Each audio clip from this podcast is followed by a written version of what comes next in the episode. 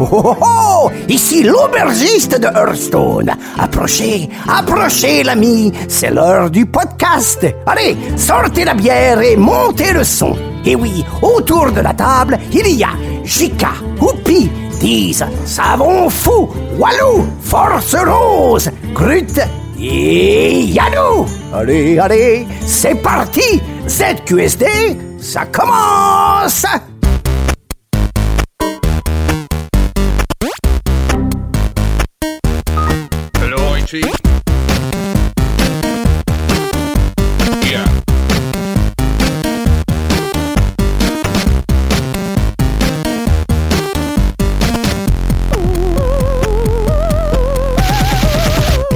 Bonsoir à tous et bienvenue dans ce numéro, ce numéro je- ça commence bien, 45 du podcast de ZQSD. Nous sommes le jeudi 10 novembre. Nous sommes Ça, je en... crois que c'est le record, quoi. Nous sommes...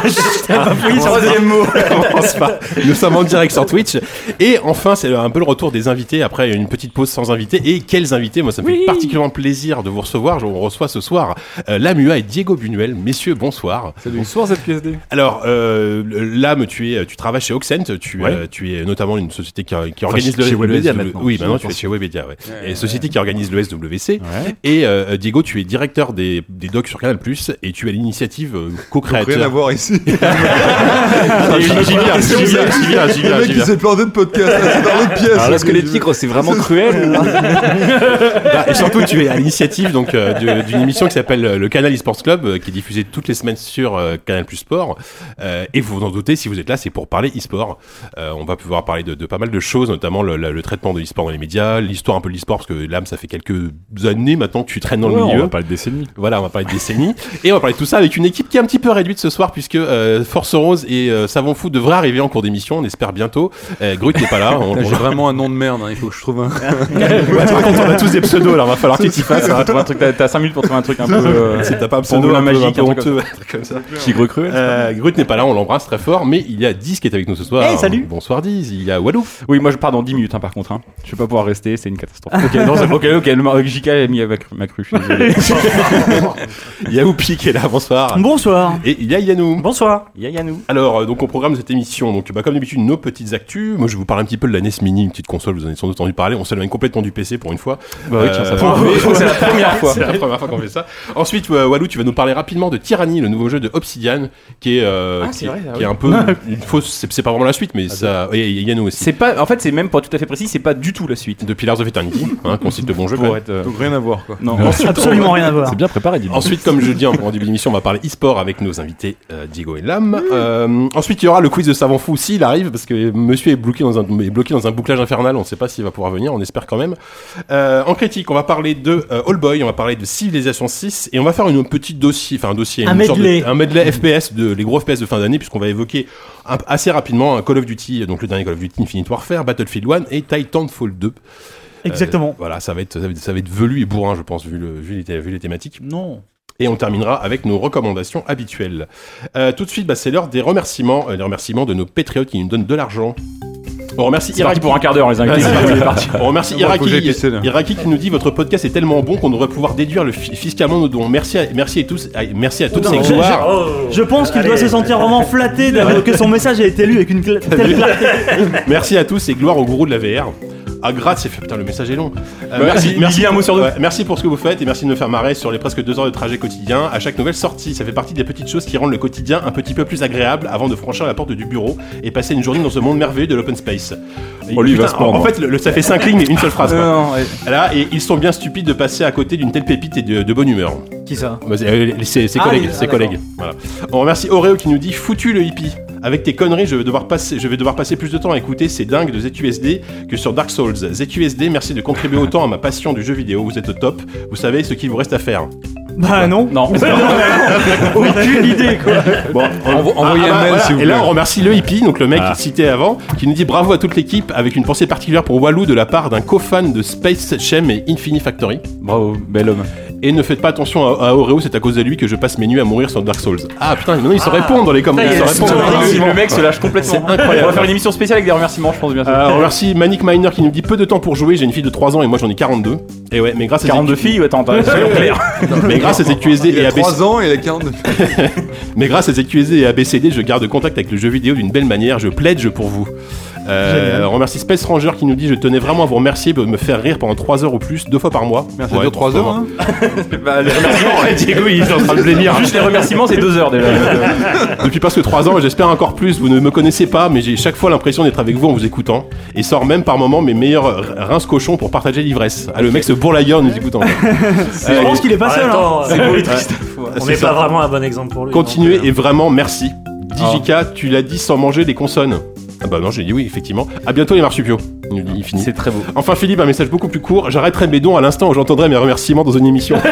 Salut Philippe C'est pour ça que c'était le tout dernier. Allez, en vrac, euh, on remercie en vrac Olivier, on remercie euh, Pierre Delp, on remercie Lorange, on remercie Étienne, on remercie Clément, on remercie Escarena, on remercie euh, Étienne, on remercie Grudu, on remercie Captain Hume, on remercie Gilles, on remercie MBRBS, on remercie Philippe, on remercie Olivier, on remercie Pikachu BZH, Pikachu breton, on remercie Jérôme, on remercie Betts, on remercie Damien et on remercie Nico R.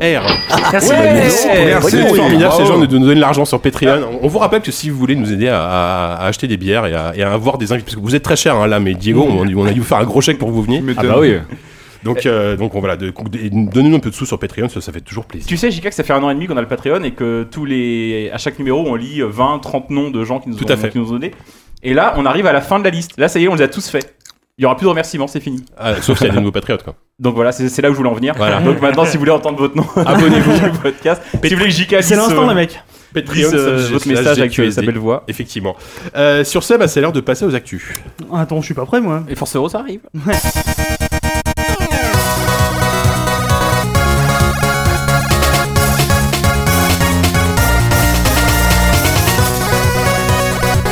Pendant que nous avons le plaisir d'avoir Force Rose qui est en train d'arriver.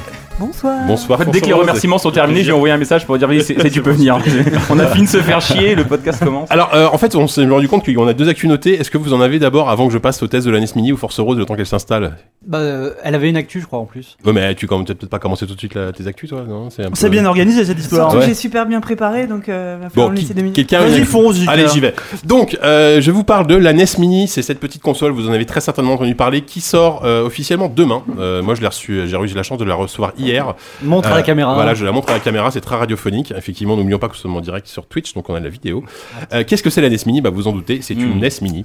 En tout cas, ça porte bien son nom. hein. Voilà, ça porte très bien son nom. ça, Il y a un boulot de cohérence qui est vraiment Ça, en fait, impressionnant. tout simplement, euh, Nintendo, euh, dans sa grande mansuétude et son, son, son délire marketing rétro, ils savent faire depuis très longtemps, euh, a décidé de reproduire la NES vraiment en version, en version miniature, Mhm. avec tout simplement à l'intérieur 30 jeux, 30 jeux préinstallés.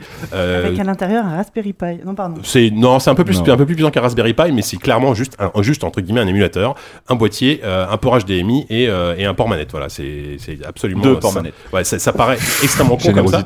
Ils ont même poussé le vis donc à, à la vendre avec la, la manette d'origine qu'ils ont reproduit à l'identique, qui se connecte non pas en USB mais avec un port propriétaire. Donc effectivement, vous ne pourrez pas brancher des manettes USB dessus. Qui n'est plus celui de l'époque, évidemment, ce serait Voilà. beaucoup trop Non, simple. mais en revanche, c'est le même port que la, Que la Wii et Wii la U. Wii U. Donc Ouais. tu peux t'en servir dessus. Donc, Si jamais d'aventure si, vous avez une manette Wii U, vous pouvez, jouer à vous- Mario, vous pouvez jouer à deux dessus, effectivement. euh, mais je sais que les collègues de Gamecult qui jouaient comme ça euh, cet après-midi, c'était plutôt, plutôt rigolo. Alors, juste pour vous dire que donc là, je l'ai, je l'ai testé, j'ai forcément fait joujou hier. Euh, ce qui est plutôt chouette, c'est que donc ils ont mis 30 jeux dessus. Il y a, il y a quand même des, il y a quand même les gros gros classiques de la, du catalogue. Euh, il manque des trucs forcément. euh, et Les, les gros fans diront il manque ci, il manque ça. Il y a pas Tortue Ninja par exemple. Est-ce que c'est un classique? Je ne sais pas, mais. Oh, bah sais- oui. Est-ce que film, le film. le film, oui, le film, effectivement, on peut en parler. Euh, mais il y a évidemment les, les trois Mario Bros. Il y a eu, il y a même Mario Bros, le tout premier jeu d'arcade, où vous savez, où, euh, qui était à écran fixe. Euh, il y a les deux Zelda, il y a euh, Castlevania 1 et 2. Enfin voilà, je vais pas vous le faire la liste maintenant, mais dans les classiques, il y a vraiment Mega Man 2 en Il y a-. Mega Man 2, euh, il y a, un jeu de Bike, football américain. Ouais, alors non, celui-là, tu te demandes ce qu'il fout là, peut-être pour le public américain, Bah, éventuellement. C'est que c'est les mêmes jeux pour le public européen. ah oui, c'est ça. Ils auraient peut-être pu adapter en fonction du marché. Je me demande si sur Famicom, sur la version japonaise, ils auront. C'est pas les mêmes jeux, je crois, C'est pas les mêmes jeux, je pense, parce que là, c'est très japonais, c'est différent. Tout ça pour dire que, bah, franchement, ça vaut. Alors, ça vaut 60 euros. Alors, est-ce qu'on se dit, est-ce qu'un un truc comme ça avec un émulateur l'émulateur vaut 60 balles. Moi, je me dis pour à- pour 30 jeux pour 60 euros dans un truc qui ressemble vraiment à une NES de l'époque et qui reproduit très à vraiment fidèlement les sensations de l'époque. Parce que ce qui est plutôt chouette, c'est qu'ils ont mis des filtres euh, des filtres euh, d'image où on peut appliquer un filtre pour euh, avoir l'image d'une vieille télé dégueulasse. non, mais du coup, ça, on a vraiment l'impression de jouer sur son, son écran 36 cm. Les films sont pas mal foutus, hein. Qu'en avant 85, voilà, t'as un filtre. Voilà, et sinon t'as Les les filtres sont dégueulasses, les manettes font mal aux mains. Il manque juste un truc. Bah oui, mais c'est ça qu'on veut. une sorte de C'est magnétoscope, quand même un un miracle qu'on qu'on soit arrivé jusqu'ici, quoi. Ah oui, non, mais c'est sûr que, mais c'est ça qui est drôle, c'est que là, cet après-midi, au boulot, on avait la PS4 Pro à côté, et là, Ouais. le- la, la NES Mini, et le Ouais. grand écart a été, a été total. quoi. Il manque juste Ouais. un sampler, genre t'appuies, c'est ta mère qui dit Eh, faut venir manger. non, je finis ma sauvegarde. Je sais pas, mais juste vraiment pour te remettre dans l'ambiance. non, alors pour, pour avoir un petit peu de modernité, quand même, il y a cette fois-ci un système de sauvegarde, c'est-à-dire qu'on peut sauvegarder n'importe quand. T'as vu la transition que je t'ai offert là Ouais, magnifique. Sur un plateau quoi. Euh, on peut sauvegarder n'importe quand euh, dans les jeux. Il y a trois slots de sauvegarde par jeu, donc enfin on peut, on peut, on peut progresser sans, euh, sans, euh, voilà, sans, sans recommencer à zéro quand on perd ses trois vies et ses trois continues à l'ancienne. Euh, donc ça, si vous êtes un vrai, vous allez jouer sans les sauvegardes, mais Mhm. bon voilà. Euh, voilà. Après, il Si y a vous êtes quelques. un vrai, vous avez gardé votre NES. Oui, voilà aussi. Ouais. Ah là là, Voilà, direct. ça, c'est vrai, bien dit. Bah, ouais. Ah, ma, dro- ma- de la drop the mic là. non, mais je- Salut, je me casse. Non mais enfin non mais si vous êtes un non mais évidemment mais effectivement aujourd'hui jouer sur NES déjà il faut une télé avec une, une prise Péritel. Les cartouches ont une chance sur deux de plus marcher parce que elles sont euh, le- les Oui, les, les- oxydé, les- ouais. les- Oxydé, les ouais. connecteurs sont oxydés. Et Enfin voilà. pas 2 euros chacune. Et moi je trouve que c'est un super bon objet éducatif pour les gamins. Moi qui ai un enfant qui est encore trop jeune pour jouer. Non mais voilà non mais j'y viens. Moi qui ai un enfant qui est, qui est encore beaucoup trop jeune pour jouer bien sûr mais quand il aura l'âge de- d'avoir une manette dans les mains et ben il va jouer à Mario Bros avant de jouer à autre chose. Ouais, il foutra bien de ta il va gueule. se retrouver Ouais, Non mais, non, franchement, non mais la question c'est quand même. Moi, je ne comprends pas pourquoi tous les jeux sont pas portés sur des iOS et des Android, quoi. Je veux dire, Nintendo aujourd'hui. enfin, là, mais bien, non mais, Japonais, non, mais là, non mais là, je veux dire, aujourd'hui, il avait dit d'ailleurs à l'époque, il avait dit que le iPhone était un vrai danger pour euh, la, la Nintendo et etc., etc., enfin la Game Boy. Ouais ouais. Euh, mais aujourd'hui, je veux dire, tout le monde, enfin, tu vois, s'ils le mettaient, tu, tu, tu- Ouais mais euh, là, ils font leur Mario Runner. euh, oui, Oui, là, c'est Mario ils- Runner, ils sont en train d'arriver, bien sûr. c'est vrai. Et puis, Surtout là, il marche à 3000%. Là, on est clairement dans, l'objet nostalgique pur, quoi. Voilà. un oui, c'est ça. Ce qui est malin, c'est que c'est le cadeau de Noël absolument Voilà. parfait. Sauf que c'est la c'est quand smart même- box de mais- geek, quoi. mais C'est-à-dire, elle, est en rupture de stock total. Hein. Elle est impossible à trouver. Il y à a- 200 boules sur eBay. Voilà, il y a, il y a Non, des mecs sur le, bon coin qui la vendent quand même 150 euros. Voilà, donc euh, plus du double du prix. Donc effectivement, si vous en voulez une, bah, il va falloir attendre l'air et sort ou la- l'avoir précommandé comme moi, euh, comme un, comme un pigeon que je suis. Mais au moins je l'ai, voilà. Mais effectivement, c'est pour. Il a Bordeaux ton l'objet- enfant. C'est pour avoir l'objet, quoi. le oui, truc, c'est que voilà. sur les 30 Voilà. jeux, tu vas pas jouer. à- voilà, en vrai, je sais très bien que dans un mois, elle va prendre la poussière sur la télé et Voilà. je vais la ressortir avec les copains pour leur montrer, ils vont kiffer et ça, ça va nous amuser une soirée. Parce que quoi. quand bien même les jeux, euh, tu peux y avoir accès. euh, si, si ja- jamais genre t'as une sorte de nostalgie et tu veux refaire un Mario, t'as mille autres moyens euh, de rejouer à Mario, tu vois. Ouais. Je veux dire, le jeu il est ressorti sur toutes les machines, euh, il est sur Wii, sur le Ouais, bien sûr. sur le store euh, Ouais, non, de mais ça, on est Nintendo, d'accord. ou pire en Non, mais ça- émulation. ça- Tous là, ces jeux-là, T'achètes l'objet. Oui, c'est c'est comme, t'achètes c'est comme un coffee table book, c'est que tu vas jamais vraiment lire le livre à fond. Tu c'est vas le la poser sur ta coque. table basse. ou- Ouais, non mais Pour voilà. moi, C'est de la déco. je un- trouve. T'as un streamer, c'est parfait pour mettre dans ta petite déco avec 3-4 goodies derrière. Mais, ouais, quand tu vois que les jeux Virtual Console sont vendus en moyenne 5 euros, là pour 60 euros, t'as 30 jeux avec une manette. Et- Ça, c'est la beauté Nintendo, c'est qu'il Tu t'encule joueras- la donf. Ouais. non mais attends, moi, j'ai- si- si, si tu veux juste faire de la Magnifique. déco euh, sur ton stream, tu le découpes sur la boîte en carton, là. tu le poses derrière avec un un bel objet de et déco, ça- moi. Moi, moi, Sur les 30, tu vas moi, jouer dans mon 100 salon, j'ai une Game Boy sur une étagère et là j'aurais la, la, bah NES, la voilà. NES Mini. tu La vois. boîte est presque plus intéressante que la console au final. C'est ça qu'on est en Ouais, train de mais dire. vous êtes blasé, surtout que vous l'avez, vous, vous l'avez essayé, vous, qu'est-ce que vous, vous avez pas vibré un petit peu euh, euh, Moi ça Walou, m'a saoulé, Walou, toi j'essayais de, j'essayais de me concentrer, et j'ai entendu les bruits de Mario 1 et de Zelda 1. T'as pas envie d'entendre ça quand tu bosses quoi. Moi, je trouve ça Ouais, plutôt faut le sympa. casque, ouais. Je trouve les, les jeux sont Même. bien émulés, l'image est, est sympa. Alors que sur Wii U, elle était assez dégueulasse. Enfin, non, pas sur Wii U, sur Wii. Sur Wii U, j'en sais rien. Euh, les jeux sont plutôt bien émulés. C'est toujours un plaisir de retrouver les jeux avec la manette d'époque et tout, mais c'est un plaisir fugace que ça te fait une soirée. Moi, je m'imagine pas jouer à ça plus d'une soirée. Et en- surtout, en fait, l'objet, on l'aime, on l'aime pas. Ça, je, je- enfin, chacun y trouvera son compte ou pas. Mais ce qui m'étonne, c'est la sorte de hype incroyable autour Ouais. de ce truc qu'on attendait plus que la PS4 Pro. Je, je pense qu'ils ils- ils- ils vont en vendre plus que la Wii U, je suis sûr. hein. Euh, Non, j'exagère un peu, Bah, ça, en même temps, il y a plus de jeux incroyable, sur Wii U, donc. euh, D'un coup. Mais euh, oui, en fait, je trouve que c'est, par contre, c'est étonnant de voir à quel point les gens attendaient ça avec une sorte d'impatience à créer. Enfin, c'est peut-être juste dans le petit microcosme. des- Mais moi, je voyais euh, à la rédac, les gens étaient comme des fous. Ah, mais alors pareil, que au boulot, c'est fou, c'est ça. au Alors c'est la même. hein, euh. Alors que c'est juste des jeux que enfin, tu pourrais y jouer sinon. Enfin, faut, faut, faut Oui, se mais- détendre un peu. C'est- Clairement, moi, enfin, moi au boulot, là, j'étais en train d'y jouer cet après-midi sur mon bureau. Et chaque personne qui passait derrière moi s'arrêtait, on se disait, oh putain, c'est trop, ça y est, tu l'as, machin. Ouais. C'était vraiment le- l'objet. Alors que, Et alors, alors- qu'à côté, il y avait la PS4 Pro et tout le monde s'en foutait de la PS4 Moi, Pro. je lis dans, oui, à juste titre, mais moi, je vois, je lis dans les pensées de Diz et je pense que, à à mon avis, ce qu'il pense, et je suis assez d'accord avec lui, c'est que c'est un peu la mort du jeu vidéo, quoi. C'est-à-dire que quand tu commences à t'exciter pour des jeux qui sont sortis il y a 30 ans plutôt que pour les Non, jeux mais- qui Mais on- non, mais tu sais ce que c'est. c'est oui, mais c'est un peu comme Stranger Things, tu sais. C'est-à-dire c'est c'est c'est un petit plaisir la série, elle est bien, mais elle est pas dingue. Et, et- mais tu kiffes parce que tu revis plein de choses de ton enfance. C'est quoi. exactement Donc, ça. euh, donc Ouais. euh, là, c'est les gens qui Ça fait passent. cher la Madeleine. quand même. non, mais t'as un mec de 16 ans, il passe, il sait pas ce que c'est, il en a rien à foutre, il va sur la Ouais. PS Pro, tu vois. Il y y il y a que nous dans cette génération un peu de. de de- de- Mais- moi, mon premier jeu c'était Pong, donc si tu veux, si aujourd'hui tu me dis ah putain, je t'ai- tiens, je t'ai Pong, tu peux le brancher en HDMI, c'est pas sûr que je joue énormément. c'est ça. Mais justement, tiens, là, mais euh, d'une manière générale, mais Bo- et euh, Bruno, n'importe quoi, Diego, je vais. Ouais, sympa, Euh, je me casse. Vous êtes- pseudo est-ce- comme ça. que- Est-ce que vous êtes, adepte, vous êtes adepte de rétro gaming? Est-ce que ça vous arrive de rejouer à des vieilles consoles euh, aujourd'hui euh? Non, pas du tout? Moi non. Je trouve ça très. En fait, honnêtement, tu rejoues à ça, tu te dis mais qu'est-ce que c'est putain de rêche? Mm. Ce sont des jeux qui sont punitifs. Enfin, on va pas en reparler, mais voilà, c'est un game design des- hérité de l'arcade qui est censé te faire perdre durement. C'est c'est vraiment, c'est Bah, hyper dur. Comme, comme ça durait 5 minutes, euh, t'avais Ouais. intérêt à ce que ce soit punitif, sinon Ouais. c'est terminé. Et moi, j'ai vraiment saigné la NES. C'était ma première console chez moi, parce que euh, voilà. Donc, euh, effectivement, le Tortue Ninja de Konami, euh, le, le Batman de Sunsoft, c'était Mm. des punitions. Ouais, Je, Mm. je m'accrochais, mais c'était vraiment une douleur monstrueuse. Et Mm. aujourd'hui, avec tout ce qui a été fait depuis 30 piges, moi, j'ai aucune nostalgie, quoi. Ouais, Euh, ouais. Je trouve l'objet mignon, mais j'ai aucune nostalgie de rejouer à un jeu. Ouais, c'est euh, ça, ouais. Diego, t'es pareil? Moi, pour moi, le meilleur Mario, c'est Super Mario 4, quoi. Tu vois, Ouais. voilà. Ah, le 3 est bien quand même. Moi, Ouais, je suis, bien, mais moi, je parce suis un obsédé de, de l'image, tu vois. Et moi, euh, tu vois, Unreal, quand Unreal était sorti, le, le Unreal Engine, enfin, d'abord le jeu, mais avec le Unreal Engine, c'était une révolution. C'est-à-dire que Ouais. moi, j'ai toujours cherché euh, le pixel de plus, euh, le reflet de la lumière. Quand euh, Far Cry est sorti et que t'avais, euh, je veux dire, tu te baladais avec, euh, c'était le Far Cry 3, je crois, tu sais, où tu te baladais dans les montagnes, là, Ouais. en Himalaya. et Ouais, c'était le et 4. le- 4, Le 4, ouais, mais attends. et Non, le 3, déjà, ça avait commencé avec le 3 sur l'île. 3 là. sur l'île, magnifique, ouais. tu sais, tu te baladais en jeep, tu voyais les couchers de soleil et tout. Enfin, moi, c'est vraiment. Moi, ce que j'ai toujours cherché dans le jeu, c'est l'évasion, quoi. Et, et la recréation du monde, d'un monde dans lequel je pouvais euh, être libre. Et c'est vrai que. C'est sûr que là, t'es. Zelda, c'est un monde ouvert hein, qui, qui est recréé. ouais, hein. ça.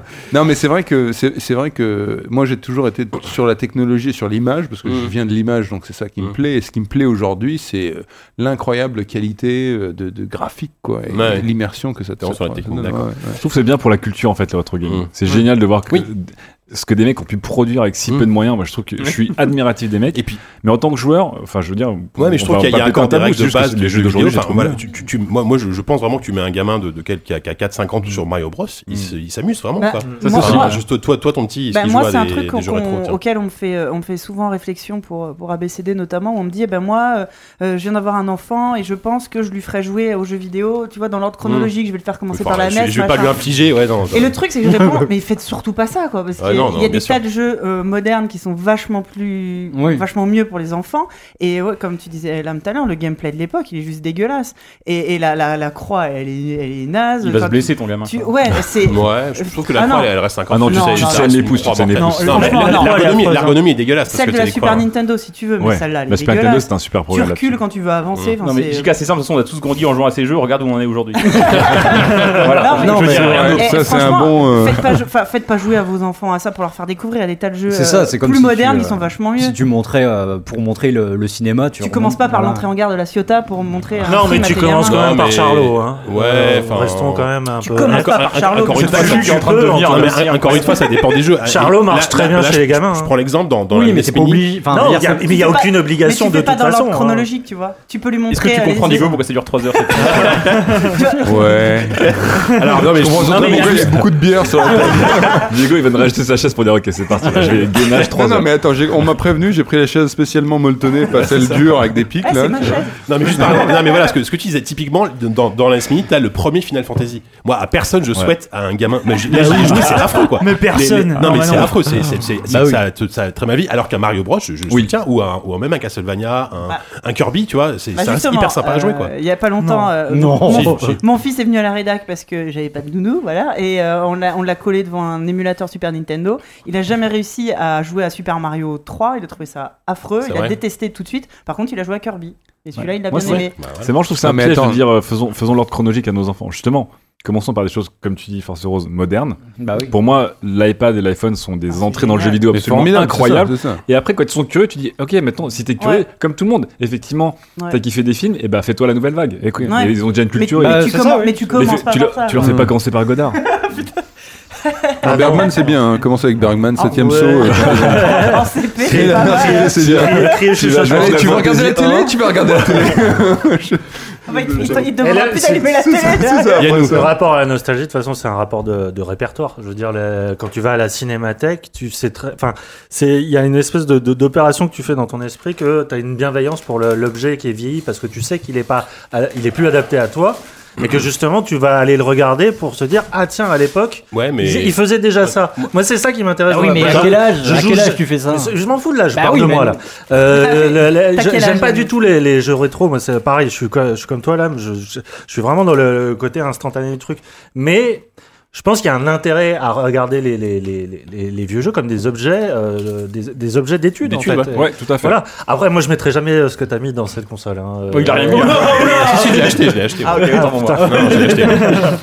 D'ailleurs, ils, ont annoncé que, euh, connaissant Nintendo, ce qu'il va y avoir des DLC, des packs de Que jeux. dalle, il y a que dalle parce qu'il y a, pas de, de, Ah, de a pas de connexion mémoire internet. intégrée, Alors que commercialement parlant, un, un lien vers le, vers le, le store euh, Virtual Bah Console, oui. ça aurait été. Mais- et voilà. Mais Il y a, non, non, il y a- non. il y a c'est- nécessairement une mémoire, si on ne sauvegarderait pas Non, bien sûr, Il y a, mais il y a- il y a je veux dire, 512 faut pas- mégas- il y a faut y 512 accéder, mé- il y a 512 mégas de mémoire.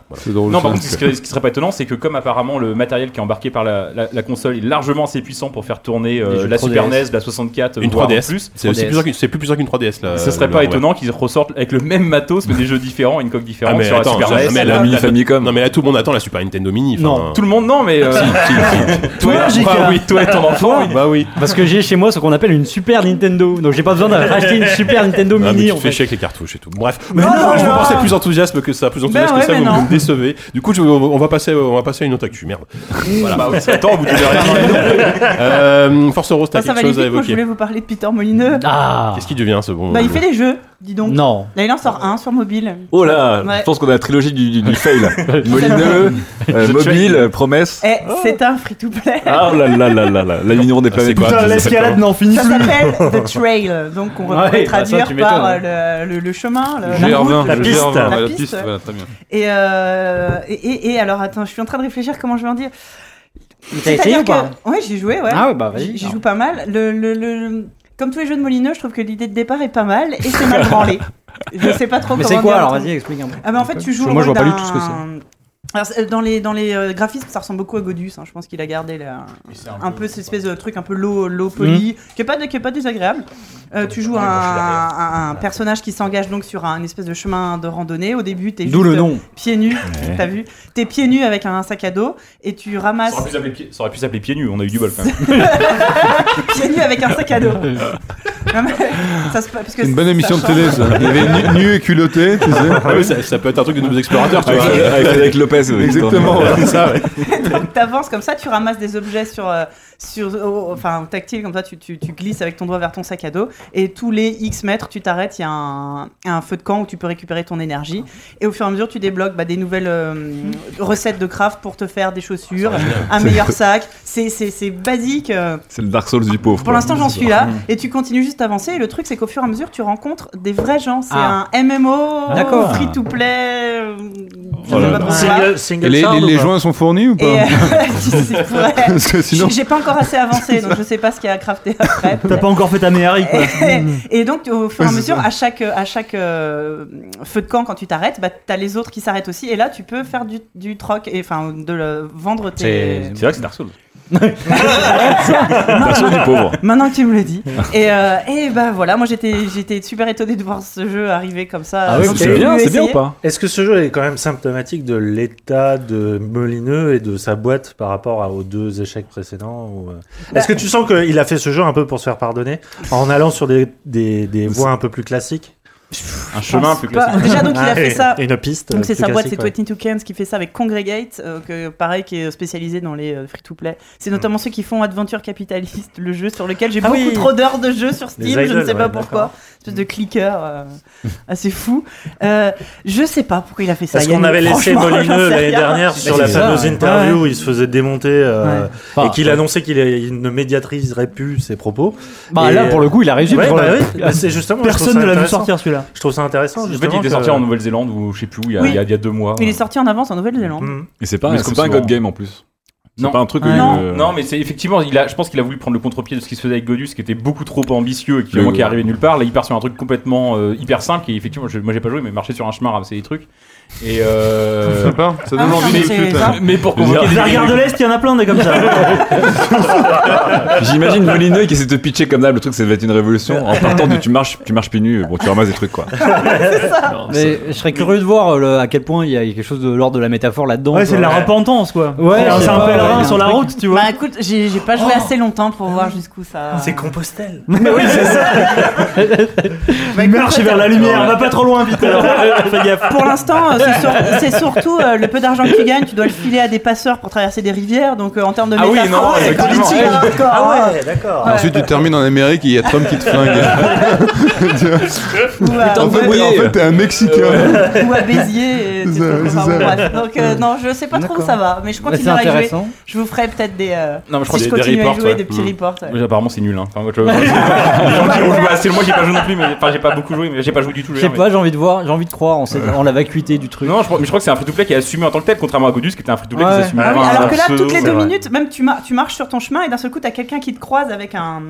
Comment on appelle ça Des pancartes, quoi, un homme sandwich. Et il, il te parle, il fait coucou, si tu cliques sur ma pub, tu gagneras Oula. un objet. Oh là. Oh, c'est vraiment comme ça. Attends, c'est une vraie pub. Ouais. Et après, c'est tu regardes une pub et tu gagnes Coucou, un tu objet. veux voir ma pub Oui, c'est peut-être pas dit comme L'homme ça. sandwich. Et il a, un, il a un impair aussi Il y en a un avec des impairs Non, alors, ils sont. Bah non, ils ont pas beaucoup de vêtements, ils ont Ouais. des plumes partout. C'est affreux parce que Molineux, euh, on a tous envie de le punir. Moi, en tant que je me suis fait avoir par Molineux comme tout le monde de la première interview. Et en même temps, j'ai vraiment pitié de lui quoi. Je Ouais, putain, bah c'est ça. Mais nous, on l'aime, enfin moi je l'aime bien. Mais Ouais, Fab, moi, il Fab, m'a- il quand m'a trop c'était sorti, entubé, C'était hein. beau, hein, Fab. Ouais, mais c'était comme de l'entubage par rapport à tout ce qu'il avait Ah ouais, vendu. non, Ah, Fab, moi, ouais, j'adorais c'était Fab. horrible. Je suis Ouais, sorti le je deux, suis sorti il d'une était- interview avec 2, lui c'était et chouette, j'étais vraiment. euh, Moi j'ai bien aimé Fable 2. J'étais subjugué par son ouais. discours. Ah mais ça c'est toujours ouais, oui, ça, ouais. c'est- ça, il- ça, il avait la capacité Ouais. à te faire aimer Bah son truc alors que voilà. Mais ça c'est. Il mecs comme ça, il y, en a- il y en a attendrissant. enfin, il y en a plus. Je sais pas Mais a t'avais quand même un Si, delta qui Murray, était, t'avais un delta qui était croissant entre, euh, entre ses jeux et son discours. C'est fou. Là, pardon, tu disais. T'avais un delta croissant entre ses jeux et son discours. Ah bah C'est oui, que oui, mais ça. euh, Populous c'était absolument mythique et gigantesque et arrivé de nulle part.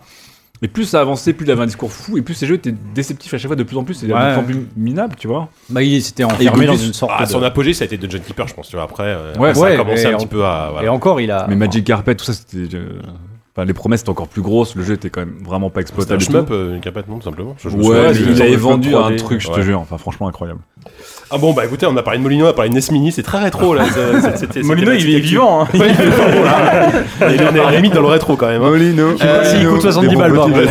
Est-ce qu'il y a des d'autres actus euh, autour de cette table? Où je vais totalement Euh, improviser moi je voulais juste dire, alors, euh, je l'ai noté parce que je crois que c'était du jeu vidéo, il s'avère que ça n'en est pas, mais je vais quand même le dire. J'ai vu que la saison 2 de Sonic Boom, il y aura, il y aura, ils vont, la saison 2 de la série du coup. C'est pour ça que Ah. j'avais noté, je crois que c'était le jeu vidéo.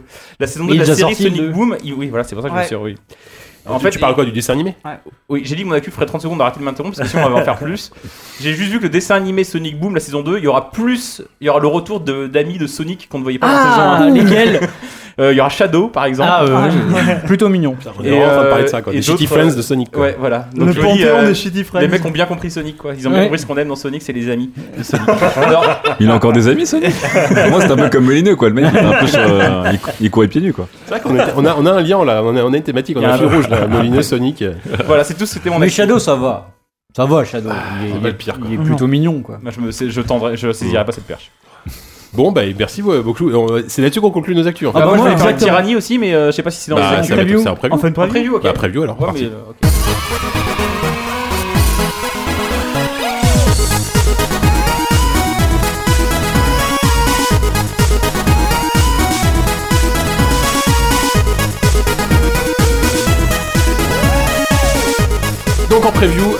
Walou, tu as joué à Tyranny, donc c'est le nouveau jeu d'Obsidian, comme je l'ai dit. Après Pillars of Eternity, ils font un nouveau RPG euh, à l'ancienne, hein, euh, avec le, même- le même moteur euh, graphique. C'est le même moteur. C'est le même moteur C'est graphique. le même système de jeu, basiquement. C'est le même. Je pense que si je me démerde bien, je peux réussir à faire tout faire ma preview à ma place. Oui, c'est le même système de jeu. Bon, vas-y, je te laisse la parole, vas-y. Euh, alors, par où commencer Euh, C'est peut-être pas une preview puisqu'il sort aujourd'hui. Il sort aujourd'hui, tout à fait, merci euh, Yannou, il est fort ce garçon. Donc effectivement, il sort aujourd'hui le 10 novembre. C'est le jeu qui fait suite donc à Pillars of Eternity, même si effectivement c'est pas du tout une suite, mais c'est euh, c'est vraiment dans la Non, ce que j'aime bien dans cette émission, c'est qu'on dit un truc et deux secondes après on dit c'est rien à voir. Bah, C'était le nom de l'émission au départ. Ça, tu vas voir, c'est c'est pas fini. Comme ça, hein. pour suivre, c'est facile. Ouais, ça fait que commencer. Euh, donc, comme Pillars of Eternity, effectivement, c'est vraiment un jeu de rôle à l'ancienne. C'est-à-dire, c'est ils surfent sur ce qu'ont fait euh, leur succès à l'époque où les mecs d'Obsidian n'étaient pas dans Obsidian, mais dans, donc à Black Isles, euh, à Interplay.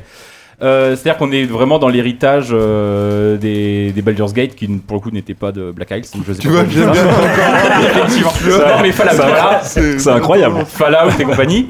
Et euh, du jeu de rôle euh, en temps réel avec des combats posables, avec plein de personnages que tu peux.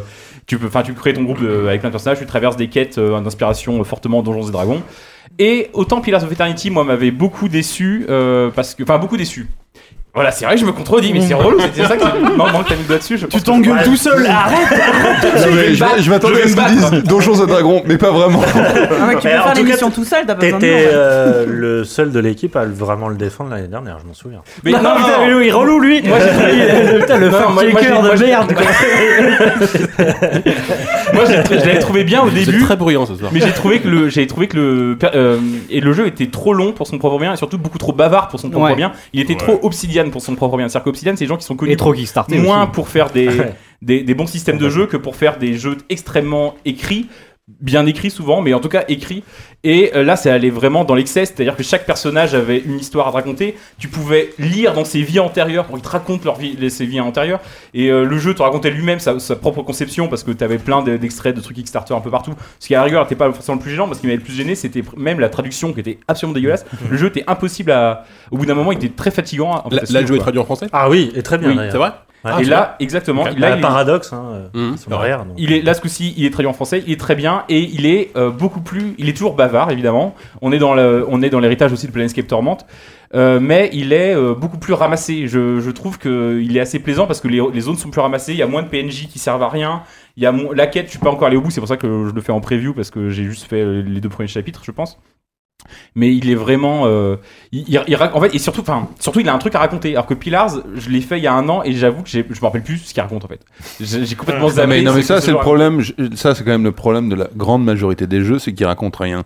Et, et, Mais et- un RPG, c'est un peu embêtant. non hein, mais je sais, rôle. je sais, mais le, le- non mais le truc c'est que c'est pour ça que je reviens encore, on en parlait un peu avant que l'émission commence, mais quand t'as des, des des scénarios qui sont écrits comme The Last of Us, tu vois, ou des trucs comme ça, où là, soudain, quand t'arrives à avoir une super histoire et un super jeu, c'est là où on, on touche vraiment du doigt euh, le, le- le- le miracle du, du jeu ouais. vidéo, quoi. Mm. Et c'est vrai que le grand problème, moi qui suis un gros joueur de FPS et de choses comme ça, c'est vrai que bon, les histoires c'est toujours Dans les FPS en général, oui, ça vole pas très très Non, haut, je sais, je sais, mais il y a des, près, choses intéressantes ou des, des- des trucs. Et, et tu vois, aujourd'hui, c'est difficile de, de trouver des vraies belles histoires euh, à vivre. Et voilà. Bon, Bah là, en l'occurrence, avec ce jeu-là, ça- La c'est- difficulté c'est compliqué, est oui. ouais, d'autant plus forte Par l'éclatement, C'est euh, un jeu de rôle, tout Ouais. simplement. Mhm. Donc ils, ils essaient d'impliquer le joueur et notamment dans les fameux systèmes de choix que je trouve beaucoup plus innovant que, que Pilar. Mais Tu puisqu'on parle d'histoire, je voudrais justement parler d'histoire. C'est ça que je trouve ça que euh, je trouve qu'il est assez prenant euh, en ça, c'est-à-dire que tout de suite il pose un décor qui est assez original, qui est un truc que moi j'ai jamais vu dans un jeu, je pense.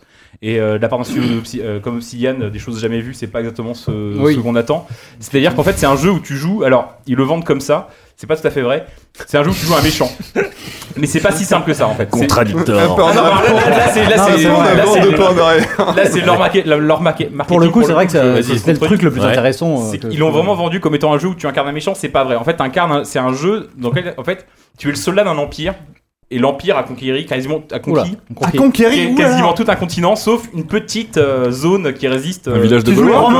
Exactement, c'est exactement Astérix. Sauf que dans n'importe quel jeu de rôle, tu jouerais Astérix et tu te battrais contre le méchant envahisseur. Là, tu joues l'envahisseur. Tu joues la, les, les, les, Les nettoyeurs, un peu, c'est ça. tu, tu joues les Tu forces, bah oui, enfin, les, en tu- tu- les, les- les forces, les, les forces d'invasion qui viennent réduire la résistance à, à néant. Sauf que effectivement, tu joues pas. Financé par la Syrie. et- Genre, du mal à faire, c'est terrible. Sauf que c'est un, c'est un univers en fait où t'as donc deux, deux armées qui viennent envahir, le, en- en- envahir ce pauvre petit royaume. T'as les méchants esclavagistes et les méchants qui ne réduisent pas les gens en esclavage mais qui les tuent. Donc en fait, C'est une forme de pitié. hein. il y, a- y y y y ces deux camps qui sont un peu méchants chacun à leur façon. Et toi, tu joues une sorte de juge qui doit faire en sorte qu'ils travaillent ensemble. En tout cas, tu dois faire en sorte qu'ils arrivent à faire leur taf. C'est trop compliqué, je suis perdu. Aimez-vous les uns les autres, bordel de Tu merde. dois, tu dois faire en sorte qu'ils qu'ils fassent, qu'ils fassent. T'es une sorte de médiateur en fait.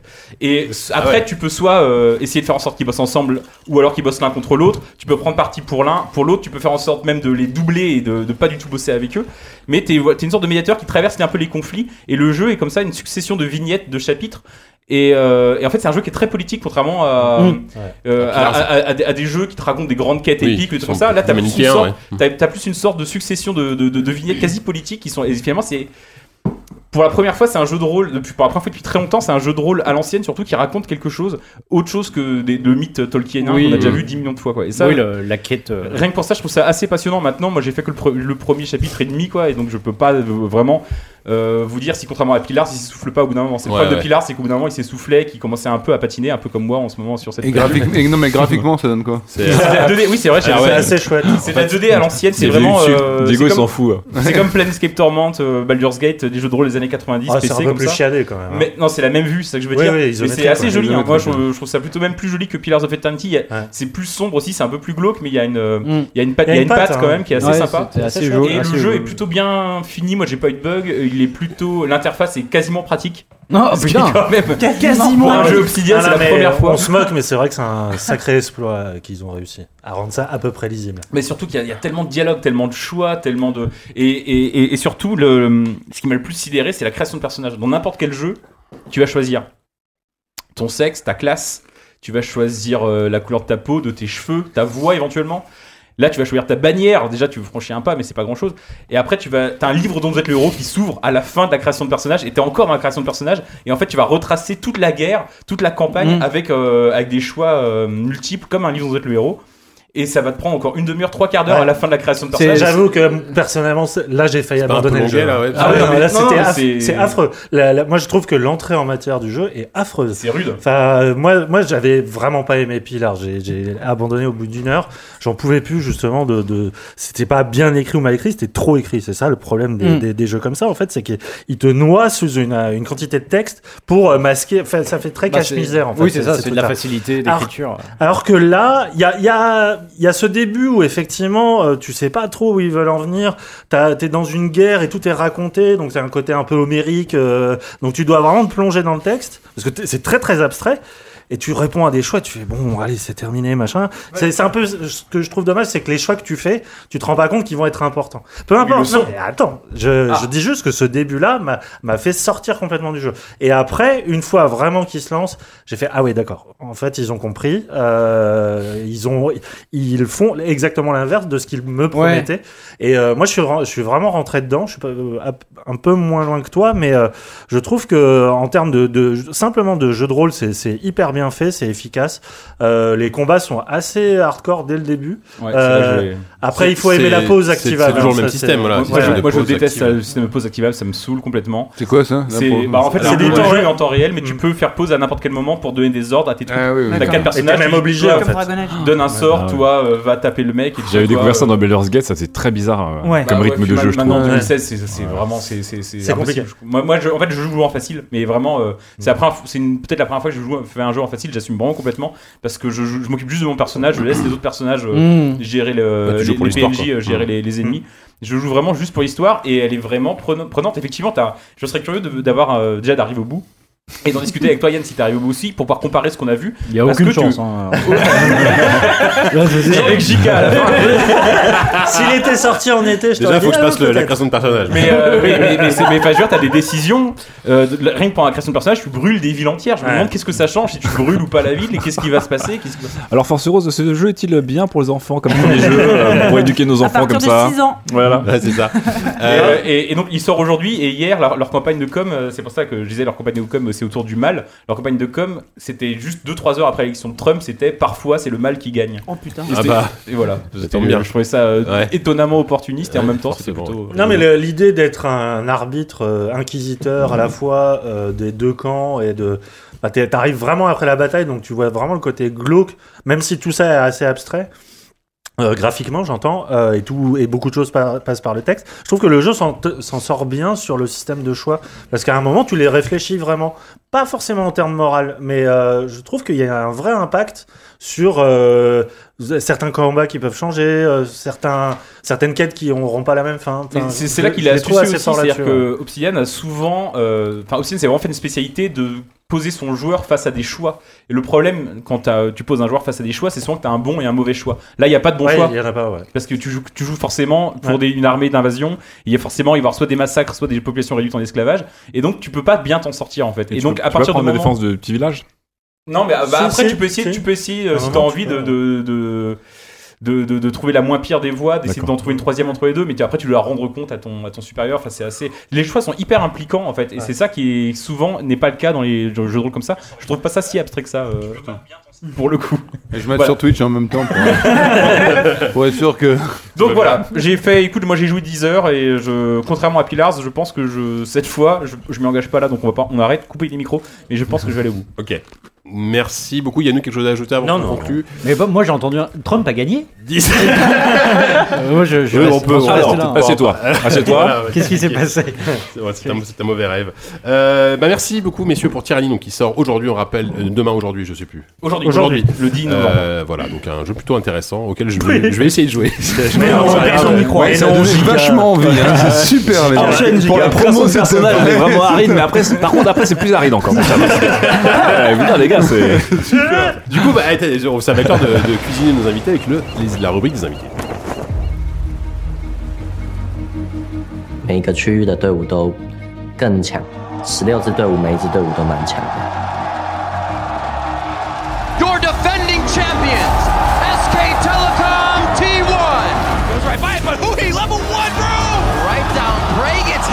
Pardon. Donc, euh, oui, donc c'est l'heure de la rubrique des invités. Euh, encore une fois, merci beaucoup, euh, Lame et Diego, d'avoir répondu à notre invitation. Euh, Et merci si- Whoopi pour le jingle surtout. Donc, si, il était si vous êtes là, c'est pour donc nous parler et on va parler de e-sport. Euh, alors moi, je promets tout de suite, je, je suis un peu le, le gros newbie en e-sport. Je j'y connais pas grand chose, donc je vais laisser les spécialistes euh, gérer. Je pense que les auditeurs qui nous écoutent depuis 3 ans et demi maintenant Ouais. doivent savoir qu'on est à peu près tous sauf Savon Et- qui n'est pas et- là. et- et et des gros, des, Non, mais non. des, Bah, des- si, des un gros noobs en e-sport. Donc c'est Disons que- que on- on- maintenant on a des invités pour en parler pour nous parce que sinon on n'y arrive pas. On a essayé d'en parler très partir. souvent, euh, on s'est toujours un peu raté, hein, ça a toujours été très approximatif et on s'est très souvent fait reprendre sur le sujet. Donc on s'est dit que du coup on allait prendre effectivement des invités Voilà. qui en Des parleraient mieux que nous, ce moi, serait c'est c'est peut-être pour ça que la première question que je vous posez n'a rien à voir avec l'e-sport. Je voudrais je veux savoir un peu, la, la- Alors. Diego, euh, quel est votre profil de joueur que- que- Quels sont vos vieux souvenirs de jeux vidéo Avec quoi vous avez commencé? Alors, Je sais pas qui Ah ouais, tu commencer. euh, ouais. C'est vraiment une double question. L'âge d'abord. Diego, vas-y. Euh, écoute, moi, les, les, mes grands jeux, enfin des jeux qui m'ont marqué, tu vois, c'était des trucs comme euh, le premier Halo, euh, j'ai- enfin des jeux qui m'ont vraiment embarqué. Je crois que c'est Halo qui a vraiment commencé à me, à me plonger dans, dans des choses. Le problème, c'est que moi, j'ai commencé à jouer, tu sais, euh, comme tout le monde avec les, les Atari et les trucs comme ça. On m'a offert mon premier Atari, je crois que j'avais 9 ans. Un mois plus tard, on s'est fait cambrioler, ils l'ont piqué, j'en ai plus jamais eu. Ah, C'est moche. Derrière Ah ouais. fauché. euh. Donc, Donc, si le mec fait- m'écoute, c'est ça, c'est le mec enculé. Alors l'Atari Mini, elle est là, elle est sortie pour toi. C'est ça. Non, mais le, le- le truc, c'est que pour moi, le jeu vidéo, c'était toujours un truc honteux, quoi. Tu vois, donc je le faisais À- un à peu la dans- maison, tu veux dire Ouais, à la maison, Ah ouais. tu vois. Donc je le faisais. euh, Tu sais, t'avais la masturbation et le jeu vidéo, c'est deux trucs qui. tu vois ce que je veux dire Pas en même temps. quoi. Non, pour l'e-sport en tout cas. Non, mais tu vois, c'était un truc où pendant très longtemps, tu vois, je savais qu'il fallait lire les livres, qu'il fallait faire les trucs, qu'il fallait s'intéresser à autre chose, qu'il fallait pas faire ça, que ça allait me rendre débile, etc. etc. Bon, j'y ai pas joué, j'ai quand même réussi à être débile, donc comme quoi il n'y a pas de corrélation directe. Oui, non, non. Un beau Et, message d'espoir. et en fait, en fait, je suis allé euh, aux États-Unis après, et il y avait les blockbusters à l'époque, euh, l'ancêtre de Netflix, et etc. Mm. Et ils louaient des consoles sur place. Donc tu pouvais louer ta console le week-end et des jeux, tu vois. Ah et alors ouais. là, je me faisais des binge week-end, euh, tu sais, ouais. j'annulais tout, je, je prenais, je louais la, la, la console et des jeux, et je me faisais des trucs. Donc c'est vraiment comme ça que j'ai pu rentrer à 26 ans, euh, dans- tu vois, plus de plein pied Ah, dedans. tard que. Ah ouais, c'est euh, ouais, non, mais tu vois. Et donc, et puis à 26 ans, je me suis dit, bon, allez, c'est bon, maintenant je suis un adulte, j'ai un job, je peux m'acheter une console. Et donc, euh, et donc je- j'ai fait ça. C'est le portrait de Dorian Gray, mais c'est jeu ça, vidéo. c'est la, la première console que tu t'es achetée, c'était quoi? Euh, bah, c'était une PlayStation. La première La PlayStation. première PlayStation. Ça va, Putain, de la. Atari à la PlayStation, il y a quand même un gap que peu de gens ont dû euh, sentir Non, dans non, mais, comme, vois. mais comme je louais des trucs avant, j'avais les la Nintendo, oui, bien. 64, Sinon, ça euh, surprend. les Nintendo 64, tout ça, non, c'était top. Mais voilà, moi, je, moi, je suis un, un Des grand polygones. fan des, des, des jeux qui t'offrent des aventures, quoi. Mm. Vois, Et, et c'est pour ça que je pense qu'aujourd'hui, avec les, les, les mondes ouverts, euh, tu vois, tout ce que tu peux, tu peux vivre, c'est absolument incroyable. Alors après, je parlais des histoires, hein, et c'est ça la, la difficulté aujourd'hui, c'est que il y a des super gameplay, il y a des trucs vachement bien, et y a un rythme génial. Alors soit t'as des histoires un peu reloues, euh, comme il y a beaucoup de... non, mais, comme ce qu'il l'heure. on s'en pas concerné du tout. Tyranny, pas convaincu. Non, hein, mais c'est pas ça, c'est les dialogues, tu vois, les trucs où t'es en multi-choix euh, toutes les deux secondes parce que tu vois, il y a un moment, c'est bon, je veux jouer, quoi. Mm. Donc, donc l'équilibre qui est Ne délicat. touche pas à ce jeu, alors, ouais. Non, non, c'est ça. Non, mais l'équilibre qui est délicat entre t'offrir une belle histoire et te saouler de, de dialogue et de, de min- mini-choix à Ouais. toutes les deux secondes, tu vois. Il y a des jeux, par exemple, comme GTA. Moi, je, je, je veux dire, je suis déjà, je suis pas, j'ai une vie, je vais pas rentrer le soir et être le larbin d'un mec, quoi, tu vois. Ouais. Et t'as quand même l'impression dans ces jeux-là d'être un larbin parce qu'avant de devenir un boss, t'as 8000 missions pour va me chercher une pizza, va chercher Mm. le mec, tu vois. Et donc, moi, j'aime bien les jeux où tout de suite t'es un héros et tout de suite ça cogne et tu vas euh, voyager dans, dans, dans, dans des mondes euh, parallèles où- voilà. Donc, ça, c'est vraiment ce qui me plaît dans le, dans, dans le jeu. D'accord. Et toi, l'âme Hmm, les chips, c'est comme les chips. Bonne transition. Tu l'as pris au pire moment. L'expérience je me dit mange lentement, parce que je me le grouille, je me déchire l'œsophage. JK, il est vraiment au service de l'invité. Il t'a repéré, il a pris une chips, allez, c'est parti, la question c'est pour lui. J'ai failli couper la parole à Diego, mais heureusement, t'avais fini, tu vois. Alors le CV de joueur, euh, CV de joueur. J'ai 37 ans, j'ai commencé à j'ai commencé avec la ColecoVision de Mhm, mhm. d'un Ah oui. pote même. dans ma rue. Quand même. C'était affreux. C'est-à-dire que même, même à l'époque, on avait 5 piges, on me disait mais c'est hyper mal gaulé. quoi. Ouais, c'est vrai, c'est vrai. Et après, j'ai eu euh, la chance et la malchance d'avoir euh, des parents qui ont divorcé, qui m'ont beaucoup gâté. Je pense que c'était un peu la bataille entre eux. Et donc j'ai eu une NES très vite qui a été ma première vraie console que j'ai squatté comme un énorme malade et j'ai eu la chance d'avoir une Neo Geo. Ah ouais. Ah ouais. Oh, ah oui, monsieur avait les ouais. la Rolls, quoi. Ouais, donc j'étais vraiment là, j'étais le... Non, j'ai une Mega Drive d'abord. Donc toi, t'étais le copain que tout le monde Voilà. adorait euh, Ouais. à En fait, quoi. on était trois mecs, des psychopathes de jeux vidéo. On, on tondait des gazons, on, on mettait tout le fric qu'on pouvait. J'ai fait des emprunts à mes parents sur deux ans pour. T'as attendu, t'as attendu Versailles pour avoir des jeux. quoi. on allait, on allait squatter au boulevard. Voltaire pour acheter tu sais, les Dragon Ball à 790 francs, les Ah machins oui, et tout. oui, d'accord. Ouais, les parents, ils mettaient 17% d'intérêt sur. Non, j'ai eu la chance d'avoir beaucoup de consoles et mon père bosse dans l'informatique, donc d'avoir aussi un PC. Et donc sur PC, on a commencé avec Indiana Jones Et- 3. et- Ah mais c'est fou, c'est exactement pareil. C'est exactement ce que je racontais dans le dernier Ah ouais podcast quand je parlais de mon. Je crois qu'il se fout de ta gueule en mon, fait. Mais En fait, vous êtes frères Parce que mon père, mon, mon papa bossait à l'informatique aussi. J'ai Ah bah découvert voilà. le jeu vidéo avec Indiana Jones 3. Voilà. Mais c'était, mais j'étais plus console au début. Vraiment, j'étais plus console parce que, euh, alors du coup, c'est marrant parce qu'on va parler d'e-sport. J'étais vachement dans l'affrontement. Donc euh, tous les jeux en écran splitté, les jeux à deux, ça me faisait hurler de rire. Euh, J'ai des souvenirs où on a acheté exprès une core graphics pour jouer à Bomberman. Ouais. Et vraiment, j'avais rarement autant rigolé de ma vie, quoi. Quand euh, GoldenEye est arrivé, j'avais rarement autant rigolé de ma vie. GoldenEye, c'est top quand même. Ouais. Quand Mario Kart est arrivé, j'ai rarement, je me suis rarement autant éclaté. Et évidemment, sur euh, la Neo Geo, on jouait qu'aux jeux de baston à Windjammer. Donc, on jouait que à des trucs.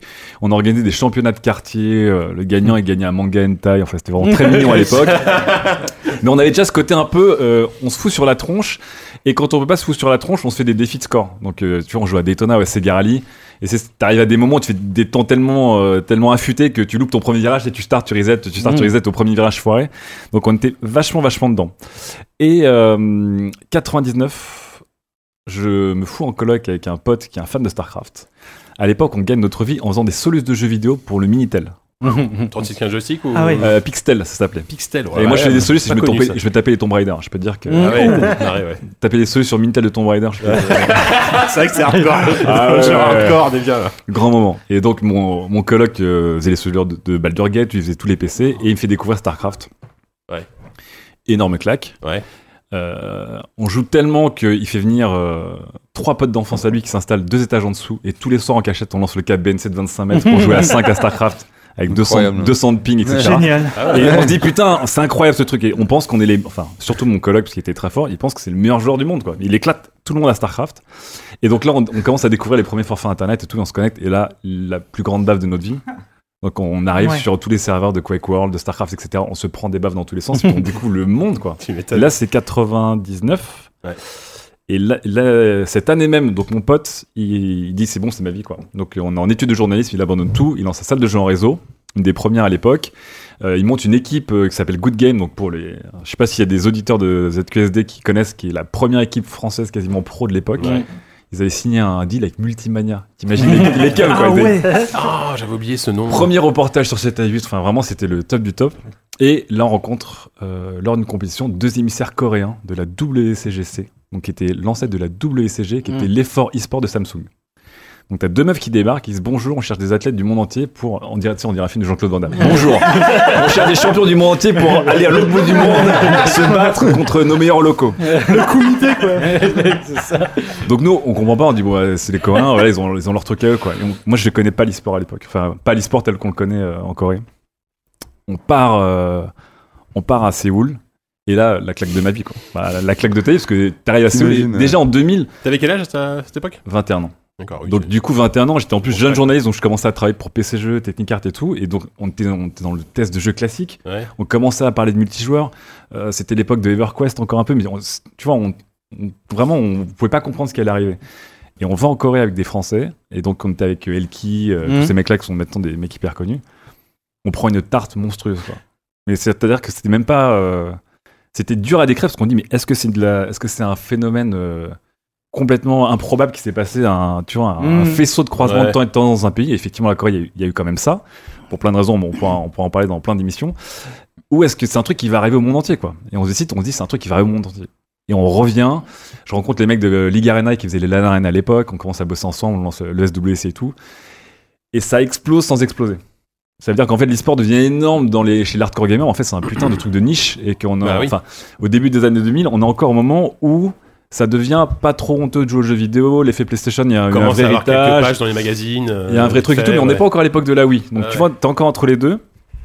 Et donc on se bat vachement pour évangéliser les sports et on va pas se mentir d'un point de vue euh, par rapport à ce qu'on pensait faire, c'est un, c'est un peu un semi-échec. C'est qu'on n'est pas la Corée du Sud. Même aujourd'hui, c'est pas la Corée du Sud. Et euh, mais par contre, tu vois, voilà quoi. Counter Strike, euh, Starcraft, Warcraft. On dose comme des malades. Euh, C'est ça, on- ça, c'est- des fans de Halo. On a rencontré un gamin de 14 ans qui était champion de France de Halo, qui avait fait médaille d'argent, euh, pareil en Corée, qui, qui était un dieu. Donc t'avais le début de l'e-sport console, mais qui était une histoire parallèle en fait, Bien de sûr. son côté.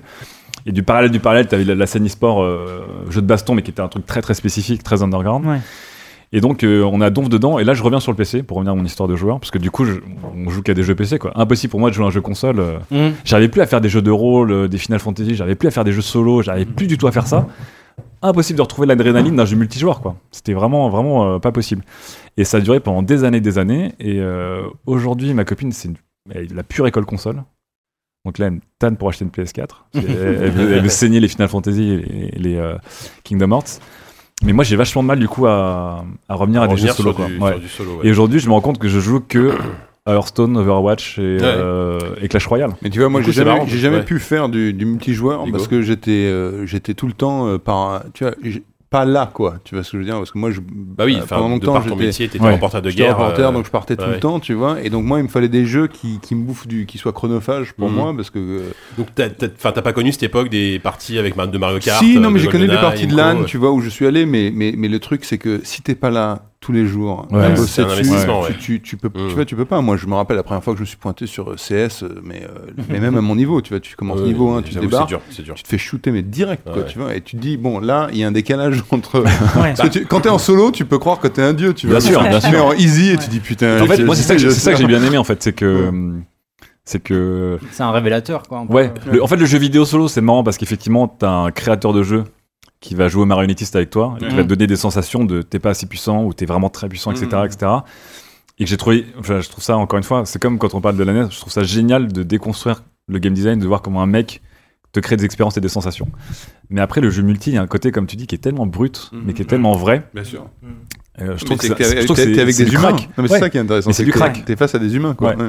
Et, et après, bon, moi j'ai loupé toute la vague MMO parce que je me suis dit que j'allais, j'allais littéralement perdre ma vie. T'as mais t'as- vraiment. t'as fait exprès de le éviter, entre guillemets. enfin, Ouais, j'ai commencé à jouer à, à World of Warcraft euh, à la, avec la bêta fermée avec les accès journalistes à En l'époque. 2004. hein. Ouais, et j'ai eu le malheur de commencer à jouer avec un mec qui s'appelle Lee Willis, qui en Mm. fait s'appelle Rémi Chanson, qui est aujourd'hui un des boss de Millennium et de l'e-sport, qui est un psychopathe, euh, Mm. genre des mecs à faire tomber tous les trucs en premier et tout. Et effectivement, j'ai joué avec lui, puis à un moment, je me suis dit, j'ai un peu faim, et j'ai regardé, j'ai- ça faisait 12 heures d'affilée que je jouais non-stop.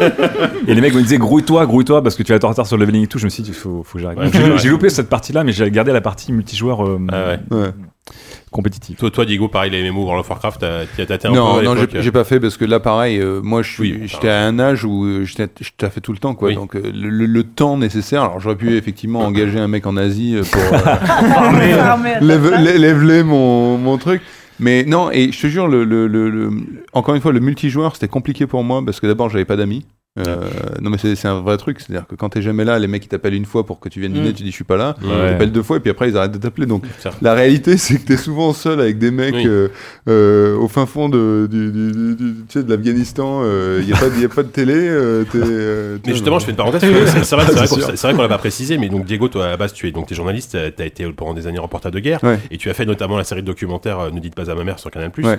Donc ce qui a fait que tu étais tout le temps parti dans tous T'en les, parties, les mais pires avant, coins du avant, je monde. bossais pour euh, Envoyé voilà. euh, le 11 septembre, l'Irak, euh, l'Afghanistan, la Colombie, le truc, Oui. tu vois. Donc, donc euh, Du coup, tu, du coup, tu partais toujours avec une console.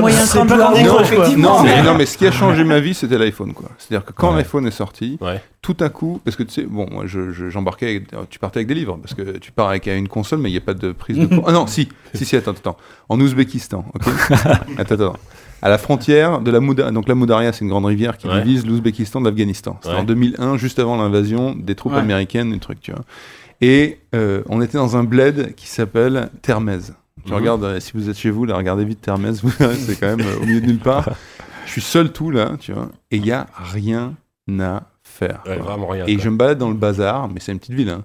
Et il y a des mecs là qui ont une, je sais plus ce que c'était, une PlayStation, je crois, avec un truc de voiture, avec des roquettes, tu sais, je sais plus ce que c'était. Après, Un wipeout. Une sorte de wipeout, Ouais, un une espèce de wipeout, ouais. tu vois. Et putain, les mecs, je les vois, je leur file 100 dollars, je leur pique leur truc, je leur dis T'inquiète pas, je te la rends dans 2-3 jours. Qu'on attendait tous là le début de l'invasion américaine, tu sais, en Afghanistan. Ah ouais. Donc je leur ai taxé le truc et je passais mes journées dans, le, dans mon piole Ah, attendre. à attendre l'invasion de l'Afghanistan en, demandé en en- en jouant- en jouant à ce truc-là. Mais tu leur as rendu, quoi. C'est du vol manifeste. Non, non, je leur, je leur ai rendu quand je me suis barré. Euh, mais c'était, euh, c'était voilà. Vous devenu même- vieux. Vous avez eu des enfants en non, non, mais la réalité, c'est que t'étais en plein endroit où il n'y avait pas d'électricité, où il n'y avait pas de truc. Donc, mais en revanche, l'iPhone, c'était un truc où tu avais un écran et, et un truc, tu le chargeais dans la voiture. Et ça, je veux dire, le, le, le, le, le Blitz, là, où, euh, Jules, tu vois, quand. Ouais. ça. Bidule, bidule. Bidule, ouais. Putain, bidule, mais c'était, euh, mais ça m'a bouffé des heures et des heures. parce Ouais. que tout à coup, tu vois, t'avais, euh, mais moi, j'avais des jours où je faisais 26 heures de caisse, quoi, tu vois, Ouais. pour aller d'un point à un autre. Ça euh, fait une longue journée. une longue journée, donc t'es là, et, et une fois que t'as lu ton livre, mais comme, comme c'est- ça bouge comme ça, l'enfer. t'es- dans un 4x4 dans des routes de montagne, ça bouge, vois t'essaies Bidule, là, comme ça, t'essaies c'est de suivre hein. la ligne, Ouais. tu vois, et, à un à un bout d'un moment, tu, dis, bon, bah, qu'est-ce qu'il y a à faire? Et donc le, le iPhone et les, les petits jeux comme ça à la con, Ouais. c'était vraiment, sauvé, euh, quoi. ça m'a sauvé, quoi. Moi, c'est- moi, je trouve ça incroyable. euh. Ah, bah. Bah, pour moi, les jeux mobiles, c'est exactement euh, comme tu dis, Diego. Moi, c'est un truc qui aussi m'a sauvé. J'ai vachement de mal à jouer longtemps à un jeu, à m'investir longtemps. Enfin, tu Mm. vois, j'ai j'ai une liste que je regarde comme ça avec amour où il y a Mm. The Witcher. Pas euh, le catalogue de Steam, quoi. euh, Il y a Tu Metal peux- Gear Solid 5. euh, même même GTA déjà. 5, je suis comme toi, j'ai Ah, pas réussi à le finir, tu vois. Ouais, ouais. J'ai tout fait pour me mettre bien, etc. Euh, des Dragon Quest, j'ai plein de jeux, je me dis putain, j'ai tellement envie de les faire, et en fait, je sais tellement que je vais pas les faire. Enfin, aujourd'hui, je suis plus en état. Mm, mm. Et ce qui est intéressant, c'est que hum, avec le jeu mobile, t'as un jeu qui est tellement fractionné, qui est tellement rapide, sans, enfin, c'est les avantages de l'arcade sans euh, la punition de l'arcade, que tu vois, c'est comme, du MP3. Bien Tu t'emportes ta musique n'importe où avec toi, sûr, et tu grignotes de la musique. Et euh, du coup, le jeu t'accompagne, alors de manière effectivement peut-être plus légère, moins avancée, moins sophistiquée. Et c'est C'est comme The Trail quand même qui a l'air. mais ce qui est génial, c'est ça, c'est vraiment la différence entre un mec qui dit ok, je vais écouter ma musique, ça veut dire qu'il faut que je sois chez moi, que j'ai mes enceintes, mon vinyle, que je pose, mon machin, etc., etc. Et il y a un mec qui dit en fait, je vais écouter des MP3. Alors Ouais. effectivement, les MP3, euh, peut-être que d'un bon point de vue c'est moins bien. Mais j'aime le jeu et je peux jouer partout de manière ultra flexible. Et euh, tu vois, Clash Royale, je trouve ça incroyablement bien rythmé. C'est-à-dire que le boulot que les mecs ont fait Mmh. Ouais. sur le temps de jeu de Clash Royale, c'est impeccable. Mm, mm. C'est impeccable. Et je, je désespère pas de refaire des expériences longues, mais aujourd'hui, je suis comme toi, je.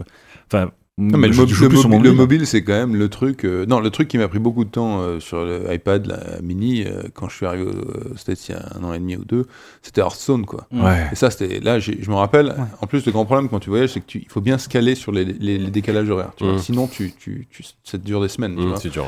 Et donc là, je m'étais bien calé et tout, et puis j'avais téléchargé le, le Hearthstone, tu vois, et donc je me, je me mets dans le lit, je me dis, bon, allez, je suis un peu décalé, mais là, je vais me coucher. Putain, j'ai 6 heures plus tard, j'étais encore dessus. Ouais, et ça, là, c'est- là, ça m'a pose un gnome lépreux. De toute façon, Hearthstone, c'est la plus grosse foutu, drogue qui est sortie Ouais, depuis ouais. quelques années. Et c'était- Hearthstone incroyable aussi. C'était ton premier contact un peu avec euh, l'e-sport, enfin, puisque je reviens un peu à Ouais, l'e-sport. on va Oui. peut-être revenir un peu C'est ça ton premier contact avec l'e-sport, c'est Hearthstone? Enfin, avec le, avec Non, le jeu compétitif, on c'est va pas dire. le premier contact, mais le problème, encore une fois, c'est que j'ai joué en solo sur Hearthstone, tout content, tu vois, en train de battre, en train de choisir mes cartes, machin, et après, t'arrives au niveau, je sais pas quoi, et tu dis, ok, je vais aller online, quoi. Mm. Et là, t'arrives online tu te fais face à un mec qui a le même niveau que toi, cet enculé, et, tu sais pas comment ni pourquoi, mais il te défonce, mais, mais c'est fini en trois tours, tu vois probablement Kevin en fait. Ouais, c'est ça. non, mais tu vois, ça, c'est, c'est- et ça, je dois dire que c'est ça, c'est le côté un peu euh, hard à avaler, c'est l'humiliation, quoi, permanente. Tu vois ce que je veux dire? C'est très dur, mais pour Ouais, moi, c'est c'est une, réalité qui est très brute. Ouais. C'est vraiment. euh, Ouais. C'est très. C'est Et puis les mecs, c'est sans, sans concession, tu vois. Et plus ils t'écrasent vite, plus ils sont contents et passent autre chose. Bonjour. Et Et disent bonjour à la fin. Et quand ils disent désolé, c'est pour sous de ta gueule. quoi. Ah, elle a disparu, l'émotif, désolé. Ah, y a plus désolé. On C'est peut vrai plus- on peut plus s'excuser. Toi, Diego, le fait que tu donc tu t'intéresses à l'e-sport et que tu t'intéresses même à, créer un- une émission sur un média, euh, c'est récent finalement? Oui, non, non, mais en fait, moi, le e-sport, c'est vraiment un truc que j'ai découvert. C'est-à-dire qu'il y a deux ans, quand je suis arrivé en tant que directeur de documentaire de, de la chaîne, Le canal, ouais. il y a un mec qui est venu me proposer un doc qu'on a diffusé il y a pas longtemps qui s'appelait Game Fever, Mhm. qui était vraiment sur euh, le e-sport en Corée, euh, avec Moon, euh, SOS, tu vois. Donc je commence à regarder les premières images, tu vois, qui reviennent de Corée. Je me dis, putain, mais c'est dingue quand même, tu vois, ce truc-là. Ma femme est coréenne, tu vois, et pour le coup, Ah oui. elle est au courant de rien. Donc, c'est quand même une des rares coréennes qui est pas au courant du truc, tu vois. c'est- Je, je dis, t'aurais pu me prévenir quand même. ah non, je, Ton job de veille un peu, merde. ouais, c'est ça, fait un peu de la vieille, quoi, merde. Et donc, euh, et donc je, je, je commence à regarder dedans et je me dis, putain, ça c'est quand même, c'est cool, parce que ce qui est intéressant pour moi avec le e-sport, c'est que c'est de la communauté avant tout, tu vois. Ouais. Et ça va contre le stéréotype habituel du no-lifer, euh, du mec isolé, de, Mm. le jeu vidéo va te rendre compte, tu vois, ou etc. etc. Et c'est vraiment pour moi, euh, ce que j'aime dedans, c'est que l'excitation, la fanatisation, le, le plaisir de venir ensemble, vivre des, partager des émotions, tout ça, je trouve que c'est hyper important parce que moi, j'ai été quand même quelqu'un qui n'était pas dans le virtuel toute ma vie, justement, j'étais dans dans le concret, dans le reportage, dans le terrain. Et j'ai toujours dit que, voilà, le virtuel c'est formidable, mais il y a un moment, il y, a- il y a des grands problèmes sur la planète. Et là, il va y avoir de, de- de beaux, de beaux jours devant nous pour ça avec euh. Trump. Mais euh, euh, il y a un moment, il faut être dans le, dans le réel. Quoi. On ne peut pas exister dans le, dans, dans le virtuel. Et donc, là, ce que j'aime avec le e-sport, c'est que c'est tout d'un coup un truc qui te sort du, Mm. du purement virtuel et qui te met en contact avec d'autres gens, avec de l'échange, avec du Mm. partage, avec des trucs comme ça. Et c'est ça qui me plaît vraiment en e-sport. Donc, quand j'ai vu ça, je me suis dit, il y a un truc à faire en France avec le, le, le e-sport. Walou. Oui, euh, peut-être que je grille les étapes de l'interview. Je sais pas comment JK a préparé cette interview. Ah, moi, j'aurais préparé. Probablement brillamment. mais- Et euh, est-ce que justement ce, ce- cet aspect communautaire du jeu vidéo est plus télégénique que le jeu vidéo en lui-même? Mais moi, je crois que le, le... moi, je crois qu'il faut, il y a deux choses, il faut pas se tromper. Moi, je pense pas que le, le sport, euh, euh, le e-sport soit télégénique particulièrement. C'est-à-dire Ouais. qu'aujourd'hui, il est euh, vidéogénique parce que tu le regardes euh, sur fait. un écran. Mais c'est pas télégénique forcément. Télégénique, c'est la télévision, c'est encore autre chose. Tu vois, c'est un autre niveau en termes d'entertainment et de, de- de trucs.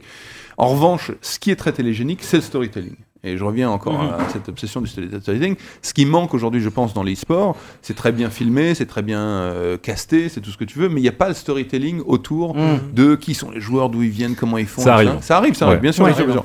Ça arrive, mais euh, nous, ce qu'on a essayé de faire avec le Canal Sport Club euh, sur, sur la chaîne, justement, c'est d'essayer de, de- de donner euh, euh, au monde du e-sport euh, une émission qui allait vous raconter le e-sport comme on raconte le Canal Football Club, comme, on a- comme on raconte le Canal Rugby Club, et de vraiment, euh, le, le travail qu'on a essayé de faire, c'est de se dire, nous, on connaît rien, mais on sait faire de la télé, et donc on va travailler avec des gens qui connaissent le monde du e-sport, qui en connaissent les codes, et on va essayer de merger.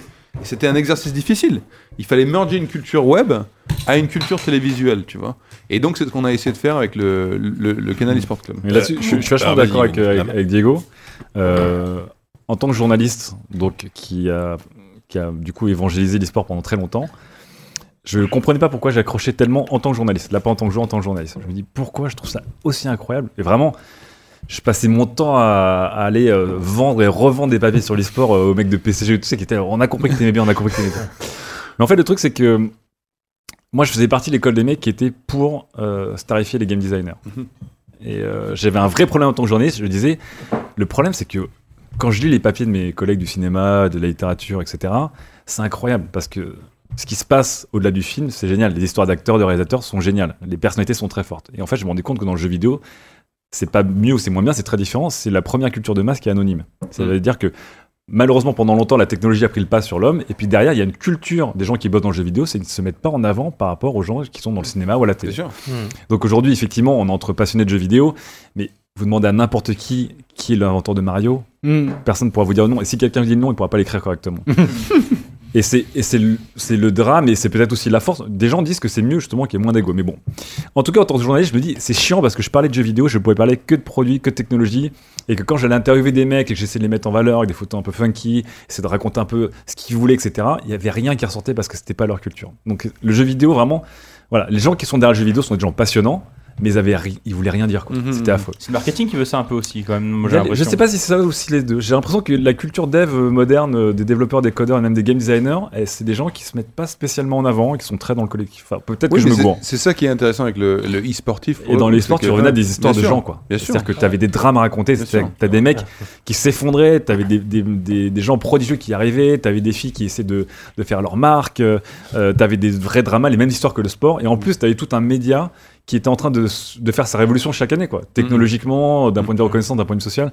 Et donc, c'était génial à raconter. Et effectivement, l'e-sport, c'est la première fois que le jeu vidéo peut être vraiment raconté plus par les gens qui, Mhm. qui l'incarnent que par le, Ouais, le jeu lui-même, quoi. Alors, il y a Oupi, après 10, après Yannou. Je sais qu'il y, a une- il y a une longue file d'attente de questions, mais Oupi, vas-y, ça t'as levé l'avant en premier. Ouais.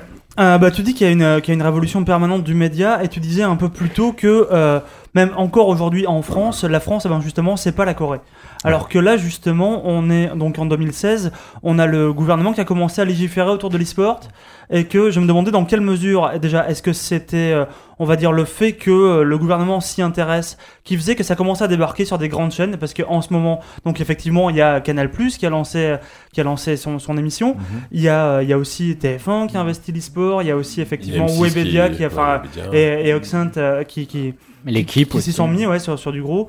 euh, L'équipe. Est-ce que, euh, est-ce que tout ça justement, ça peut, on va dire, est-ce qu'on est en train de rattraper un modèle coréen ou est-ce que euh, Il y a- il y a- alors là, la question, elle est hyper intéressante, mais elle est très vaste. Juste pour essayer d'aller le plus vite possible. Je vous parlais du faisceau coréen. Donc. Pour ceux qui connaissent pas bien le, le phénomène de la Corée du Sud et de l'e-sport, pourquoi ça a explosé en Corée Et pourquoi ça a explosé dans d'autres régions comme la Scandinavie On va vraiment se concentrer sur la Corée qui est le berceau. La Corée, déjà à l'époque, il n'y a pas de console de jeu. Euh, Il y a, un- enfin, il y a un problème. Le, le- le mot est doux. Il y a un petit souci de relation entre la Corée et le Japon, et même je dirais plus entre toute l'Asie et le Japon. Ouais.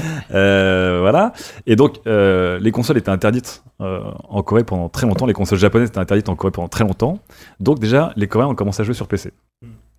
Ensuite, il y a eu le, le boom technologique et économique de la Corée. Il est arrivé durant la deuxième moitié des années 90. Ça veut dire que après le Japon, quand le Japon a commencé à s'essouffler euh, à la fin des années, euh, milieu des années 90, c'est la Corée qui est devenue un peu le nouveau tigre de l'Asie, qui a commencé à exploser, etc. Avec toute la génération Samsung, LG et tout. Et c'est là où il y a commencé à avoir un gros taux d'équipement et où ils ont commencé à s'équiper d'un coup. C'est-à-dire qu'ils sont passés de rien à la DSL et la fibre avant tout le monde. Un peu comme on voit en Europe de l'Est euh, actuellement. Ils ont, ils ont fait une sorte de bond géant. Euh. Moi, j'avais Ouais. entendu d'ailleurs à, à ce titre que si StarCraft avait si bien marché en, en Corée, c'était qu'il coïncidait avec un moment, euh, justement, comme tu dis, de, de boom technologique, mais surtout le moment où euh, les cybercafés sont apparus en masse Exactement, et qu'ils n'avaient pas d'autres jeux que celui-là, finalement, En à, fait, à proposer. StarCraft, encore, le produit est génial, mais c'est d'abord un coup de moule absolument monstrueux. C'est vraiment un croisement de faisceaux absolument, absolument incroyable. La société coréenne, elle est ultra compétitive. C'est-à-dire que euh, ça, ça en devient même un, un problème. Il y a pas mal de documentaires, de reportages Carrément, sur les, sur les jeunes Coréens qui fuient le suicides, pays euh, sur ça. ouais. machins, les, les Tiger Moms euh, qui t'obligent à faire 40 trucs. Mais donc, t'avais, et on- encore une fois, ça pourrait ouvrir un autre sujet sur la métaphore du sport et de, et de la guerre, mais en gros, c'était une manière pour une- toute une génération de s'éclater et de se défouler sur la compétitivité, mais de manière métaphorisée. Et pas dans la vie, pas dans les études, etc. Et donc, il y a tout ça qui arrive en même temps. La Corée cherchait une culture. La Corée cherchait un, truc qui allait de l'avant. Et donc, tout arrive en même temps quand StarCraft a explosé. Et donc, le jeu est devenu un phénomène euh, national, au même moment que les PC banques sont devenus un phénomène national, au même moment que l'Internet s'est démocratisé en l'espace de deux ou trois ans. C'est-à-dire qu'ils sont vraiment passés de rien à un Internet euh, qui était absolument euh, dément. Et le gouvernement, il poussait aussi une culture du jeu vidéo, une culture du matos qui était pas du tout le- celle du Japon. Donc eux, ils n'ont pas connu les consoles. Donc vraiment, tout est arrivé. Donc ensuite, ça c'est le point de départ. Ensuite, d'un point de vue État, l'État a été extrêmement malin. Ils ont tout de suite euh, légiféré et euh, créé des cellules autour de ça. Donc euh, encore aujourd'hui, ça s'appelle la CESPA. Ouais. Euh, ça a permis de, alors, ça a permis de faire des choses. C'est aussi des limites parce qu'il y, y a- beaucoup de collusion. Ça a permis à des chaînes de télé de se mettre en accord avec la CESPA et de créer des ligues et des chaînes de télé. Par exemple, en France, c'est pas possible aujourd'hui. Est-ce que je sais pas, Diego, t'es mieux qu'avec moi là-dessus, mais aujourd'hui en France. D'un point de vue purement légal, je parle même pas d'un point de vue euh, concurrence entre les écrans, mais d'un point de vue purement légal, tu ne peux pas retransmettre une rencontre de jeux vidéo parce que c'est de la pub pour un produit culturel. Alors, c'est en train de changer. Ouais, jusqu'à de- aujourd'hui, c'était pas possible. Oui, mais euh, on, on l'a fait et Ouais. on va continuer à le faire. Et donc, je crois que, bah, par exemple, l'équipe 21 Ouais, c'est ça, FIFA, Mais je crois qu'ils sont en euh, mode YOLO l'équipe 21. Ils ont dit bon, on va le faire. Ouais, mais je crois que bon. C'était pas sûr. Non, non, euh, mais- D'ailleurs, il y avait mais un de problème de direct, de différé. euh, C'était pas, Ouais, c'était ouais. pas très clair. Mais, mais je crois que de- le, le- le- ça, c'est. Je, je pense qu'en France, et, et Axel Lemaire, quand même, a bien porté le truc, Ouais, etc. etc. top. Euh, je crois qu'on va très rapidement comprendre que euh, il faut. Parce que tu sais, la France, on est quand même avec des, des œillères euh, Ouais. sur, sur plein de sujets. Et là, il- je crois qu'ils commencent à se rendre compte que, attendez, il y a un truc qui explose. Il y a, un- je crois que la France est le deuxième plus gros pays e-sport en Allemagne, en Europe, tu vois. Ouais. Euh, après l'Allemagne, je veux dire. Et donc, euh, donc il y a un, un marché hyper intéressant euh, pour euh, tout le monde, tu vois, les annonceurs, les chaînes, les, les, les joueurs qui vont pouvoir se professionnaliser, qui vont pouvoir. Donc, il faut aider ça. Et, et- et- c'était dur au début. Hein. mais bien sûr, et l'autre grand problème aussi, c'est que des jeux énormes comme CS, tu vois, euh, c'est du PEGI 18, donc pas de diffusion a, antenne. Il y a ce problème, il y a Ouais. ce gros problème. euh, Donc là, ça, c'est- CSA, ça, ouais. c'est des discussions que nous, on va avoir avec le CSA et euh, pas plus tard que décembre. Là, Même, on a des même, en- réunions. même tard en, même, même- tard en soirée, tu peux Si, pas si, si, tu peux, des... Si, si, de 22h30. C'est ça, c'est 22h30. ouais. Mais, euh, Après, mais- samedi du mois, un petit match de CS. mais c'est ça, mais c'est ça, qui, c'est ça est hyper intéressant, je trouve, c'est que En décembre, ça va être tu vois, Canal, c'est une chaîne euh, historique maintenant, alors qu'elle était une chaîne pionnière à Mm. l'époque. Et donc, je crois que ce qui est hyper intéressant pour moi, euh, c'est de me dire qu'est-ce qu'on va faire sur cette chaîne qui va parler à une nouvelle génération et qui va parler à autre chose. Mais c'est aussi très nouveau. Parce qu'encore une fois, la Corée, ils ont foncé droit dedans. Donc des télés étaient spécialisées là-dedans. Il y avait des programmes, ça a été pris de manière extrêmement euh, euh, naturelle. En France, donc, pour avoir bossé en tant que journaliste, mais aussi en tant qu'organisateur euh, et en tant que professionnel de l'e-sport, on a eu un rejet en bloc Bien de sûr. la télé. C'est-à-dire que, encore une fois, le problème de la télé, c'était Mm. pas que l'e-sport, c'était le jeu vidéo. La télé française, n'importe quel écran qui est un autre écran que la télé, c'est de la concurrence à la Mm. télé. Donc, en France, il n'y a jamais eu une. Désolé télévisateur, il n'y a jamais eu une émission digne de ce nom sur le jeu vidéo, il n'y a jamais eu une émission digne de ce nom sur internet, Il y a eu rien plein parce il y a que- eu plein de tentatives, mais Ouais, mais- ça oui, non, ça duré. Oui, ça a puis c'est jamais, c'était c'est quoi qui a fait le buzz sur YouTube, le top 10 des trucs sur le TNT. Mais la télé française, elle a rejeté en masse les écrans concurrents. Mm. Et là, c'est- c'est c'est pas que l'e-sport. Donc aujourd'hui, on est en 2016. Je suis très Non, content qu'il y ait le Canal Sport Club. Ah, mais ah oui, mais ah, et sur Canal, ça fait des années que t'as le journal des jeux vidéo, par exemple, Oui, qui, mais- qui est la Oui, là, euh, avant, quand même. J'adore Fred, ouais. j'adore Fred, mais il se, il se bat, c'est un, c'est un îlot de programme qui est, Ah oui. qui est là euh, le samedi à Ça passe la 11h45 ou le ouais. 22h. C'est- Et Non, mais je crois, je crois que le, le, C'est très dur, le, travail. Non, mais attendez, le- le- pour mettre une émission de e-sport euh, sur Canal, vous imaginez pas le travail. ça, a non, été- mais- ça a été compliqué. Moi, j'étais premier étonné. hein, Non, mais, ça a mais été compliqué que- de leur et, puis, euh, de mettre des moyens aussi. Je sais pas si vous avez vu l'émission, mais on a quand même des plateaux, on a du public, on a des reportages, on a des trucs, Ouais, tu vois. Et donc, c'était. euh, euh, Un peu comme ici, quoi. Oui, c'est ça. Qui est bien avec la radio, c'est que tu peux, voyager. euh, tu, peu- peux, tu peux voyager, t'appuies sur un, sur un jingle et tu vois. Non, même mais on les a pas. hein. c'est vrai, c'est vrai. Je vais faire un blanc antenne alors. Euh, non, mais je crois qu'il y a eu un, un- un travail euh, qu'on a effectué. Parce qu'en fait, c'est- bon, on va rentrer dedans. hein. Le- euh, ça a commencé comment? Donc, ça a commencé, j'ai vu les premières images de Corée, je me suis dit, il y a un truc à faire. Je me suis renseigné en France, j'ai vu ce que ça commençait au gaming, euh, Eclipsia, machin truc. Je me suis dit, bon, euh, Webedia et ainsi de suite. Je me suis dit, là, il y a quand même, euh, c'est hyper intéressant. Et donc, au début, je voulais juste faire une émission, tu vois, en me disant il faut faire une émission là-dessus, tu vois, c'est c'est du sport. hein. Et, et, et donc quand j'ai commencé à en parler en interne, tu vois, les gens m'ont dit ouais, super, vas-y, euh, fonce. Mm. Et euh, ouais, ben je, je suis allé, tu vois. Ah, ils, se sont foutus de ta gueule, mais ils t'ont dit vas-y quand même, quoi. Oui, non, en fait, c'était une vanne, il a pas compris que c'était. ok, vous voulez que j'y vais. Non, mais c'est-à-dire que, que, que le boss de, de la chaîne, Maxime Sada, il a compris, parce que lui, il est gamer aussi, donc il a compris l'intérêt du truc. Mais Ouais. quand, quand j'ai j'ai- j'ai fait une réunion avec plein de gens à l'intérieur de la chaîne, tout le monde a dit c'est hyper intéressant, vas-y, fais-le. Et tu vois, j'avais fait la réunion pour justement essayer de- de- d'avoir un peu de soutien. C'est surréaliste. Et donc, Je me suis dit, il y a un piège. tout le monde s'est barré de la piole, sauf trois personnes. Et donc, tu avais un mec qui s'appelle Christophe Agnus, qui bosse chez Vivendi, qui est un ancien journaliste de l'Express, euh, Mm. correspondant. Mais c'est ça qui est intéressant avec les journaleux, c'est que ils ont l'ouverture d'esprit. Tu vois, quand ils Mm. entendent une histoire, ils se disent ah là il y a quelque chose. Tu vois. Un mec de chez Havas, euh, Charles Sakalis, euh, qui euh, lui euh, voyait le, le potentiel marque, euh, tu vois, machin, Mm. et un mec de Dailymotion, Alexis Jaillet, qui est à Berlin, euh, tu vois. Et donc, tu sais, c'est drôle parce que tout le monde sort de la chambre. Il y en a quatre qui sont, restés- trois qui sont restés, on était quatre en tout, et on s'est dit bon bah ok, maintenant. C'est un on bon est début de jeu de rôle, ça. hein. Ouais, c'est ça, bah, le jeu de rôle, c'était. t'as ton healer, t'as ton DPS, C'est- t'as tank. c'est- euh, Exactement, exactement. Et donc, et donc euh, les quatre, on, s'est commencé, on a commencé à chercher à créer quelque chose qui était non seulement l'émission, mais là, en plus, on a fait un accord avec le SL pour créer des ligues, pour faire Mm. des choses. Donc ça, c'est hyper euh, excitant parce que, en plus, c'est pas mon job, quoi. Tu vois ce que je veux dire? Moi, je suis payé pour être directeur de documentaire de la chaîne. Mhm. Et là, ça, ça me prend à peu près 40% de mon temps aujourd'hui depuis 9 mois. Quand même. Mais je le fais parce que euh, je me dis, il y a un truc, et, et c'est le job de. Et personne d'autre n'est payé. C'est-à-dire, le mec de Havas, il continue à faire son taf. Le mec de Vivendi, c'est pas son job non plus. Dailymotion Jaillet, tu vois. Donc, donc, c'est ça qui est intéressant, c'est que c'est vraiment quatre mecs qui n'avaient rien à voir avec le e-sport, qui se sont. Euh, euh, amourachés de, le, de, du, du- de ce côté euh, événement, Mhm. event. Moi, moi, ce que je vois dans les sports, c'est que je, euh, enfin, tu vois, dans les grandes images que j'ai vues, et, et tu vois, euh, chez Vivendi, je vais pas faire la, la- tu vois, le, le, le, le, Vivendi Boy, mais euh, t'as quand même euh, Universal qui avait Imagine Dragons, qui avait fait le truc pour Riot, la CZ qui a fait une nouvelle chanson pour Riot aussi. Donc, tu vois, c'est hyper euh, intéressant parce qu'il y a plein de de- d'endroits où on peut piocher du talent ou des choses pour essayer de construire quelque chose qui serait pour moi le Super Bowl d'une nouvelle génération, tu vois. Mm. Et donc, donc peut-être qu'on va se planter, je sais pas. Mais en tout cas, je crois qu'il y a un potentiel que quand tu arrives à, créer des événements où autant de gens viennent ensemble pour partager une passion, ben, il y a des choses à faire pour upscaler la, la- la qualité de l'événement, pour euh, le retransmettre différemment. Tu vois, c'est ce qu'on avait fait avec le poker à une époque sur, Mmh, sur ouais. Canal. C'est vrai, il y a eu une- Bah oui, comme le, ça, le ouais. poker, Ouais, on a fait la F1 avec des caméras thermiques, on a fait euh, le foot avec les, les, les Spider Cam, tu vois.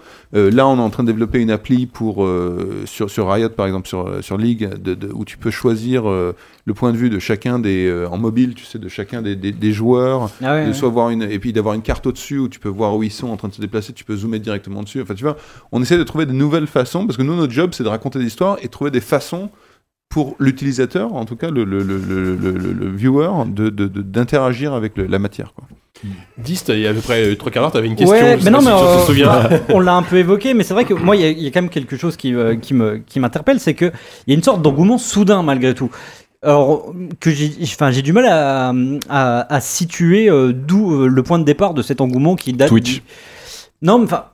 Ok, mais, mais par, pour les médias un peu plus traditionnels. Alors, Ça, s'est insti- institutionnalisé, tu veux dire bah oui, parce que en fait, non mais il y, a- il y a un engouement. Alors je sais pas si c'est parce que quelqu'un a fait le premier pas et du coup tout le monde s'est dit euh, il faut qu'on s'y mette aussi et qu'il y a cet effet non, boule mais de tu sais, c'est des ça, trucs, c'est des trucs dans l'air du temps. C'est-à-dire que là, vraiment, euh, 2015-2016, euh, moi, je sais que moi, le projet euh, sur le e-sport euh, Game Fever, là, on me l'a amené il y a deux ans, tu Mhm. vois. Et c'est là pas le moment, ouais. Ouais, mais j'ai commencé à y aller. Et, et, et, et tout d'un coup, quand tu. Parce que. Tu sais, pour moi, le, le, le e-sport, c'est comme Matrix, quoi. C'est-à-dire que tu vis ta vie, tu as l'impression que tout est normal, et tout d'un coup, on te file la pilule e-sport, et tu commences à voir du e-sport partout, tu vois. Et c'est vrai, et tout d'un coup, quand j'ai commencé à savoir que ça existait, j'ouvrais le Wall Street Journal, boum, je voyais Ouais. que euh, euh, MTG achetait ESL et euh, Ouais. DreamHack, euh, j'ouvrais le Figaro, je voyais un, article, un petit article e-sport machin, euh, New York Times, et tout d'un coup, t'en vois partout, quoi. Tu vois ce que je veux dire?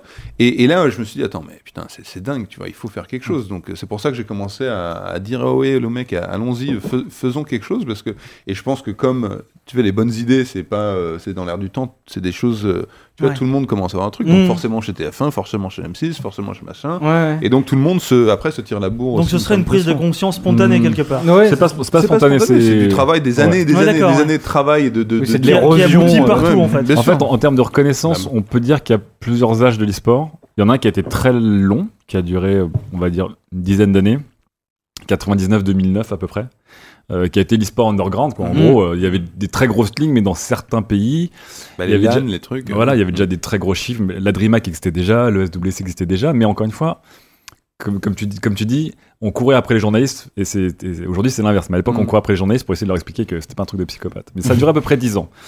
2008-2009, énorme trou d'air. Euh, T'as la crise des subprimes qui fait que tout s'écroule. Donc, euh, moi, la boîte pour laquelle je bossais, on a fait faillite littéralement du jour au lendemain, alors qu'on était les rois du monde. On s'est rendu compte que le modèle était ultra fragile, qu'on était à 100% sur sponsoring, on avait zéro de, de droit télé, il n'y avait pas de merchandising, il n'y avait rien. Donc, c'était un truc d'amateur. Donc, trou d'air. Deuxième âge qui a, qui a fait augmenter la, la reconnaissance de l'e-sport, c'est League of Legends et Twitch. Et ça a été monstrueux. Ça veut dire que Twitch, déjà, c'est un phénomène qui est même plus gros que l'e-sport, mais qui a vraiment aujourd'hui est intimement lié. Et League of Legends, c'est le premier jeu euh, free-to-play occidental à très très grosse échelle. C'est la première expérience vraiment massive de, de Mm. free-to-play qui en plus il se trouve que les deux mecs les, les fondateurs de, de League of Legends sont des anciens de Dota des fans de compète d'e-sport à Mm. l'ancienne et tout Donc- en termes de, enfin, c'est beaucoup plus gros que Starcraft, Starcraft 2. euh, Ouais, ouais, LoL c'est, Ouais. ça- c'est- 100 on, 100 on a plus, de joueurs, on a ouais. plus de 100 millions de joueurs actifs, on doit Ouais. être à 1,6 milliard de dollars de revenus euh, annuels pour un jeu euh, Ouais. free-to-play. Ils ont été rachetés par Tencent, là aussi, euh, ça c'est pareil, quand Ouais. tu vois euh, Tencent, la grosse boîte chinoise qui rachète eux, qui rachète les Supercell. mecs de Supercell Ouais. de Clash Royale, tu dis... euh, tu Mm. vois, Mais qui ont 7 des parts- ils ont des de parts dans Activision Blizzard. tu vois, tu Mais, ça, ça a été, ça a été un vrai cas et nous on l'a vu quand Twitch a été racheté. C'est pour ça que je dis Twitch et pas que pour le mien. Quand Twitch a été racheté par Amazon, ça a foutu l'e-sport sur la carte des gens qui justement euh, s'en foutaient quoi. Ils Mm. disent, ah il y a un milliard de dollars quelque part. Attends il y a un milliard de dollars quelque part. Et là effectivement Forbes, Wall Street, Le Figaro, tout le monde a débarqué parce qu'encore une fois quand tu connais pas un phénomène et que t'as un média on va dire tradi, t'as besoin de chiffres. Tant que t'as pas un chiffre, Ouais. t'as beau dire non mais tu sais que c'est incroyable ce qui se passe en Suède en ce moment. Les mecs qui jouent à CS et tout, c'est c'est ouf. C'est quoi le chiffre? Ah, Il y a vraiment des 1.6. non, tu te vannes cadeau. allez. Le, le 1 milliard, le 1 milliard de dollars de, le 1 milliard de dollars de- d'Amazon lâché en cash pour Twitch, Ouais, ça a foutu l'e-sport c'est- sur la, ça- sur la carte. ouais, et vraiment, ouais. Et comme dit Diego, une fois que t'as goûté à l'e-sport, que t'as touché l'e-sport, tu me dis attends, il se passe un truc de ouf. Mais il fallait que les gens vraiment se tournent et Mm. disent non, il se passe un truc. Et le deuxième truc, c'était les chiffres de League of Legends. Ouais. Donc un chiffre qui aujourd'hui est en fait un chiffre complètement galvaudé, qui était le fameux. Il y a eu plus de joueurs, de gens qui ont regardé les finales de League of Legends que des finales NBA, Mm. ce qui en fait est complètement faux. C'est faux, ouais. Mais c'était des chiffres, on va Mais dire. t'avais euh, 1% de la C'était planète tout qui à cumulé League of Legends. C'était euh, tout cumulé sur ouais. un mois de tournoi, etc. Ouais, ouais. C'est comme des chiffres gigantesques. C'est vraiment des Bien chiffres sûr. gigantesques, mais voilà. Et ça, c'était le deuxième âge. Et là, je pense qu'on entre dans le troisième âge, mais qui pour moi est un peu incertain. C'est Diego, et c'est toute la génération Oh, télé. enfin, c'est pas sympa. Mais non, mais je- Moi j'ai 41 ans. euh, 41 ans, troisième âge, je pensais que ça arriverait plus tard, tu vois. on rentre dans l'époque tertiaire de l'e-sport. D'un point de vue- d'un- pas d'un point de vue game design, d'un point de vue purement reconnaissance et médias. Ce sont les télés qui ont longtemps boudé le jeu vidéo. Et je parle pas qu'en France, dans, dans plein de choses. Aujourd'hui, c'est- putain, mais il y a un truc énorme. Donc c'est Turner, euh, Turner, TNT, qui ouais, font un truc TBS, absolument énorme sur euh, CS. Canal qui effectivement j'ai vu enfin je te fais pas la lèche mais tout le monde on a tous vu le Canal Sport le. Canal Sport Club je fais bah c'est le Canal Football Club en fait Mm, c'est mm. vraiment le même truc et tout donc c'était top. Et mais la grande question que les gens se posent c'est est-ce que l'e-sport a encore besoin de la télé pour vraiment exploser ou pas? Donc là vraiment il y a une vraie question qui se pose. Ça pourrait être un troisième âge vraiment effectivement où on, on- on rentre dans, un truc qui est encore plus mainstream. Il y a beaucoup plus d'argent aussi parce que qui dit gros diffuseur dit aussi droit de diffusion. Bien sûr. ce qui n'existe pas vraiment aujourd'hui. euh, annonceurs machin. etc Et ça, mais, mais je crois encore une fois que il, il faut faire attention dans ce troisième âge parce que moi, ma grande, ma grande hantise, c'est la précipitation. Tu vois, Mm. Euh, haste makes waste, comme on dit. euh, Tu vois, là, il faut pas confondre la précipitation et. Vi- Vitesse c'est ça l'expression. Et donc. Moi, je crois qu'aujourd'hui, tu mets une compète de ligue, euh, tu le broadcast à la téloche, mais il y a personne. Bah, c'est ça. c'est ingérable Non, mais il n'y a personne qui vient, quoi. et, ouais Et c'est-à-dire que la télévision aujourd'hui, pour moi, il faut dissocier le mot de, de la machine. Tu vois ce que je veux dire? Ouais. C'est-à-dire que la télévision, c'est pas un rectangle euh, dans ton salon. La télévision, il faut que ce soit une pour moi, il faut que ce soit une expérience audiovisuelle euh, euh, premium. Différent, et différent du web. Euh, bah, premium, c'est Mm. ça que je veux Ouais, dire. Parce que le web aujourd'hui, c'est fait avec des moyens Oui, oui, euh, low cost, tu vois ce que je veux dire la preuve. Bah oui. Qu'ils sont de moins en moins quand est- même. Non, mais ce qui fait tout le charme du web d'ailleurs. Non, bien sûr, important. bien sûr. Non, et c'est fait le charme du web, ça fait le charme des communautés qui se créent, etc. etc. Mais après, la question, c'est que euh, aujourd'hui, le, le e-sport, en tout cas, c'est comme ça que là, je reviens de la BlizzCon, par exemple. euh, Mhm. Tu vois, euh, je veux dire, c'est dingue. Ouais, la- non, mais- Overwatch League notamment. Overwatch League, Ouais. tout Ouais. ça. Non, mais, les scènes qu'ils ont, elles c'est sont incroyables. Putain, les mecs se payent. Metallica et tout tous les ans, quoi. Tu Non, vois. bien sûr, non, non, mais. euh, Après, là, c'est pas que l'e-sport, mais. Oui, là, c'est. Oui, mais bizarre. Oui, voilà, mais. Non, mais Blizzard, c'est quand même 6 jeux e-sport aujourd'hui, quoi. Tu vois ce que je veux dire? Donc, c'est c'est eux qui sont. euh, y a, pe- personne d'autre n'a autant de jeux e-sport qui marchent aussi bien que. Et Activision se dirige vers là aussi à fond. Bien hein. sûr, bien sûr, bien sûr. Et donc je crois que là, là, aujourd'hui, le danger, c'est de confondre, c'est de se dire ah, on va mettre de l'e-sport à la téloche. Moi, je pense que c'est une erreur. Je pense que ce qu'il faut mettre à la téloche d'abord, c'est le storytelling. Mm. Parce que le storytelling, ça va parler à un plus grand nombre. Moi, je connais rien à League. Mais si je regarde une émission sur le e-sport et on va raconter que Mathieu, euh, tu vois, euh, pendant trois ans, il a galéré, mais que machin, bah, tout d'un coup, Mathieu, je sais qui c'est et je connais les mêmes problèmes qu'a eu Mathieu. Tu Ouais, vois ouais. et que par exemple moi je suis euh, à Lille et mon neveu va aller faire une compète un week-end mais contre euh, Monaco ou je sais pas enfin je dis n'importe quoi parce que je connais rien en foot mais tu vois genre euh, Lille contre euh, je sais pas quelle est une ville historique de Monaco. Lille parce que moi non plus. Mais ce que je veux dire c'est que que si si on arrive à à euh, intéresser les gens dans les histoires des gens Mm. et, et, et de leur ville et de leur communauté, et que certaines personnes vont défendre les couleurs de cette ville et de cette communauté, et ben même si je suis pas un e-sportif ou même si je connais pas, ben, je vais y aller pour dire ouais vas-y Ouais. Nantes, vas-y Lille ou je sais pas quoi.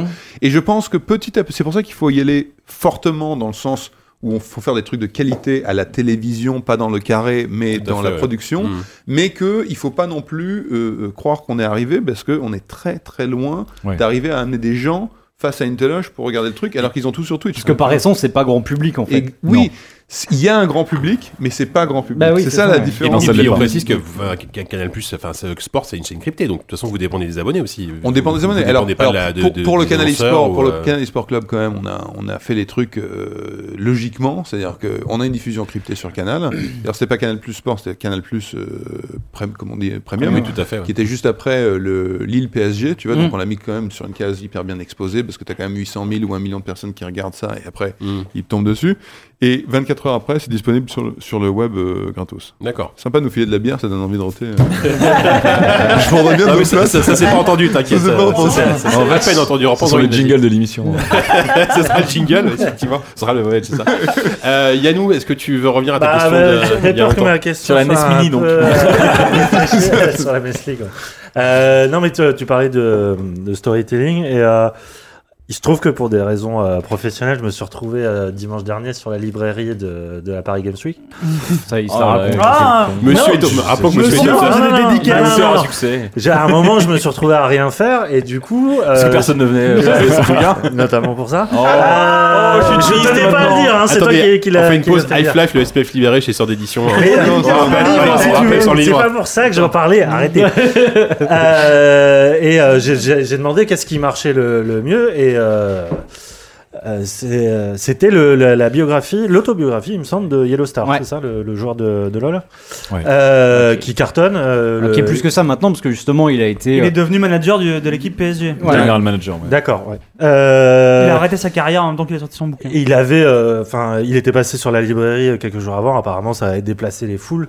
Euh, Kayane n'a a même pas eu la moitié en termes de, de, de, de dédicaces aussi. Et, et donc j'ai feuilleté. Il y a un truc qui m'a qui m'a vachement intéressé et, et qui, ra- qui rappelle la composante sportive quand on pouvait lire les biographies, je sais pas, de ou les histoires de Mimoun ou de, de je sais pas, les, cyclistes et tout ça un peu à l'ancienne. C'est vraiment le culte de l'anti-personnalité, cette espèce de culte de l'humilité et euh, côté hyper spartiate dans, dans l'écriture et le, développement. Euh, c'est, moi, ça, m'a, ça, m'a, ça me parle pas parce que c'est pas ma culture, mais euh, je trouvais ça hyper intéressant comment les, les mecs se racontent à la fois avec une simplicité qui est, euh, qui est, qui est assez confondante parce que c'est pas qu'ils s'excusent d'être là, mais c'est qu'ils mettent euh, énormément euh, sur le travail d'équipe, sur la chance, sur, euh, sur la- les, les confluences de, de plein de trucs. Mais surtout, et puis j'ai été voir euh, dans le fameux troisième euh, hangar de la Paris Games Week là Mm. qu'ils ont ouvert, il est spécialement dédié à l'e-sport. Ouais. Et là, je me suis rendu compte que là où on était, c'était complètement vidé. et C'était là que ça se passait. Ouais. C'est euh, effectivement, c'est pas audiovisuel. euh, C'est un spectacle qui est complètement basé sur la ferveur euh, spectaculaire. Bah ouais. Et que ces mecs-là ne vivent non pas de leur personnalité, mais juste de l'énergie qu'ils transmettent et cette espèce de ferveur populaire qu'ils arrivent à, créer avec euh, pas grand-chose. Quoi. Bah, nous, on nous a foutu dans le hall 3 cette année, donc là pour la, la- le SWC. Parce qu'on on prenait trop de place, on faisait trop de bruit en fait. Mm. euh, quand on, on partageait le hall des autres, on avait le, le plus gros stand de toute la PGW. Et on s'est dit, tiens, qu'est-ce qui va se passer maintenant qu'ils nous ont fait un hall dédié ça, Tu vois, ça, ça ressemble à une bénédiction et une malédiction en même temps. Ouais. Et en fait, c'était blindé quand même tous les Ah jours. ouais. Ouais. Ah ouais. C'était blindé, euh, c'était, c'était, enfin, les, les finales FIFA étaient blindées, les finales CS étaient blindées, c'était juste euh, Je peux, hallucinant. Ouais. je peux jouer le mec qui, je, je fais le mec naïf de service qui connaît rien parce qu'en fait j'y connais rien. Euh, le SWC, du coup, tu peux, est-ce que tu peux m'aider à situer ça ouais, ouais, Il y, en- il y en a deux, moi je suis passé par le. Games Week, je suis passé, j'ai Le vu. mais, euh, SWC et toi t'es euh, plutôt avec le SL non Mhm. Ouais c'est Ouais, ça. C'est quoi, c'est une fait. deux deux- compétitions en fait euh, Alors non, moi j'y connais vraiment rien. Le SWC, c'est une compétition historique et l'ESL aussi un acteur historique. En gros, euh, le SWC, c'est vraiment né de notre retour de la Corée. On faisait des grosses LAN parties, donc on faisait les plus grosses LAN euh, de France qui étaient les LAN Arena. Voilà quoi, c'était euh, 800 mecs euh, qui sentaient le poney, euh, qui jouaient à des jeux vidéo. Et t'avais déjà des compètes, mais c'était chacun ramène son PC. C'était, euh, pour nous, c'était l'e-sport, c'était ça. Et on va en Corée, et puis on voit des mecs euh, avec des projecteurs, des Des. Et je m'en sors. Qui sentaient bon. non, mais pe- petite, petite histoire, c'est la première- la- en 2003, quand je suis retourné en Corée après, euh, après que Elki soit fait connaître là-bas. Donc, il m'accueille, tout on se bat dans la rue. Les filles l'arrêtaient dans la rue pour, faire, pour prendre des Ouais. photos, quoi. On Donc, allait en Elki, boîte un- de nuit, c'était un clip de RB, quoi. Un très grand chien. Les trucs tombaient au ralenti sur nous comme ça, avec des meufs qui dansaient. Et je voyais Elki. C'était un mec à qui on, on achetait des barres de Mars dans les distributeurs dans la salle de jeu qui dormait par terre sur du coco, quoi. Tu vois, c'était hallucinant.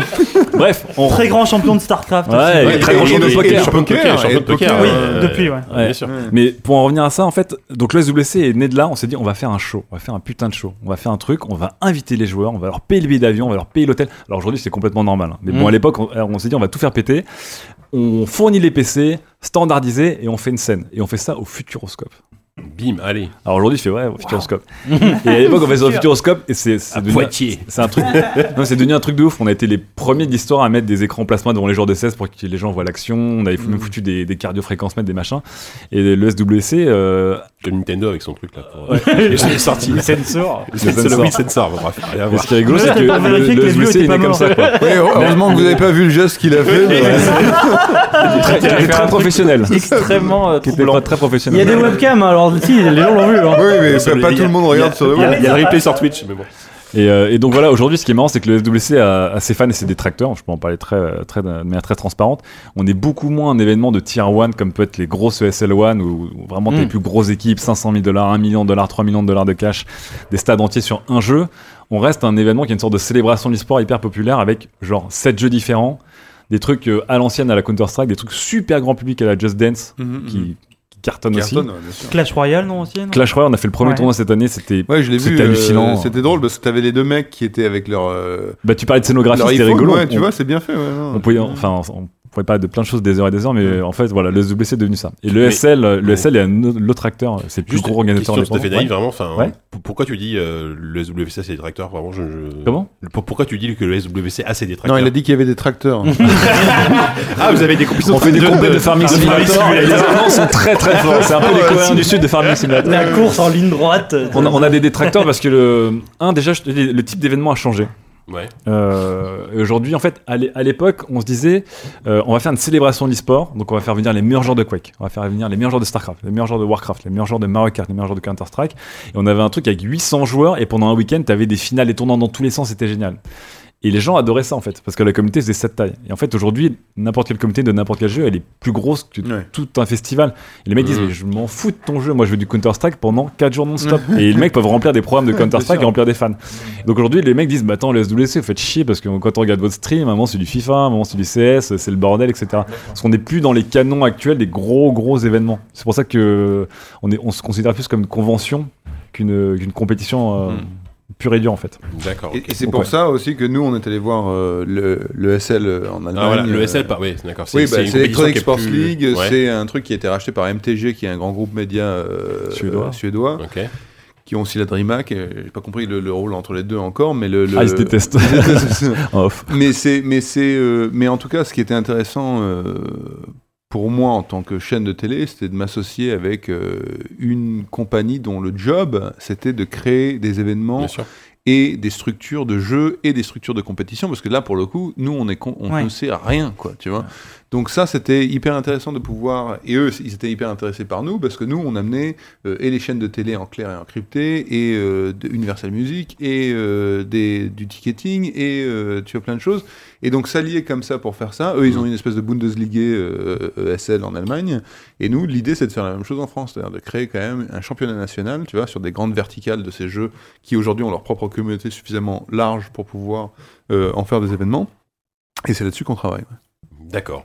Euh, Diz, Whoopi, vous avez quelqu'un d'autre euh, Non, mais moi, ce que je- moi j'aurais bien aimé qu'on parle un peu des derniers événements justement e-sport et notamment de la BlizzCon parce qu'il y a eu de- il y a eu des résultats et surtout justement euh, revenir un peu sur euh, sur ce qui se passe en France dans disons dans il y a eu un mercato euh, Ouais. e- e-sport euh, récemment avec notamment euh, euh, la, la prise de puissance euh, de Millennium qui, euh, en signant euh, différents partenariats récents, a presque tué la concurrence. On a eu l'abandon, par exemple, de Melty qui a, en l'espace de, de deux semaines, a finalement réduit tous ses effectifs à un seul mec avant de carrément complètement mettre la clé sous la porte. Et, euh, et enfin voilà, moi je trouve ça assez intéressant. Alors peut-être Ouais. là tu veux, tu vas pouvoir euh, nous en parler, mais on, on en parlait de, de Yellow Star qui est devenu donc le- la, la- la figure de proue de, de, de- de- du PSG.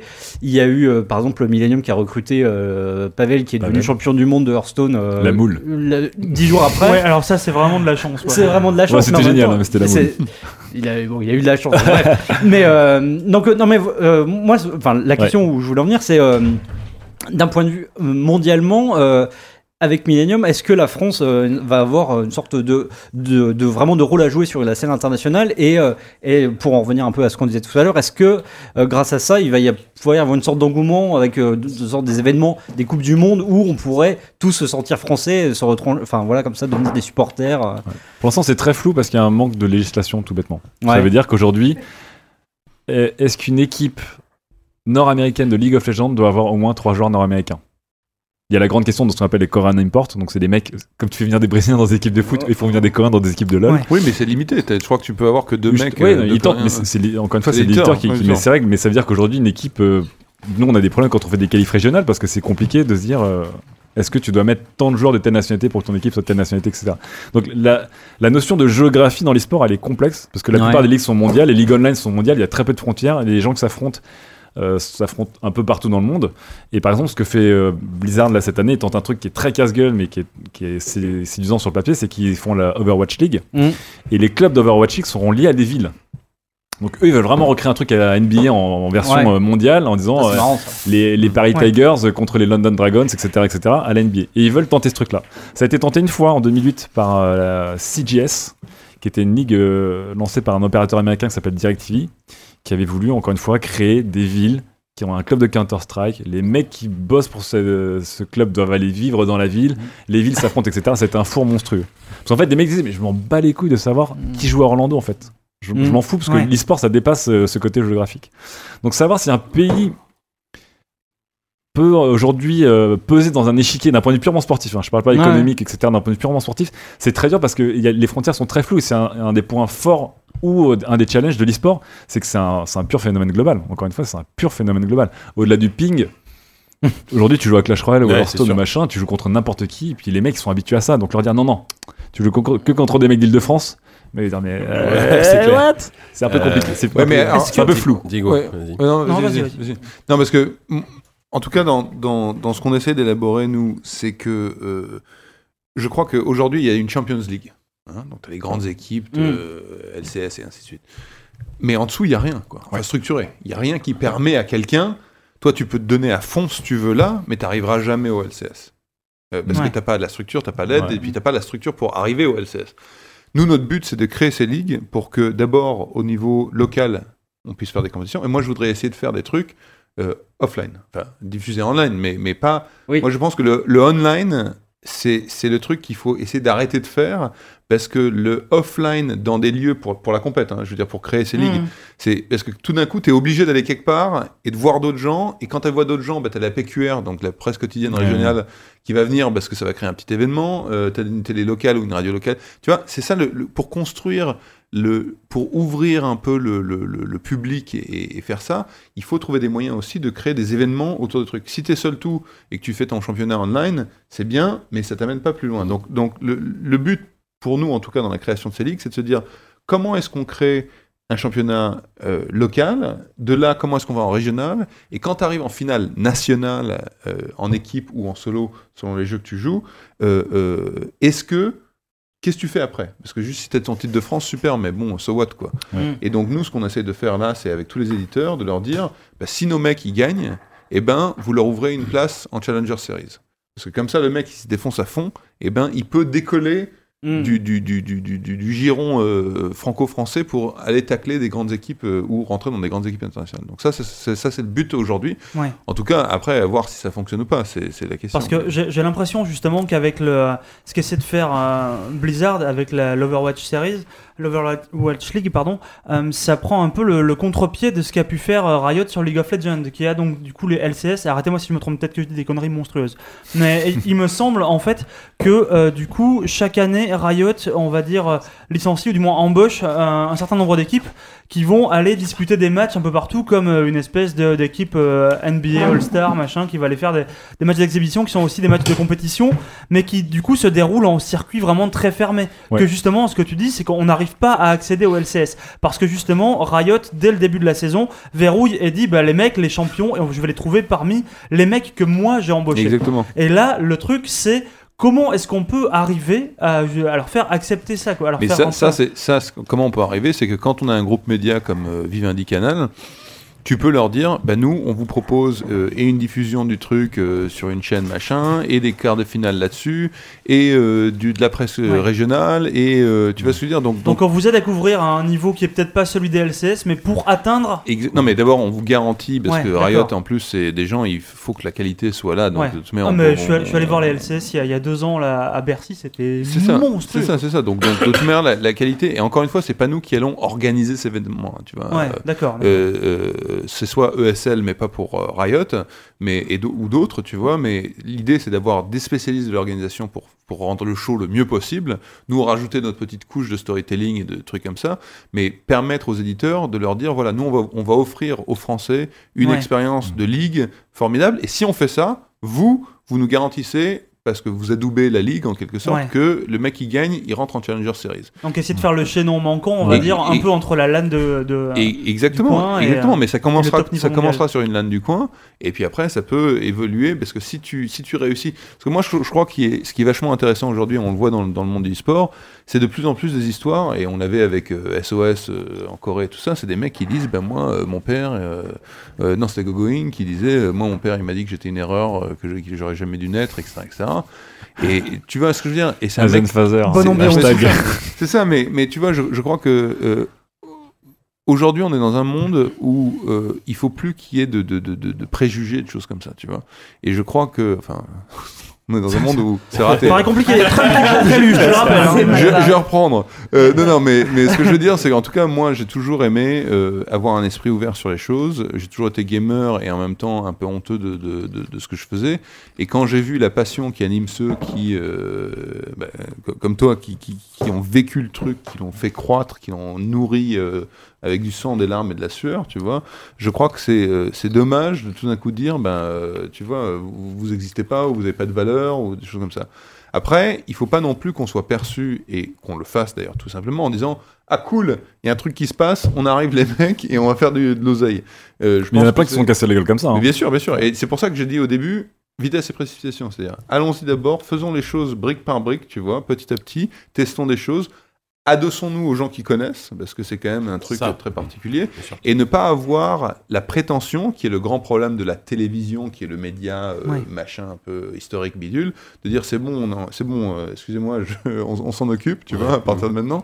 Ouais. Et donc, parce que là, on va se planter direct. Donc, je crois que Bah. il faut être humble et il faut euh, avancer petit à petit. Sur En même temps, pardon, vas-y, vas-y. Non, juste pour revenir sur les SS rapidement, je suis pas, je suis pas ultra fan du modèle.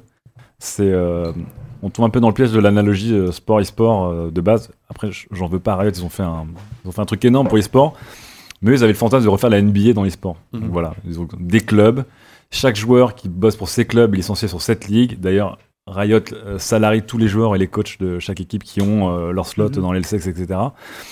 Mais la plupart des gens aujourd'hui se lassent de ce système parce qu'effectivement, il y a un manque de renouvellement, il y a un manque de surprise. euh, Mm. Tu dis putain, c'est de l'e-sport, c'est déjà, un- c'est déjà un peu chiant les mecs, c'est déjà un peu la routine. Euh, Mm. donc, tous les vendredis, t'as les matchs des Européens, tous les samedis, t'as les matchs euh, américains où les mêmes équipes se rencontrent un peu tout le temps. Et je trouve qu'une scène comme celle de Dota 2, bon après j'adore Dota 2, mais juste d'un point de vue gestion de scène, ce que Valve est en train de faire, c'est un entre-deux. Donc ils ont des gros événements genre circuit ATP, Mhm. Ces circuits ATP sont avec un système d'invitation où tu vois les performances sur des trucs qui sont plus des ATP 1000, euh, donc euh, où, où tu fais des bonnes perfs. Mais les équipes peuvent venir d'un peu n'importe où. euh, Oui, ça euh, circuit ATP. Ah, de euh, tennis, c'est quoi de tennis. C'est le tennis, en fait. Ah, c'est comme le tennis, d'accord. Disons que Non, a fait un circuit. T'as des tournois de, qui rapportent plus ou moins d'argent et qui euh, valent plus, plus de, moins de points. Pour, C- pour CS et pour, pour Dota, ils ont un système avec des majors. Voilà. D'accord, Mhm. Borg. On lui explique le tennis, euh, c'est une raquette, il y a une balle. euh, Comme Pong, comme Pong. La- Pong, c'est du Pong. Voilà, La- parle-moi la de- sueur. voilà. Tennis for two. Et le tennis, c'est une adaptation de Pong. Dans, dans Dota 2, t'as un, t'as un afflux constant. Alors, par contre, c'est moins stable, c'est beaucoup moins stable, mais t'as un afflux constant de surprises, d'équipes talentueuses et de joueurs qui arrivent et qui se déchirent et qui arrachent et qui créent des trucs, qui est hyper sympa. Du coup, la scène, elle est vraiment très vivante. C'était un peu le Far West avant, donc euh, Valve va un peu euh, légiférer en disant bon, par contre, il y aura des périodes de transfert. Mais euh, tu vois, les mecs qui arrivent, ils n'ont pas acheté de licence. euh, là, en ce moment, il y a une équipe qui cartonne, c'est une équipe grecque qui s'appelle Adfinem. Et les mecs, ça fait longtemps qu'ils lurquent un peu dans le subtop de Dota, etc. Et là, ils y arrivent. Et tu vois, ils n'ont pas eu à acheter un slot à un million de dollars Ouais. pour être euh, qualifié pour les majors. Ouais. Et je préfère un peu ça. Et je pense que Riot a vraiment voulu se dire putain, on va faire un truc. L'e-sport, c'est un, on va faire du vrai sport. Donc tout est fait euh, chez Riot.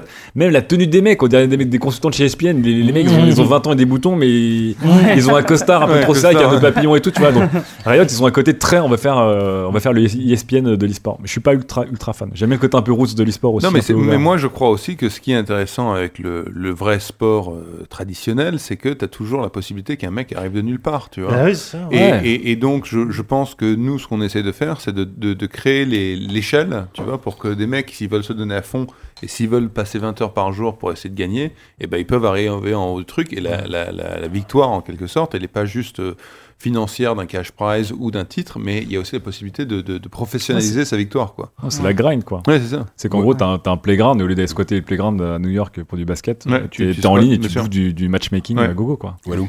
Euh, moi, j'essaie juste de comprendre ce qui se passe autour de la table. Toi, donc- toi Adam, concrètement, toi, t'es dans l'organisation, dans l'événementiel. Tu Ouais. parles de, tu parles à qui là Ça, ça, ça, ça Ah, gère. tu parles à l'âme, d'accord. Euh, Gio, en fait, toi, comment ça s'articule, toi, ton rôle à la fois Vous êtes à la fois un rôle un peu de diffuseur, de commentateur, parce que vous montrez du e-sport, mais vous êtes Ouais. aussi dans l'organisation de e-sport. Encore une fois, ça se passe peut-être comme ça dans le sport aussi. J'y connais absolument rien. Même tout à l'heure, on parlait de tennis. C'est vrai que je, je connaissais pas non plus. Oh, les Euh, quoi. Comment ça s'articule euh, ces deux casquettes en fait entre l'organisation et puis la et le, production. le, le, le, le, le- la, le- Le diffuseur, ouais, la quoi. diffusion en fait. Oui, alors il y a deux choses. Le diffuseur, euh, comme le nom l'indique, est diffuseur. Pas mal. Et l'organisateur, c'est autre chose. Non, je crois que euh, la grande problématique pour une chaîne, c'est les coûts de diffusion. C'est-à-dire qu'aujourd'hui, quand on fait la ligue euh, de foot ou euh, de rugby, de machin, ça coûte des Ça coûte centaines énorme, de millions d'euros. Tu vois ce que je veux dire? Et puis après, un- et puis on n'est pas à l'abri qu'un jour, Facebook dise, ben, on va acheter les droits monde de foot. Ils auraient les moyens de le faire. Et bien sûr, Mm. ils mettent 2 milliards euh, ou 3 milliards, et Mm. puis ils prennent les droits monde. Et Twitter puis- est en train, en train de se lancer en NFL. Bien sûr, c'est Ouais. ça. Et donc, et donc là, tu te dis, euh, quand, quand tu es une chaîne, tu te dis, euh, merde, tu vois, parce que si, si ça fait ça, c'est fini, tu vois, tu, tu peux pas combattre. Nous, on est une chaîne française, on n'a pas de, tu vois, et donc là, tu as, un acteur mondial, un GAFA qui débarque, ou un Amazon, tu vois. Eux, ils s'en foutent, ils vendent du PQ online. non, mais à, à- à 200, millions de perso- 200 milliards de personnes, tu vois ce que je veux dire Ouais. Donc, eux, l'argent qu'ils mettent sur du contenu, sur du content, c'est gratos, tu vois. ce que je veux dire Ils ont, ils ont pas besoin d'en gagner, ils ont, ils ont un business model incroyable. Mm. Donc, nous, en tant que chaîne de télé, si on se dit, il y a une super histoire à raconter autour de l'e-sport, tu vois. Mais, dans cinq... Mais déjà, la, la TBS, la Turner, Ouais. euh, ils, essaient, ils essaient de vendre la e-league, tu vois, euh, pour des- presque un million de dollars euh, pour l'année, tu vois. Donc, mais ça, c'est aujourd'hui. Mais dans 5 ans, quand Ouais. il y aura du Overwatch, quand il y aura du machin, du truc, si tout d'un coup. Et puis, le problème du e-sport, c'est que c'est pas un truc. C'est pas comme le foot. Ouais, c'est vois, 1000 sports. C'est que hein. t'as as 5, Oui, 6 tout- sports tous les différents. 2-3 tu vois. ans, t'as un nouveau phénomène qui arrive. Exactement. et- Donc si t'es obligé Ça, c'est l'autre d'acheter, grande question. ça Ouais. si t'es obligé d'acheter les droits de diff, tu vois, de 5 jeux différents, tu vois, à 2 millions chacun ou à 5 millions chacun ou à 10 millions chacun euh, dans 5 ou 10 ans, tu vois, euh, euh, tu n'auras pas la, la, la thune pour le faire. C'est pour Donc- ça que beaucoup de mecs investissent maintenant. Parce euh, exactement. c'est impressionnant Ouais, pour les c'est rien. moins cher. hein. Et C'est donc- rien, c'est rien. Et donc le, le but pour nous, c'est quoi? C'est euh, très logiquement de- d'abord de, créer une expérience pour les joueurs et pour la communauté, et, et de le faire avec, euh, encore une fois, euh, humilité et qualité, mais en s'associant avec des mecs comme ESL ou des gens qui connaissent, etc. Et ensuite, pour nous, nous garantir la possibilité que dans le futur, euh, on puisse continuer à diffuser et à créer des événements, euh, sans avoir à payer des centaines de millions de dollars, euh, tu vois, euh, parce qu'on pourrait pas le faire, tu vois. Parce que d'un côté, vous, rac- vous, vous- vous racontez des histoires, mais de l'autre côté, en fait, vous, en fait, vous créez les histoires que. en tout cas, vous tendez les perches aux gens pour leur Ouais. permettre de créer des histoires vous Absolument, mais c'est le but du sport, de toute manière. Tu vois, quand, quand tu fais le Tour de France, quand tu diffuses le Tour de... Enfin, t'as pas, t'as pas un truc de sport aujourd'hui où t'as pas mille histoires Ouais. autour qui racontent le joueur... euh, Regarde le Tour de France, euh, la moitié des trucs, c'est te montrer la France, c'est te parler des mecs, te faire des rétrospectives. et Exactement, tout. des rétrospectives sur le truc, et puis les statistiques, c'est quand même, euh, Mm. tu vois, enfin là on l'a vu aussi avec l'élection Trump, c'est ça qui est dingue, c'est que je sais- j'étais pas sûr si je regardais de la NFL ou, ou du, ou du baseball Bon, ou... les, euh, les Américains, pour eux, c'est- la statistique, c'est du porn. hein, statistique, Ils en c'est foutent partout. incroyable, ils en Ouais. foutent partout, quoi, tu Ouais. vois ce que je veux dire Ouais. et, donc, euh, et donc je crois que tu vois des data rooms en e-sport, des trucs comme ça, c'est c'est- voilà, on va créer, essayer d'utiliser les outils aussi. Bah ouais, nous, Pour, euh, nous, on ouais. fait du data. Enfin, Ouais. Pour parler de l'autre activité d'Oxent, et sans non plus trop faire la pub, je bosse surtout pour Tournament, qui est une plateforme. Et à la base, on est une plateforme d'organisation de tournois parce que justement, on allait voir des éditeurs qui disaient comment on fait pour spawner de manière unifiée avec le même outil des tournois pour notre communauté parce qu'on doit faire vivre cette scène amateur, la scène euh, universitaire, enfin des trucs avec des centaines de milliers de matchs chaque jour, etc. Mm. Donc on a cette plateforme. Et à force d'avoir tous ces data, on a commencé à faire du data. Mm. Et en fait, euh, il y a deux ans, on a fait une conférence sur les sports à Berlin. La moitié des mecs qui étaient là, c'était les mecs de site de Paris, quoi. Mmh. Qui étaient là. Les mecs, Ouais. les mecs, vous vous rendez pas compte que tout le data que vous générez de manière semi-automatique à travers des, des API, etc., c'est une mine d'or. Bien quoi. sûr. Nous, on paye des sûr. dizaines de millions de dollars juste pour avoir des mecs chaque année qui checkent Mm. euh, combien, quelle est la hot zone de Ronaldo, combien de passes réussies, etc. Et vous, Mm. vous pouvez générer quasiment automatiquement. Enfin, Ouais.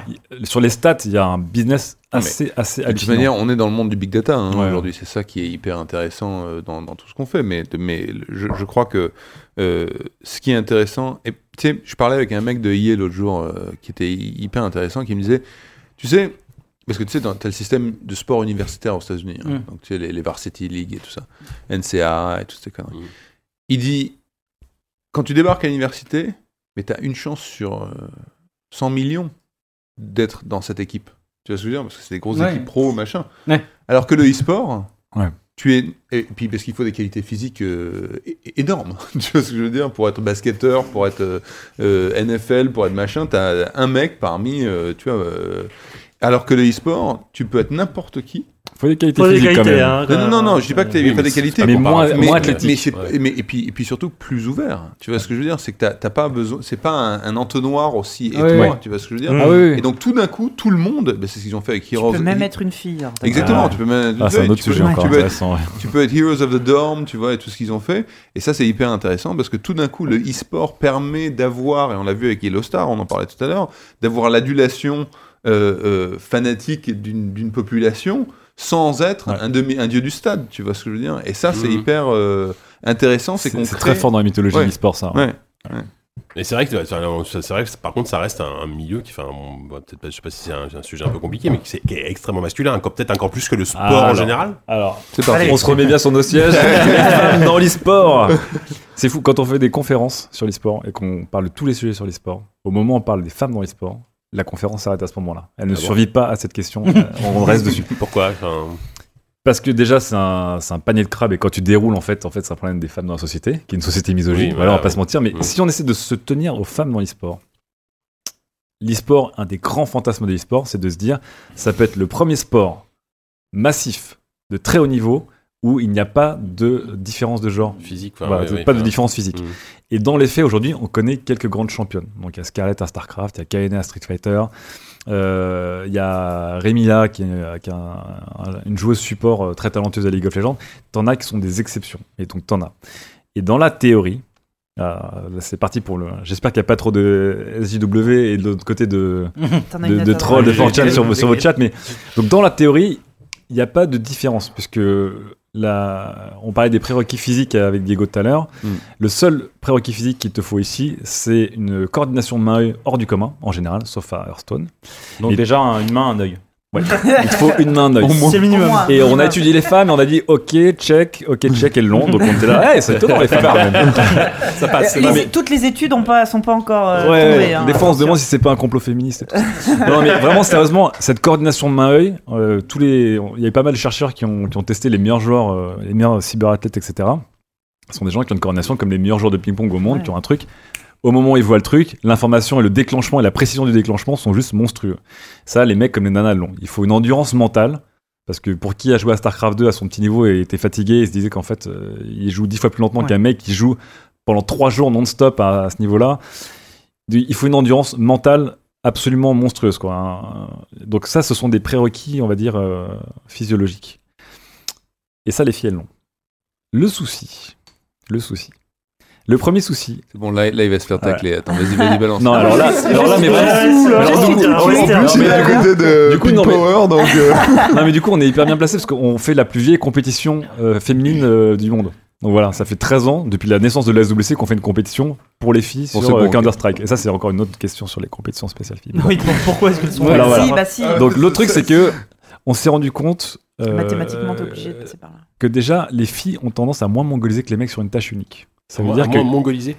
ça veut dire que on- la plupart des mecs qu'on connaît et avec qui on discute, ce sont des gars qui à un moment ils vont jouer 18 heures par jour à League of Legends absolument non-stop. Et on connaît très peu de filles qui ont cette envie. Et on connaît, enfin, on connaît très bien les meilleures joueuses de CS au monde, qui sont des meufs ultra talentueuses, mais qui jouent beaucoup moins, et qui disent Moi, ça me casse Non, les mais couilles. la- de- la- Je peux pas jouer 8 heures Non, à ça, c'est la CS. réalité si vous êtes en couple. Je veux dire, moi, je peux faire qu'un seul truc à la fois. Ouais. Je fais un truc, puis j'en fais un autre. Et ma nana, elle peut faire trois trucs en même temps, tu vois. Donc, a- Ouais, mais en tout cas, mongoliser sur une tâche, c'est-à-dire Ouais. qu'à un moment, tu vas bosser, euh, tu vas bosser ton enchaînement Street Fighter, Ouais. qui est, euh, tu vois, ce gros 55, pied, euh, bas middle, dash cancel, euh, shoryu, euh, fury, etc. T'as des mecs qui peuvent passer euh, ce qu'on appelle dans la salle du temps pendant 20 heures comme ça à rentrer le truc. Et on, et on connaît moins de filles. Et c'est les filles qui nous disent, elles disent, franchement, moi, ça me fait chier de mongoliser autant. Mais le vrai problème, C'est côté féminin, c'est le alt-tab, c'est mon côté le vrai gros problème, le vrai gros problème, il est purement statistique. C'est-à-dire qu'aujourd'hui, pour trouver un champion, Ouais. il faut trouver un pôle de 1000 joueurs très talentueux. Et dans ce pôle de 1000 joueurs talentueux, s'il y a une fille et 999 mecs, t'as 999 Mm. chances sur 1000 de trouver un mec même. qui soit au top. Et c'est le problème aujourd'hui, c'est qu'il y a très peu de filles qui jouent à très haut niveau, et c'est un cercle vicieux, parce que quand elles arrivent à un certain niveau, misogynie, insultes, euh, harcèlement, etc., dans tous les sens, c'est vraiment c'est moyen triste à d'y dire aller, du coup elles ont pas du tout envie d'y aller. C'est pas c'est pas un milieu qui est fait pour elles. Le jeu vidéo, encore une fois, euh, l'e-sport, on parlera plus de game design, c'est un univers de mecs. Des, ce sont des jeux qui sont vieux, qui sont créés sur des codes de mecs, avec euh, qui récompensent aussi des, des réflexes, euh, des réflexes, euh, comment dire. de, de précision et de rapidité, etc., qui sont des trucs très très mecs à la base, etc. Ce sont vraiment des jeux à l'ancienne, en fait, les jeux d'e-sport. Counter-Strike, ça a 20 piges. Ouais. Les MOBA, ça en a 15. Street Fighter, ça en a 25. Donc ce sont, Non, des, y a sont une- des univers qui sont pas faits Il y pour a les une filles. histoire aussi de construction sociale, hein, parce Ouais. que c'est pas physiologique au départ, comme tu Non, le non. disais. C'est juste aussi que euh, euh, dans l'éducation euh, globale des garçons et des filles, euh, déjà, on, on disait les jeux vidéo ont tendance à être euh, de moins en moins mais mal vus, tu peux pas Bien rester sûr. 8 heures par jour à jouer, mais encore moins si t'es une fille. Exactement. Des parents d'un garçon diront Ah là là, il passe ses journées devant les jeux vidéo, Alors, dis mais- donc, fille, quand- jamais il par- laisse Quand on faire. parlera de civilisation tout à l'heure, tu pourras nous dire que tu vas passer 8 heures devant Mais mais mais il C'est-à-dire que voilà. les- t'avais vraiment une sorte de pyramide, c'est que Mais- c'était encore plus compliqué pour une fille de dire que c'est une fan de jeux vidéo et qu'elle dose du jeu qu'un mec. T'as t'as plein d'obstacles en plus. Et l'e-sport qui est une partie niche et hardcore du Ouais, jeu vidéo, Bien sûr, c'est encore plus compliqué. c'est encore plus compliqué pour une fille. Donc c'est fait- purement statistique. C'est encore une fois pourquoi euh, les meilleurs, euh, pourquoi les meilleurs, euh, comment dire, les meilleurs basketteurs euh, sont pas euh, anglais? Parce qu'en fait, si tu regardes le nombre de joueurs anglais de très haut niveau, statistiquement par rapport aux joueurs américains, bah, t'en as un sur 1000. Et les Mm. filles aujourd'hui, c'est ça. Il y a des filles vraiment avec un talent ouf, Mm. Mais ça veut dire qu'elles vont se battre. euh, Enfin, si on fait juste la ségrégation par le sexe, par le genre, Ouais. et ben elles ont beaucoup moins de chance. C'est c'est vraiment faire tout face à bête. une armée de mecs, D'où, euh, bah, relous, euh. d'où Non, mais l'importance même de pas- l'existence ouais. de, Mm. de, de, Même pas de par rapport à une- compétitions ouais. dédiées au départ bah, pour euh, faire monter un peu le niveau. En Enfin, fait, je- c'est c'est la même question que Pour tu un- dis pourquoi il y a si peu de mecs avec un chignon, parce que je porte un chignon. pourquoi il y a si peu Oui, de mecs avec un ça, chignon ouais. au sommet de l'échelle de l'e-sport? Bah, en fait, tu comptes le nombre de mecs avec un chignon qui jouent aux jeux vidéo par rapport à des mecs qui Oui, ont voilà. pas de chignon. Voilà. En fait, les filles, c'est exactement pareil. C'est qu'elles partent sur un pied d'égalité, mais qu'en termes de statistiques pures et de population pure, il y en a Mm. trop peu. Mais- Et donc voilà, c'est pour ça qu'on a créé ces compètes de filles. nous. Et puis après, on va peut-être Voilà. mais la, mais plus grande menace de, de ce truc-là, c'est pas justement le fatalisme, de se dire que c'est pas des- un, un univers pour elle, pour les questions de harcèlement. Justement, est-ce que c'est pas au rôle justement de toutes ces Ah, mais on se bat, qui, voilà, on se bat dans ce sens-là. On se Ouais. bat dans ce sens-là. C'est, tu un- peux, tu peux, c'est un travail que tu fais des deux côtés justement en essayant de, de, de, de s- de rendre plus safe les compétitions mixtes et en, faisant ouais. des compétitions non mixtes pour euh, mathématiquement faire Mhm. monter le nombre de Déjà, joueuses. déjà, toutes les compétitions sont mixtes, contrairement à ce que les gens pensent. Oui. Parce que les gens ont l'impression que t'as les tournois filles et les tournois garçons. Non. Toutes les compétitions aujourd'hui sont mixtes. Ouais. Et à quelques cas après, l'année dernière, on a, une, on a une compétition de CS. Il y avait une équipe de filles qui, est- qui était dans cette compétition de CS. Mais c'est effectivement un cercle vicieux. Nous on fait de l'éducation et on fait donc ces fameux tournois 100% filles qui à chaque fois nous valent la moitié de nos RP euh, et des questions. Mais pourquoi des tournois 100% filles, etc. C'est de la pure discrimination positive. Et c'est ce qu'on dit à la des fin. mathématiques. hein. Et c'est ce qu'on dit, c'est juste le but de ces tournois de filles. Le but ultime, c'est qu'un jour on n'ait plus Qu'il à n'y les faire. plus. Ouais. Mais aujourd'hui, on les fait parce que c'est le seul moyen pour ces filles de se frotter à la scène, de se frotter au public, de se frotter à très haut niveau, d'avoir un enjeu, de s'entraîner pour quelque chose. Et un tournoi de CS aujourd'hui, les garçons, Non, les mais mecs, attends, ils, ils ont- c'est- ils doivent arrêter les tournois parce qu'il y a trop de tournois par année. Les filles aujourd'hui, elles attendent quand il y a un tournoi. Il y en a. Non, mais t'as la ségrégation qui existe encore. T'as tennis féminin, tennis masculin, si tu veux. Oui, t'as- justement, dans, pareil, mais, hein, mais dans t'as- l'e-sport, ça ne ouais. devrait pas exister parce que physiquement, Non, il ne pas y avoir de Oui, je sais, je sais, mais ce que je veux dire, c'est que tu as quand même une ségrégation. Ouais. euh, quand bien même, tu vois, il y a plus d'attention médiatique sur les tournois masculins, il y a plus Oui, sur oui, les au niveau média, bien sûr, bien sûr. la couverture médiatique, tu vois. euh, Ouais, mais si tu, pousses le fait bien depuis quelques années, quand même, euh, tu sens que ça. Parce le- que les États-Unis, il y a un petit parce que les États-Unis Si ouais. tu pousses le truc le plus loin possible et tu dis ok le sport c'est de la perf. À un moment ce qui reste dans les gens c'est la meilleure perf. Bah, les meilleures perfs dans les sports traditionnels Physique, sont souvent des perfs de mecs parce que c'est eux qui auront le score le plus haut. Hum, hum. et dans le jeu vidéo dans l'e-sport c'est le fantasme. C'est de se dire en fait non dans le jeu vidéo et il n'y a pas de différence entre les garçons et les filles. Ils partent en théorie d'un pur pied d'égalité. Ouais, et malheureusement il y a la réalité. La société. voilà. Et voilà. En tout cas nous on, on y croit fort mais Ouais. ça prend ça prend beaucoup de temps. C'est et c'est vraiment dur. Et on le voit ces dernières années les questions euh, la femme euh, dans la société sur internet dans le milieu du jeu vidéo c'est Ouais. ultra touchy On va faire 3 Mais heures de par exemple, nous- les trois. nous, on a fait, des- on a fait des compètes de filles, donc on a eu des filles et des garçons mélangés pendant des jours et des jours. On n'a jamais eu un souci. C'était une super ambiance, ça Mhm. se passait ultra bien, c'était cool et tout. euh, On n'a Mhm. jamais eu de, de débordement. En tout cas, si vous faites des compètes de gens nuls, moi je m'inscris euh. Ah, ça peut être bon, ça, le, the worst, euh, le, le worst WC, tu vois. T'as mon numéro. voilà. J'imagine la gueule du Très truc. bien. Bah écoutez, euh, on va peut-être s'arrêter là parce que ça fait je sais pas combien de temps on y mais ça fait un Huit moment. Euh, merci beaucoup, vraiment. C'était, enfin moi, moi qui suis comme un peu comme Walou, quelqu'un, un, un gros, un gros noob en, plein de en trucs. e-sport. J'ai trouvé ça super intéressant. Vraiment, vous avez chacun, euh, chacun vos- dans, dans vos univers respectifs. C'était vraiment passionnant.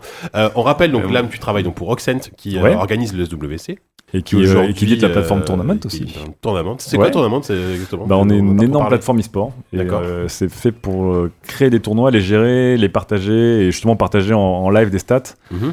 En fait, si Euh, tu veux créer ton propre tournoi, Ouais. t'es chez toi, t'as envie de Pour commencer que à faire n'importe qui truc, le fasse. et bah tu peux t'inscrire sur Tournament, rentrer les Diego fait de la pub hein, comme ça. Non mais, non, mais je te dis Non, mais c'est là où tu te rends compte que c'est compliqué de faire un tournoi bien géré quoi. Bien sûr, donc au moins ça te permet de, de, de, de, de, de- de gérer rapidement, euh, de créer ta propre compète et d'inviter des gens dedans. Tes têtes de série, tes tiebreakers, euh, enfin tous les trains là. Voilà. Très bien. Et donc Diego, bah donc euh, Canal Sports Club, c'est toutes les semaines, c'est ça Alors, il y a deux choses. On a fait une, une version longue, euh, donc reportage machin, qui est une fois par mois. Mais ce qui fait 3 heures. Et, et- et- on ne fait pas trois heures. ouais. Est-ce qu'Olivier Morin boit de la bière ou pas sur le plateau Non, non, non, on reste, on reste très, très propre. Mais euh, non, non, on- donc ça c'est 45 minutes et toutes les semaines on a un truc de 5-10 minutes, un, un module de 5-10 minutes. Tout ça c'est disponible sur le site Canal eSport Club. En replay Ouais, Enfin, en replay bien sûr, et en, et en free, to, free to view.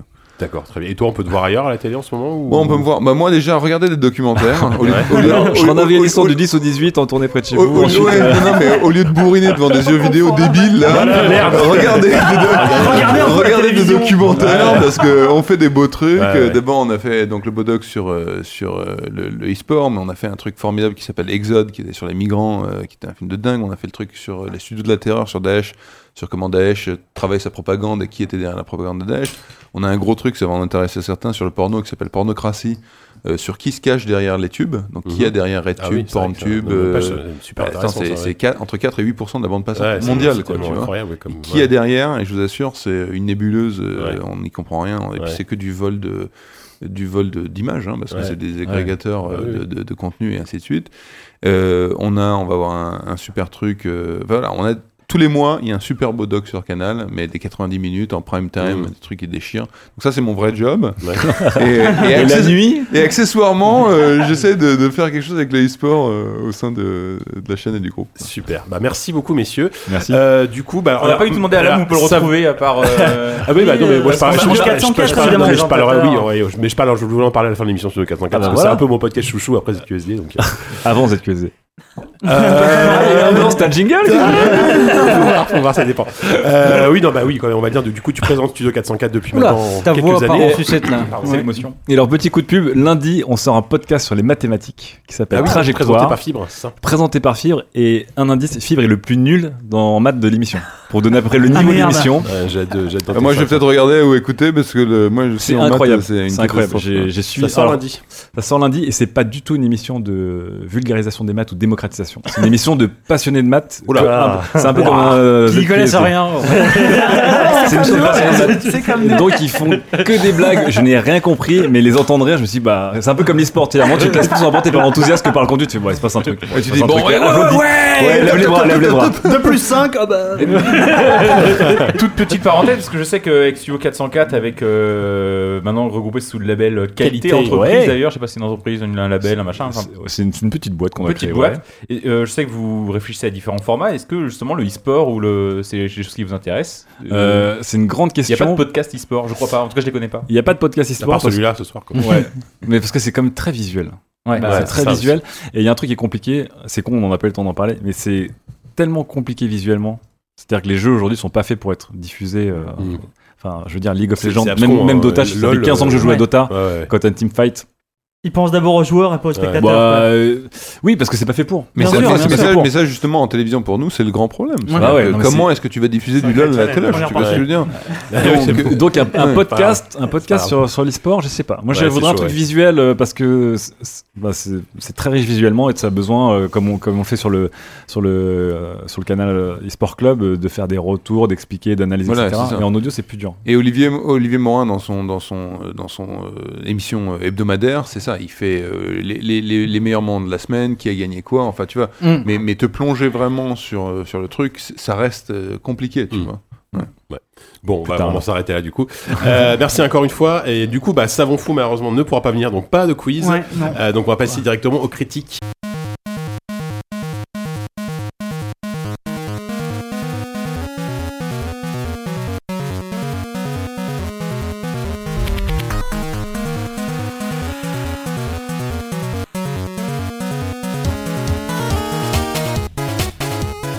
Passe donc aux critiques de cette émission euh, après avoir sauté le, le quiz de Savon. Euh, Savon qui sera peut-être là pour la toute fin de l'émission pour sa recommandation. Donc euh, on a hâte. Je sais pas, je, je regarde 10 parce que bref, il y a eu une blague pendant le- la pause, mais on ne le fera pas. Euh, donc on a, on a un beau programme encore une fois. Euh, Est-ce qu'on commence par civilisation On comme va ça dire au revoir Ah oui. à notre invité. Alors Diego, tu dois peut-être nous quitter. Alors tu es en train Je- d'ouvrir la je- 3DS là, donc. euh, J'attends la voiture qui arrive. C'est trois images, ça. hein.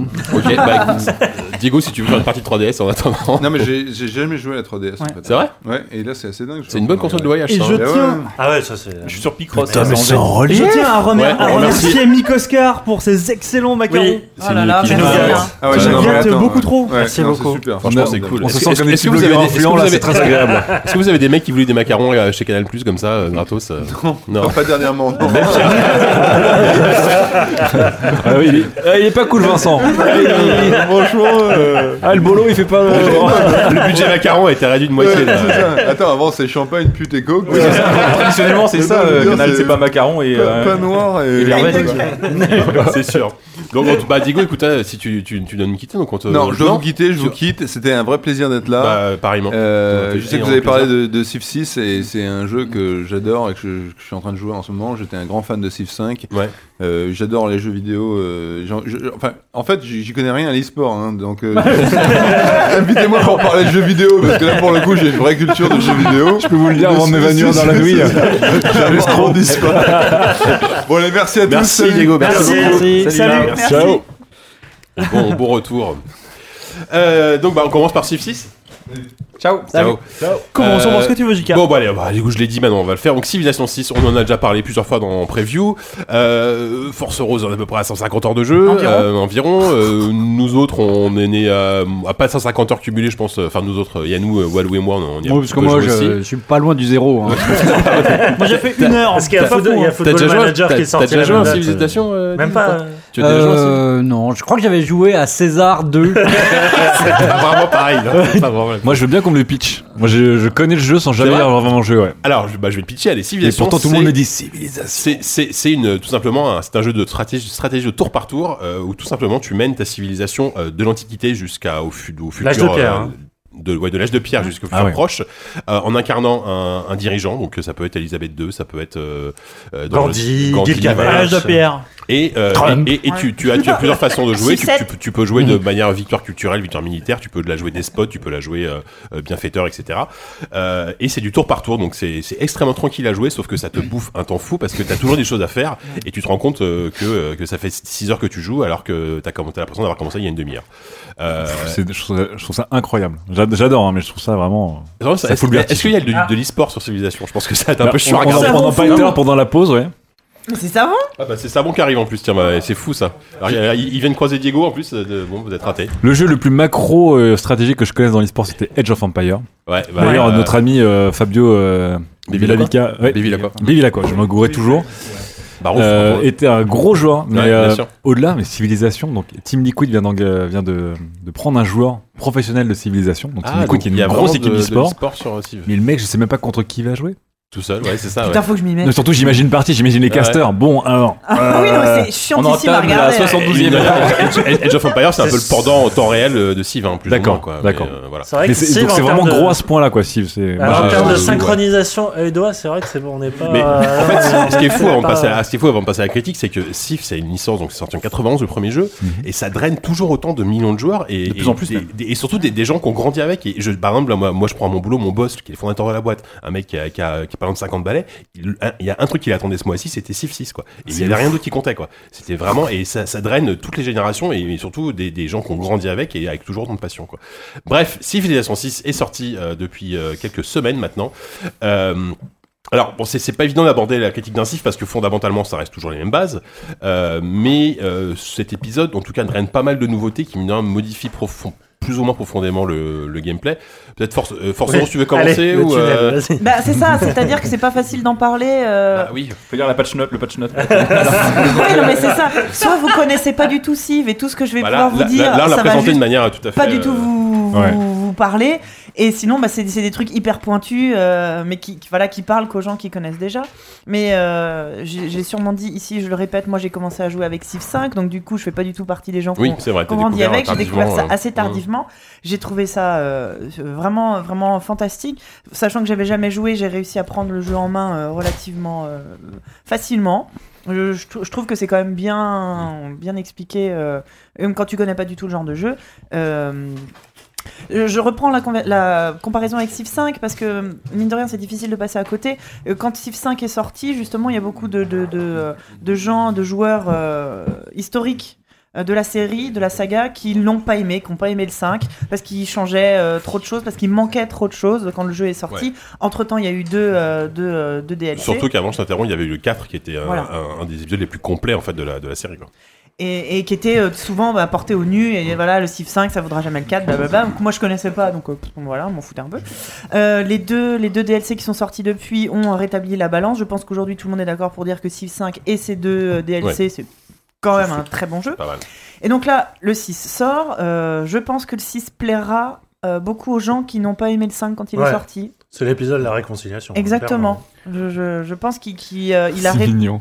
Ben oui non mais il, qu'il arrive avec un bouquet, genre. Pardon, Désolé. je suis désolé J'ai fait le con, j'ai fait le con, j'ai fait le con. Qu'il a failli s'appeler Sif Désolé.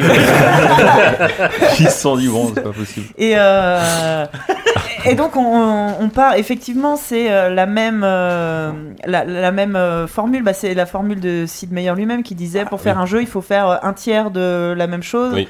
un tiers de des choses qu'on connaît déjà améliorées et un tiers de choses nouvelles là je pense que c'est la recette appliquée à la lettre euh, donc est-ce que oui, est-ce que je commence le tunnel de, de, de patch note Qu'est-ce qui a changé? Qu'est-ce qui est nouveau? Il y a Peut-être- quand même des gros parler des grosses nouveautés, genre les, enfin, le hein. système de quartier. Ouais, je pensais d'hommes. pas rentrer dans le détail, mais Ouais, ouais, ouais, euh, non, mais ça, ça reste quand même une liste. Donc, la, gros, gros changement. Je pense que bon, tout le monde sait les quartiers. Donc, jusqu'à présent, donc c'est un jeu qui se divise en cases, comme un, comme un plateau. Comme un risque. Comme un Comme wargame, un risque, ouais. comme un wargame. Euh, Jusqu'à présent, les villes étaient représentées par une case et tous les bâtiments qu'on pouvait y construire euh, étaient dans, compris dans cette case, Empilé ouais. Là, c'est le premier où ben, il va falloir, euh, il va y avoir un quartier dédié euh, à la, à la Culture, culture, à, religion. à la religion, à la science. Enfin, chaque chaque euh, spécialité comme ça a un quartier dédié qui va chacun occuper une case dédiée. Donc là, il va falloir stratégiquement, euh, c'est là où on se retrouve à réfléchir à euh, euh, 400 ans en avance, 1000 ans en avance. Si je fais ma ville là, euh, il y a trop de montagnes, je pourrais pas mettre tel truc, tel truc. Donc Oh, euh, Et, c'est et- et surtout, chaque quartier euh, construit ses propres bâtiments. C'est-à-dire que tu as, si tu construis pas le quartier scientifique, tu pourras pas du tout construire le bâtiment scientifique. Donc tu vas être obligé vraiment de, de, de spécialiser tes villes. Et, et sachant que la construction d'un quartier coûte beaucoup de tours au début, donc euh, tu choisis euh, euh, et tu peux pas faire autant de quartiers que tu veux par ville. Donc Il n'y a pas de victoire totale dans Civ alors possible. Non. D'accord. En fait, il y a plusieurs Ah, types Tu de peux, tu peux pas tout maxer quoi. Non, Non. tu, Ah peux, non, tu non, peux non, la jouer chaque, victoire culturelle, victoire c'est là, c'est là où la rejouabilité est juste infinie. C'est que bah, déjà, il existe dans euh, Civ 6 euh, quatre euh, victoires possibles. La victoire militaire, c'est-à-dire tu as défoncé toutes les autres capitales. Euh, la victoire culturelle, c'est toi qui produis le plus de tourisme euh, dans le du monde. dans- dans le- la victoire scientifique, t'es le premier à lancer une fusée. euh, À partir sur Alpha du Centaure, je crois. voilà. Et la dernière, qu'est-ce que j'ai Religieuse. dit La victoire Religieuse. tu as converti toutes les autres villes à ta Et, religion. et la, relu- la- la victoire au point aussi, pour s'il y a égalité à la fin de la partie. Et oui, parce que ça s'arrête en Oui. l'an 2050. euh, je sais plus quel, combien de tième tour. 500 ça- tours en, 500 en tours. vitesse normale, je crois. Ouais. Et donc 500 là, si tours. personne n'a gagné, c'est celui qui a le plus de points Il y a des gens qui arrivent au bout des 500 tours Bah, c'est une, Ah bah ah oui, oui, oui, une oui. quinzaine de. Ok, ok. Dizaine, Non, mais en vrai, c'est pas, pas si long que ça. Parce qu'il peut y avoir. Et puis surtout, il y a des moments où tu vas cliquer quatre fois d'affilée sur tour suivant parce qu'il faut attendre que tes constructions se finissent. Jamais quand vous avez perdu sans arrêter, genre, c'est c'est pas si long que ça, quoi. Les mecs sont complètement drogués. Mais non, mais je veux dire, la cocaïne, c'est pas si vénère que ça. Quand, quand t'as pris de la LSD, bon, voilà. Non, mais c'est tout le, ça. le- le- le magnifique paradoxe d'un jeu comme Civ et ple- plein d'autres, c'est que euh, effectivement, d'un point de vue complètement rationnel et euh, objectif, c'est long. Mais c'est peut-être un des rares jeux où euh, tu, tu, sens pas du tout. Le... Mm. Pourtant, c'est fait que de répétitions, tu vois. Et, et comme il a dit, des fois, tu passes des tours pour rien. Mais il y a une, une capacité du jeu à te maintenir dans, dans justement ce tunnel-là, oui, qui. Parce Je comprends qu'on peut le rattacher à la drogue, mais il y a le, le côté hypnose en tout cas. En fait, il y a toujours quelque chose à faire parce que tu es toujours en train de réfléchir à ce qui va se passer dans 10 tours. Parce que là, tu es en train de construire tel truc et, et- et tout, tout, tout ce que tu as programmé sur tes villes, les bâtiments que tu es en train de construire ou les unités que tu es en train de construire, parce que tu sais qu'un tel va t'attaquer ou pas, tu as toujours quelques tours d'avance dans ta tête et, et- et du coup, tu as forcément toujours quelque chose à faire, tu as toujours une bonne raison d'appuyer sur ce tour suivant. Enfin, et, et tu C'est comme le boulot, quoi. T'es jamais détendu, quoi. T'as toujours un truc relou à faire. Ouais, le boulot, tu gagnes ni par l'argent, ni tu gagnes par rien, quoi, à la fin. Au moins dans Civ, il y a, il y a un lien direct entre tes efforts et, euh, Et et la récompense. ouais. C'est plus ouais, t'es récompensé. Exactement, ouais. Et, et là, dans celui-là, un truc, quelque chose que j'aime beaucoup, c'est la, la refonte graphique. Ils ont Ouais. refait entièrement la, la DA du jeu, qui est plus, euh, un peu plus cartoon, qui est très réussi, moi je trouve. Et euh, notamment les, les interventions des autres euh, dirigeants. Qui, qui sont juste dans des, dans des petites scénettes quand euh, soit ils sont contents d'un truc que vous avez fait, ce qui arrive rarement, soit ils sont pas contents, ce qui arrive plus souvent, soit genre ils vous déclarent la guerre parce que pff, on sait pas. Des fois pour Ça, c'est un autre un point négatif du jeu, c'est que quand même l'IA, elle est un peu pétée, on va dire. obscur. Euh, Au bout de X parties, je commence à peu près à piger comment elle fonctionne, mais bon, c'est pas. enfin, Moi, j'ai pas joué très longtemps, mais j'ai l'impression que les barbares, ils sont hyper agressifs. Ouais. Et ils sont tout le temps là, tu vois. Ouais. Les mecs, je me souviens des vieux civilisations. Les mecs, ils venaient, ils donnaient un peu 1, 2, 3, 20 tours, ils étaient Mm. un peu autour. Là, j'ai l'impression qu'au 200 Jusqu'à e la tour, fin, les ouais. mecs, ils seront toujours là. C'est-à-dire que ils, ils te harassent. Limite, je me sentais vraiment harcelé. T'as construit ta civilisation, t'es en, je sais pas, t'es en 1860 et quelques. Moi, je m'occupe révo- des chevaux, le mec, il est là, C'est il me ça. regarde. T'as la Il est- révo- la est avec révolution. ses troupes, il y a les combattants qui tournent. T'as la Putain, révolution laisse-moi, c'est mes chevaux, industrielle, t'es pépère, et d'un seul coup, paf, t'as d'un seul coup, tu vois. Les un- hommes en peau de bête qui arrivent Non, devant non, mais ça commence non, toujours non, par un éclaireur, tu le vois de loin, et d'un seul coup, il y a genre quatre tanks qui arrivent derrière lui. C'est que les barbares sont en tank hein, quand même. viennent Faut dire ces ça comme putains ça. de tanks Les mecs, ils viennent d'un village qui Je sais pas d'où ils pas il y trouvent leur financement, mais c'était spectaculaire. Alors, avaient débarqué les mousquets, j'étais là, waouh Je suis pas prêt, les mecs. Ah non, mais Non, c'est- il y a tellement, bah, un bout d'un moment, ça m'a saoulé, j'ai arrêté Civilization, j'ai lancé un autre jeu, bah, il y avait encore des barbares dedans. Les barbarians. Non, mais à la rigueur, moi, je trouve ça enfin, plutôt. euh, Non, puis en pas- fait, ils sont, ils sont pas si chiants que ça. Enfin, on- on- Là, moi, ils sont surtout Euh, ils ont Bah, pas faut un des trucs de comportement barbare, le- tu vois. Voilà, c'est ça. Pyro, dis Ils sont pas Ils forcément sont très inconstants. Ils sont Ils sont sur les marges de Père Abassi, Tu- tu tu vois, peux ils sont un peu, quoi. C'est les punk à chien. Ouais, c'est ça, c'est un peu. c'est un Ah ouais, peu de ah ouais, toi, tu mets la Non, mais ils, comparaison, là, ils sont pas méchants, tu vois. Bon, ok, ils sont là comme ça. Bon. Non, mais il y a des fois, moi je me suis chien avec des chars d'assaut quand même, ça commence à Je sais devenir pas vénère. c'est les diabolos quand même. Jamais. des jumbés, ouais. C'est quand même la fête de l'humain là. Ils écoutent Zebda, ils écoutent Zebda, c'est tout. C'est pas grave. Non mais je me suis retrouvée dans les cas de figure complètement inverses, c'est-à-dire que d'un seul coup, moi, moi qui n'avais pas développé ma, ma partie militaire, parce que comme on l'a dit, tu peux pas tout développer d'un coup. Donc moi j'avais une, une civilisation très évoluée euh, culturellement, mais j'en étais genre à- au, au lance-pierre environ euh, militairement. Et là d'un seul coup, j'ai quatre chars qui me foncent dessus. Et à l'inverse, dans une autre partie où t'as un éclaireur qui arrive avec un, un, un- un chevalier, où toi t'es à, l'é- à- à l'époque des, des sous-marins nucléaires, et tu les regardes, fais bah viens pas, et tu les vois tour par tour avancer. Et tu fais bah non et si bah tu les défonces mais tu dis ouais l'IA à un moment elle a peut-être eu un petit souci quoi. Ou alors ils sont optimistes je sais pas mais allez on y va sur un malentendu bah non quoi désolé quoi. Mais et, et pareil c'est surtout les barbares c'est pas trop gênant c'est plutôt le les autres dirigeants. Euh, pour moi, le point noir du jeu, c'est l'absence de diplomatie. La victoire diplomatique, c'était une victoire assez in- importante et assez intéressante à jouer dans Civ 5, qui était extrêmement développée avec un des DLC, qui était Gods and Kings, euh, qui mettait en place bah, la religion, euh, les espions et tout un système de diplomatique, qui là, euh, la diplomatie n'existe pas en tant que telle. Et les autres dirigeants, ils sont un peu euh, lunatiques, euh, pour pas dire euh, complètement bipolaires. Et pire, c'est les Aztèques. là. Le, le mec, le mec, à chaque fois, l'Aztèque, il m'arrive. attention, Ah, Voilà, l'Aztèque, il. M'insulte tous les, tous les 5 Ah tours, tu sais mais- pas pourquoi. Mais c'est tout. Tu sais, il, il te déclare pas la guerre, il, il t'insulte et il se barre. Attention la au honte. raccourci idéologique. euh, Vous êtes la honte de cet univers. Mais pourquoi Qu'est-ce que j'ai fait Donc les, bar- les barbares, c'est les punks à chiens, et la c'est c'est le vieux voisin du cinquième, quoi. De cons, bien moi, tu l'entends plus. Tu- Bon, ok. Trop de bruit Il- il fait C'est plus un jeu, c'est une chanson de Renault. Non mais en fait, quand, Renault Civilization. quand- quand tu vois chaque, chaque dirigeant, en fait, selon ton niveau de... euh, selon si tu as des espions, selon si tu es plus ou moins ouvert avec eux, tu vois leur... euh, leur euh, comment dire leur leur euh, caractère enfin tu, tu c'est c'est montré dans le jeu. Voilà lui il aime plutôt ça c'est un petit peu son profil euh, Tinder là. Alors moi j'aime plutôt les gens qui ont la même religion que moi. J'aime pas trop quand vous fondez des villes à côté. Et donc tu, tu, tu vois leur, leur, leur pattern ceux qui sont ce qui sont censés apprécier ou ne pas apprécier. Mais généralement j'ai l'impression que c'est complètement en mode YOLO et que des fois euh, il, il- voilà, il te dénonce, il te déclare la guerre, ou il te. Mhm. J'ai mis 5, 6 parties avant d'avoir enfin un pote dans le jeu. Mhm. Il était autre que merde, c'est un peu triste. ma super pote euh, tu- tu- Victoria mais pour- d'Angleterre qui a fini Ouais. par me kiffer Non, au bout d'un ça, Il y a moment. quelque chose de détestable chez toi, mais j'arrive pas, à savoir quoi. Et, et, euh, Mais apparemment, Civilization s'en est euh, rendu compte aussi. hein. de Là, t'as pas eu de chance parce que euh, Ah ouais les alliés, ouais. Ah ouais, non, moi j'ai Ah, toujours eu des j'ai- euh, pas réussi à avoir d'alliés genre moment. dénonciation, Ouais, ils sont chiants. voire, Oui, euh, dénonciation, c'est souvent. voir hein. euh, l'espagnol qui m'a fait la guerre tous les 4 tours à peu près. Bon bah, euh, il y a un moment, je pense qu'il avait des petits soucis à régler. Il y a des gens qui disent qu'il faut pas se fier à Gandhi, qu'il est moins sympa que dans Il te nuke.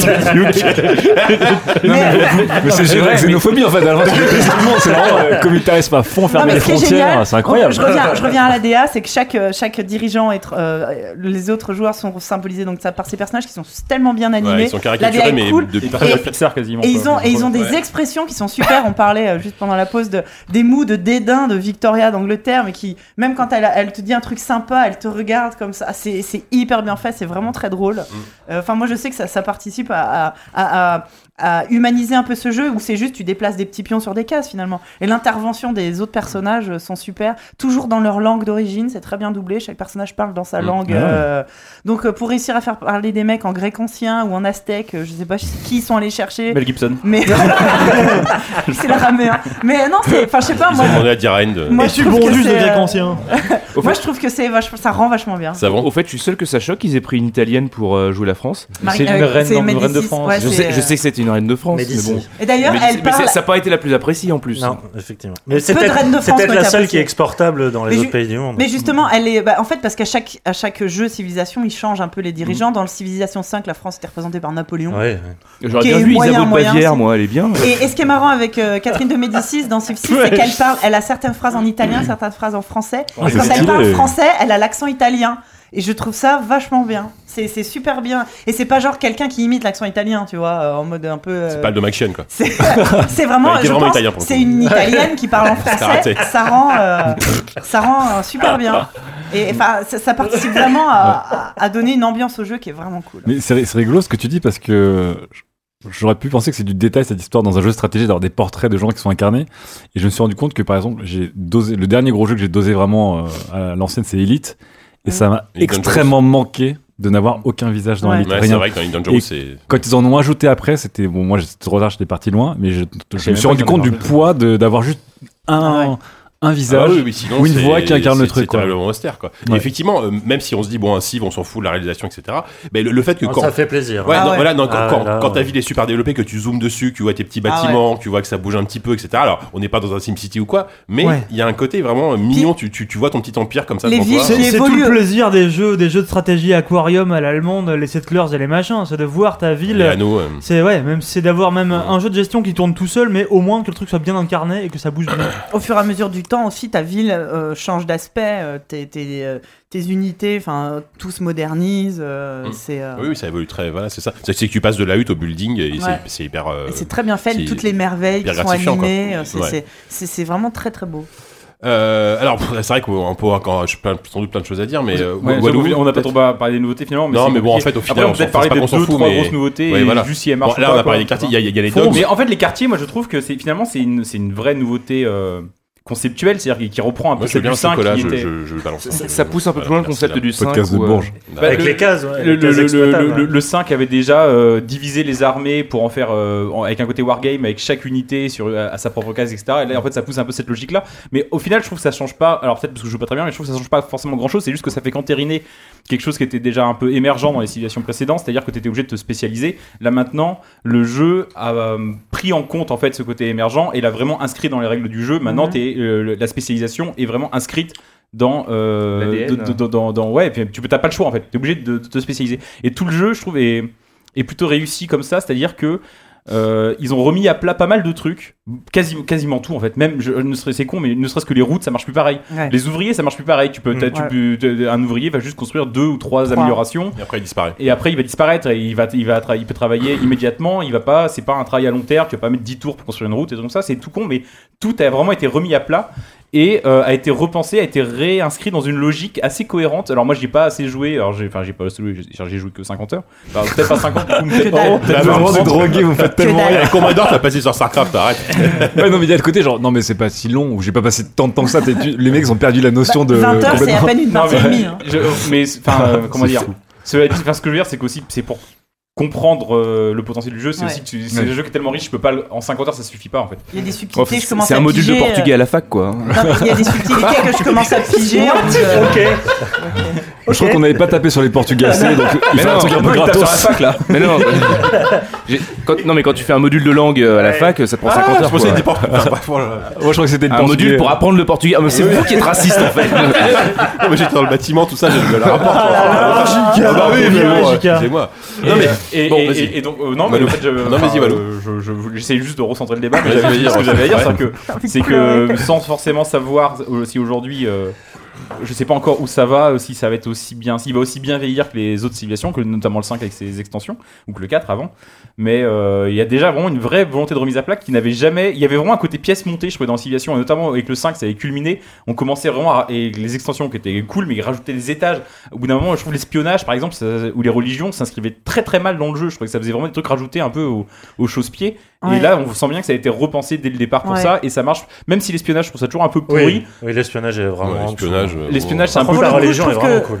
Je La trouve religion, que c'est le coup de l'espionnage était mieux géré dans le 5, mais la religion a un vrai, euh, un vrai euh, change vraiment euh, beaucoup de beaucoup de choses dans, dans le, dans le jeu et dans les victoires. Moi, je trouve qu'il y a un truc qui est cool aussi, qui est nouveau, c'est que euh, cette fois-ci, tu te fais récompenser euh, pour tes technologies par rapport à certains, Ah oui. certaines Ouais. actions que Oui, tu fais. ça c'est génial. contextuel. Ouais, et ça, là, pour le coup, c'est- c'est un truc qu'on n'avait jamais vu dans C'est le jeu. c'est ce qu'ils appellent l'effet l'effet Eureka, non C'est Ouais, ça ouais, c'est ça. Quand tu, ouais. Ça, par exemple, tu découvres un village Quand tu optimises tes, euh, Ouais. du coup, t'as- t'as tes tes recherches. tu, tu découvres un nouveau continent, tu gagnes un combat, tu construis un type de bâtiment, ça va influencer une recherche thématique qui est liée à ça. Bah, c'est- exemple- ni- plus ni moins qu'un système d'achievement qui, qui- Ouais, qui ouais, récompense mais- vraiment, vraiment Ce qui est marrant, c'est qu'il a fallu 15 ans pour que- qu'ils à Ouais. faire ça. Euh, avant, c'était vraiment sur une logique d'attente. Des jauges à remplir. euh, Ouais, et je trouve que c'est vraiment moi ça qui m'a changé le rapport à Civilisation Ouais. parce qu'avant j'étais un peu euh, ça, ça, ça forçait un peu à la prudence, tu vois, à l'attente et tout ça. Et je trouve que ce système de, de Eureka est, encourage au contraire une forme de dynamisme et de relation un peu plus organique avec ton espace. Et, euh, euh, je trouve que ce qui, ce qui est bien, c'est que je trouve les, les, les combats sont très difficiles. Et du coup, ça ne pousse pas forcément à avoir une victoire militaire et au contraire à te centrer sur des trucs Mm. euh, plus culturels et plus religieux. Enfin, moi, le truc militaire m'emmerde dans le jeu, clairement. Ouais. Je trouve pas, je trouve pas ça intéressant. Moi, j'aime Et- bien, mais. Mais euh, euh, Ouais, je- clairement. je veux juste réagir, réagir juste sur, sur le RECA. Je trouve que c'est notamment intéressant parce que c'est un truc qui apporte, sans forcément qu'on s'en rende compte, mais ça apporte presque un début de narration en civilisation. C'est-à-dire que tu commences presque à te raconter une histoire. C'est-à-dire que tu maintenant, pour débloquer la, la, la, la science euh, industrie, t'as plus juste une jauge à remplir, mais par exemple, si tu, vas fabriquer euh, trois ateliers, et ben il va, il va, tu vas avoir un petit texte, il va raconter euh, grâce à tous vos ateliers, euh, Mhm. vous, vous avez réussi à mettre au point la machine à vapeur, je sais pas quoi. Il va réussir et, et en fait, il va te raconter un petit peu ta progression. Et ça, c'est un truc qui avait jamais trop eu dans Civilization, c'est que c'est un jeu qui raconte rien et en même temps, c'est très compliqué de raconter quelque chose euh, Mm. quand tu fais que singer euh, l'histoire euh, sans tomber dans la redite. C'est un truc qu'ils avaient un peu essayé dans Beyond Earth. Ouais, clairement. Ouais. Donc, ont- mais- et je- euh, mais pour le coup, ils l'ont enlevé là. qui était, ouais. Les quêtes interactives, ouais. Mhm. Par Ouais, rapport à tes moi, j'aimais beaucoup le ils, ont système essayé, de ils ont essayé quelque chose avec des Beyond quêtes interactives. Peut-être qu'ils se sont dit bon, on va, on, va faire plus simple avec. Ouais. euh, Et Amplitude le fait tellement globalement, mieux en fait, Endless, euh, euh, globalement, ce qu'ils ont essayé de faire, c'est un, un fonctionnement de moins en moins mécanique et de plus en plus organique, euh, que ça soit sur la construction des routes, sur voilà les, les eureka, tout tout euh, pointe vers ça, sur un, quelque chose qui, qui, qui, qui avance de soi, qui, qui est plus naturel et moins euh, bon bah j'ai une jauge à remplir, un nombre de points à obtenir, euh, Mhm. et, et c'est ça qui, se dégage du jeu. c'est un peu moins de organique, jeu, un peu moins un jeu de société quoi. Enfin, euh, Ouais. un C'est moins de la stat vidéo, pure que de la, Ouais. qu'un truc un peu plus de ressenti. toujours- quoi. mais euh, ça, Ouais, il, le cache en tout cas sous des Ouais. artifices euh, sympathiques. Ouais. Mais, juste pour, enfin là c'est plus global sur la licence. Ce que tu disais là, c'est que c'est chronophage, etc. Oui, c'est alors c'est un jeu chronophage, mais c'est un jeu auquel tu peux jouer. C'est c'est le seul jeu auquel tu peux jouer vraiment à la cool. C'est-à-dire Ah que oui. tu peux y jouer euh, sur ton salon avec euh, ton gosse Ah qui bah, dort à ça. côté, et, euh, Moi, et ta femme qui te parle. Tu fais, tu fais pause. Vu vu que c'est du temps Ah, par J'adore tour, ce genre de truc, ça. Mais c'est moi, top. c'est- top. C'est pour coup- ça que c'est un jeu auquel je peux passer autant Voilà. d'heures, c'est qu'en fait, c'est ça. j'ai le jeu qui tourne et je peux faire autre chose parce que bon bah j'ai un gosse de 6 ans à la maison, c'est-à-dire qu'il fait maman, maman, maman, eh maman, regarde, eh maman, maman. Donc bon, voilà. Et Moi, je fais pareil avec ma meuf. hein. Eh. Moi c'est pareil avec les mises à jour Java mais donc du coup, mais du coup c'est un jeu auquel je peux. euh, Tu veux Windows 10 tu peux être euh, concentré euh, deux minutes. Ouais. Tu mets en place ton truc, t'appuies sur un tour suivant et là tu fais oui, qu'est-ce qui se Alors, passe? alors, autre question, est-ce que, euh, on parlait d'Hearthstone tout à l'heure, j'ai toujours considéré que Hearthstone c'était le jeu casual d'hardcore gamer, parce que j'étais de côté genre, Ouais, tu peux jouer presque en casual en faisant un, peu autre chose, bon, faut plus Ouais. d'attention dans le style. Ouais. Est-ce que du coup il y a ce côté, effectivement, Ouais, où tu bah, peux, c'est- ouais, ouais, si, ça reste un jeu, Je enfin, pense, ouais. ce que vous m'en dites c'est que c'est un jeu hardcore gamer quand même, Non, ouais, mais oui dont non, le mais rythme te permet de faire Mais un peu de tu le- multitasking. Ouais, ouais. Ah, c'est Non, c'est c'est hyper intéressant. rempli comme jeu. Enfin, c'est un jeu qui, comme disait JK au début, c'est-à-dire qu'il y a des gens qui ont commencé avec ça, qui jouent plus, du tout aux C'est jeux vidéo, ils jouent qu'à exactement. ils jouent qu'à ça. C'est Et ils jouent, tu joues en, en difficulté facile, tu, tu En cherches pas forcément oui, à voilà. gagner. Et c'est c'est un jeu qui euh, vraiment Parce qui qu'on réunit. on parle euh, quand même d'un jeu de stratégie au tour par tour qui est quand même un jeu, de, enfin, qui est quand même un genre de niche aujourd'hui. Ouais. Et c'est la seule licence vraiment de ce genre de niche qui est aussi, euh, aussi, euh, qui, qui, qui, Aussi populaire. voilà, Ouais. qui est aussi populaire. Ouais, mais pour revenir au running de l'émission, est-ce que c'est un jeu que tu ferais jouer ton gamin dessus ou est-ce qu'on est quand même un truc c'est Bah, un peu plus complexe ah, que non, ça mais à partir du moment où il est en âge de jeu complexe. comprendre. Après, oui, non, pas, pas à 5 ans, c'est sûr. Mais le truc, c'est que l'interface, pour le coup, alors, elle est, au bout d'un moment, ça devient complexe, mais elle, elle, est amenée hyper de manière très fluide et euh, ils ils te disent toujours ce que tu as à faire. C'est-à-dire que là, ils disent, ouais, il faut, faut, faut chercher une techno. Donc, t'appuies, tu, tu, tu lances une, une recherche technologique et il te dit après, hop, il y a une unité qui- qu'il faut, qu'il faut, il faut que ton unité bouge. T'es, t'es, t'es constamment euh, sollicité en fait. Où ils te disent, voilà, vous, là, il faut, il faut, il vous devez faire ci, après vous devez faire ça. T'as une espèce de liste de tâches à faire en fait Voilà. à chaque tour. Mais qui, qui, qui est pas contraignante parce que si, si rien ne t'empêche de, de faire aussi autre chose, tu vois. Enfin, Et c'est c'est un jeu qui reste formidable sur un point, c'est que c'est c'est vraiment celui qui te donne l'impression que ce n'est jamais le bon moment d'éteindre ta- ton, ton Oui, c'est ça, t'as toujours un autre truc à faire en fait. Toujours, euh, voilà, sollicité, euh, mais vraiment en- presque en mode euh, chantage, euh, que ça soit affectif ou moral ou économique, ce que tu veux, mais Tu vas finir ta route, tu vas finir, tu Ouais, c'est ça. finir un Et- bâtiment. Tu peux pas t'es laisser ce sûr que tu veux ouais, partir. voilà. Regarde ce qui va se passer dans deux tours. c'est- comment dire, il est presque cousin des hack and slash en ça que t'as t'as en Ouais. permanence des mini gratifications en Ouais. permanence quoi. Ouais. Et même si c'est juste construire une bibliothèque, mais ça fait Le plaisir. jeu quand même. passif-agressif avec toi. Mais, tu, euh, tu peux me quitter comme t'as quitté toutes tes ambitions. tu peux aller voir ailleurs comme t'as toujours, tu t'es toujours voilé la face. Les infobules de la déprime. Mais il y avait ça, je crois que c'était dans le 2 ou dans le 3 quand tu quittais, ils disaient vous êtes sûr, vous voulez pas faire juste un dernier tour, il y Ah, avait les une un peu tir larme. Ah, fallait vraiment comme des Bah, même quand t'as gagné. Hein. ça- Ah, oui, oui. euh, Quand l'écran de victoire, t'as marqué euh, terminé et t'as marqué un euh, point de suspension dernier, point de suspension tour. Et à chaque fois, je fais allez, vas-y. Oh là là là Parce que bon, j'ai gagné, mais je veux quand même savoir Oui, si. c'est comme au bar la euh, dernière bière, quoi. Tu te dis, Il peut se passer des choses formidables après. Moi, je, je vais au non. bar avec Coupi, à la fin, il fallait juste une dernière. Et allez, Je parle comme ça. Je parle comme un ordinateur méchant dans les vieux films de 7 des années 80. Mais euh, on rigole, on Bon, rigole, ouais. mais il y a quand même. Je voulais juste y parler d'un truc, c'est quand même l'IA dans ce jeu qui, est, euh, qui nous avait On en a vendu que parlé tout à l'IA. l'heure, euh, Ah, ok. Non, mais, la, mienne, est un peu faite. Non, mais on parle de la diplomatie plutôt. Ouais, non, mais là, là, grosso là, modo, euh, donc actuellement, pour- pour résumer, je trouve que c'est un très bon jeu. Il y a voilà des soucis, l'IA, mais c'est quelque chose qui peut probablement se patcher, euh, se régler. L'IA, ouais. Euh, Ouais, soit aussi, mais ouais, même. Si, avec, une extension plutôt, quoi. Mais... Mais, mais ce que tout le monde attend, euh, c'est euh, donc la diplomatie. J'ai lu pas mal aussi de messages de, de gens en fait qui demandaient à ce qu'il y ait des choses un peu plus euh, actuelles qui soient rajoutées, notamment par exemple le réchauffement climatique, que par exemple le niveau de la mer monte au fur et à Oui, mesure c'est du vrai, temps. c'est vrai que l'écologie est pas du tout gérée. Ça- dans- voilà. Ah, pas. Ah, Je pense que de nos jours, un Ouais. jeu aujourd'hui qui sort aujourd'hui, euh, l'écologie, le réchauffement climatique pourrait être euh, géré. Euh, D'autres personnes ont suggéré, par exemple, euh, de gérer, par exemple, en cas de conflit, des déplacements humanitaires, des déplacements de personnes, des, des, des, des réfugiés. euh. Mais- Il y, y a pas mal de demandes au sein des communautés de fans de ancrer ça un peu plus euh, dans le réel, rajouter des, cho- des choses plus modernes. C'est- justement, je, je, c'est- c'est- je, je, je- Oupi me fait des consignes, mais euh, Ça fait une demi-heure qu'on est sur Civilisation, enfin. c'est que alors aussi, euh, c'est que euh, vraie a, toujours été, euh, a toujours voulu être un, un- un jeu de plateau complètement décorrélé de la réalité. bah oui, oui. Et que le- celui-là fait justement quelque part en avant, euh, notamment un système dont on n'a pas parlé, dont je parlerai pas en détail, mais qui est très intéressant, qui est le nouveau système de gouvernement, comment tu peux créer ton propre Ouais. système de gouvernement. Et ouais. pour la première fois, tu vas, pour la première fois, c'est pas tout à fait vrai, mais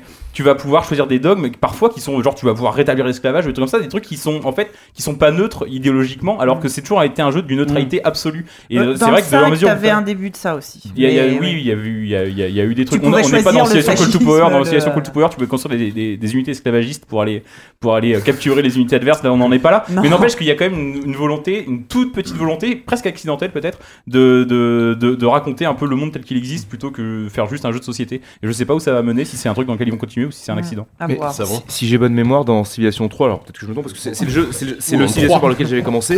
Non mais il y, y avait, il y avait un, cette notion de, de modification climatique avec une Ah bon montée des eaux et oui, enfin peut-être que je, je me trompe, mais j'ai le vague souvenir. Alors peut-être que c'était un mode que j'avais Dans, téléchargé dans- à dans l'époque. le 2, t'avais le réchauffement. Oui, parce que n'oubliez pas que c'est un jeu qui est euh, hautement modable. hein. Il y a, il y a- il- Ouais. là, là, Mais, dans- euh, dans le 6, tu peux déjà installer des modes. Notamment, euh, c'était le, le- ce qui retenait d'utiliser euh, trop rapidement euh, l'arme nucléaire parce que tu te retrouvais assez rapidement avec un hiver nucléaire euh, qui foutait de la famine partout. Enfin, je.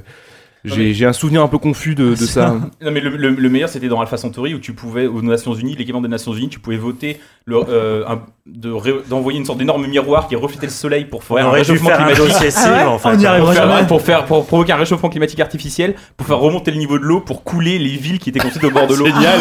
Ça c'était assez cool. Ah ouais Ah la vache. Faites, vous- faites-le, faites-le pas en vrai si vous, vous êtes le président d'un pays. hein, c'est très bien.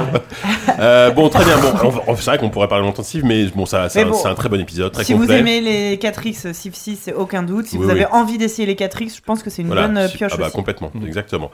Euh, très bien. On aurait pu juste dire ça. hein. C'est ce qu'on va faire pour le prochain jeu d'ailleurs. Bah, au montage, on verra. On, f- on fait, on fait All Boy avant de passer au, à notre medley FPS Vite Oui, fait. Alors, bien. All Boy, un jeu développé par un Boy. studio. Howl Boy. Parce que là, on dirait que c'est le pas- film de pas Park le film, Chan-wook, voilà, là. pas le film de. Park Chan-wook. Euh, Howl T'imagines Boy, le le, scroller. le- le garçon hibou, ouais, c'est ça, ouais. Euh, un jeu euh, développé par un studio qui s'appelle Deepat Studio et qui est en développement, qui a été, dont le développement a été lancé en 2007, si je ne m'abuse. Comme ça Ouais. fera donc 9 Ils ont ans. eu plein de- d'emmerdes. Non, mais 9 ans de développement, une sorte d'arlésienne du jeu indé qui a fini par sortir. La Euh, civilisation du développement. Ouais, c'est ça. fait 500 tours. C'est ça, c'est ça exactement.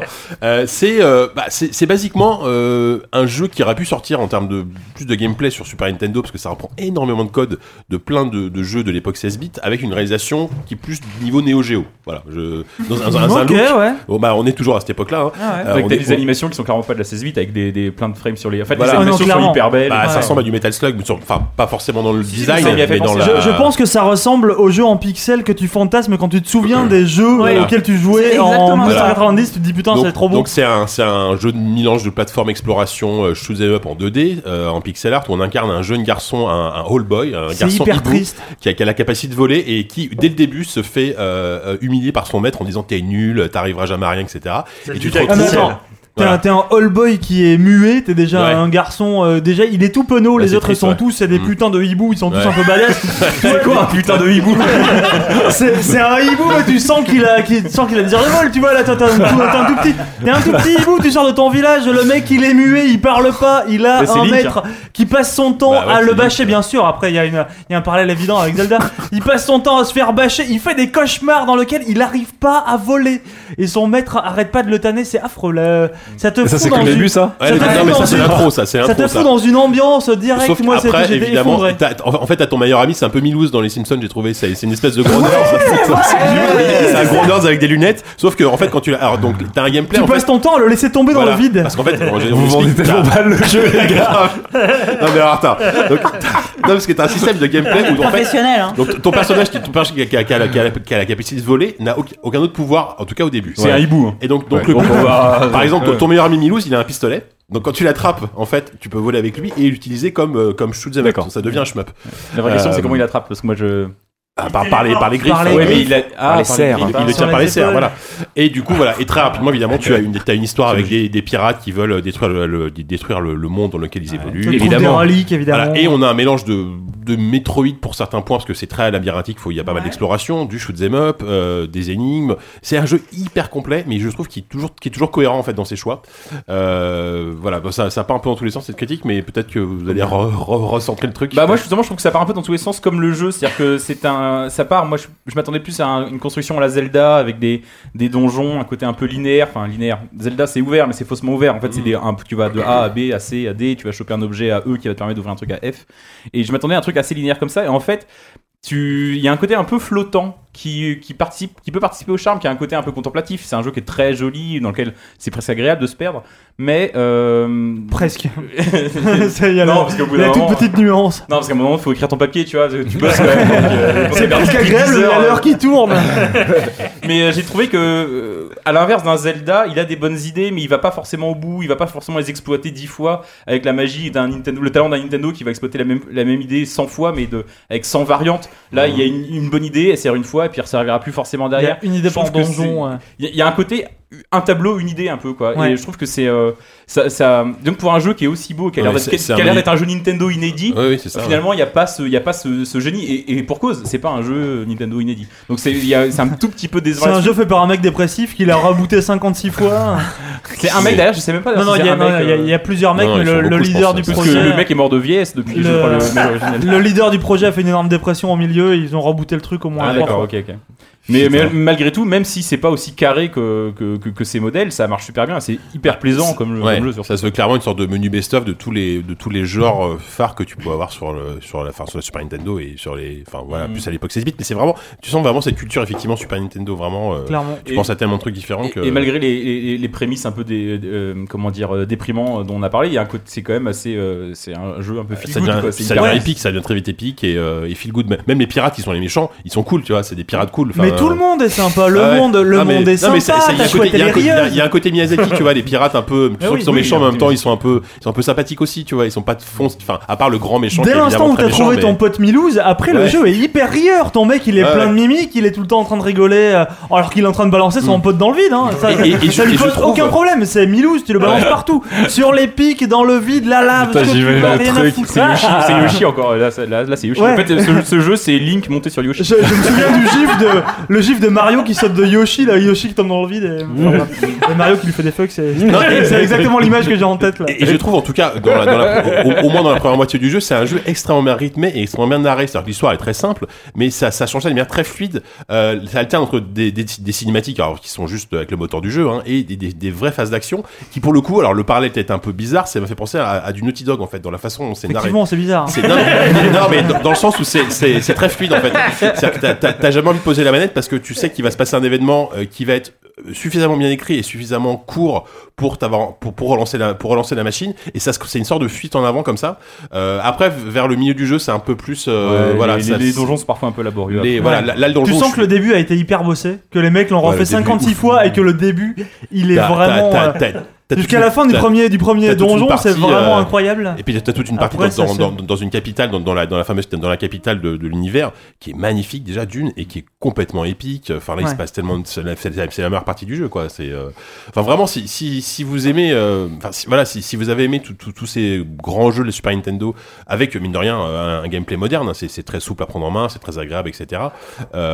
C'est vraiment, enfin moi, moi c'est un petit coup de cœur hein, pour le moment. je, trouve ça vraiment très très bien. aussi, clairement. Enfin, je suis, après, je suis clairement le public cible un peu nostalgique de ces, de ces jeux-là avec des mécaniques euh, à la Zelda. Ça fait un peu penser à ce qu'avait fait en moins hardcore. Enfin, celui-là est moins hardcore que Shovel Knight. Ouais, clairement, Ouais. clairement. Mais Shovel Knight est plus maîtrisé pour le coup. Oui, et il est plus. plus, hardcore finalement. Ouais, il, ouais, est, ouais. il est plus punitif. Ouais, est plus dur, peut-être est que plus, euh, par extension, on dit qu'il est évident, maîtrisé. hein. Oldboy, au bout d'un moment. Celui-là, euh, tu sens qu'il est plus dans le dans, dans l'hommage un peu tendresse, Oui, au moins au début, tu vois. Ouais, Est-ce que, parce que la que ça se est pas à euh, Onion the Blind Forest?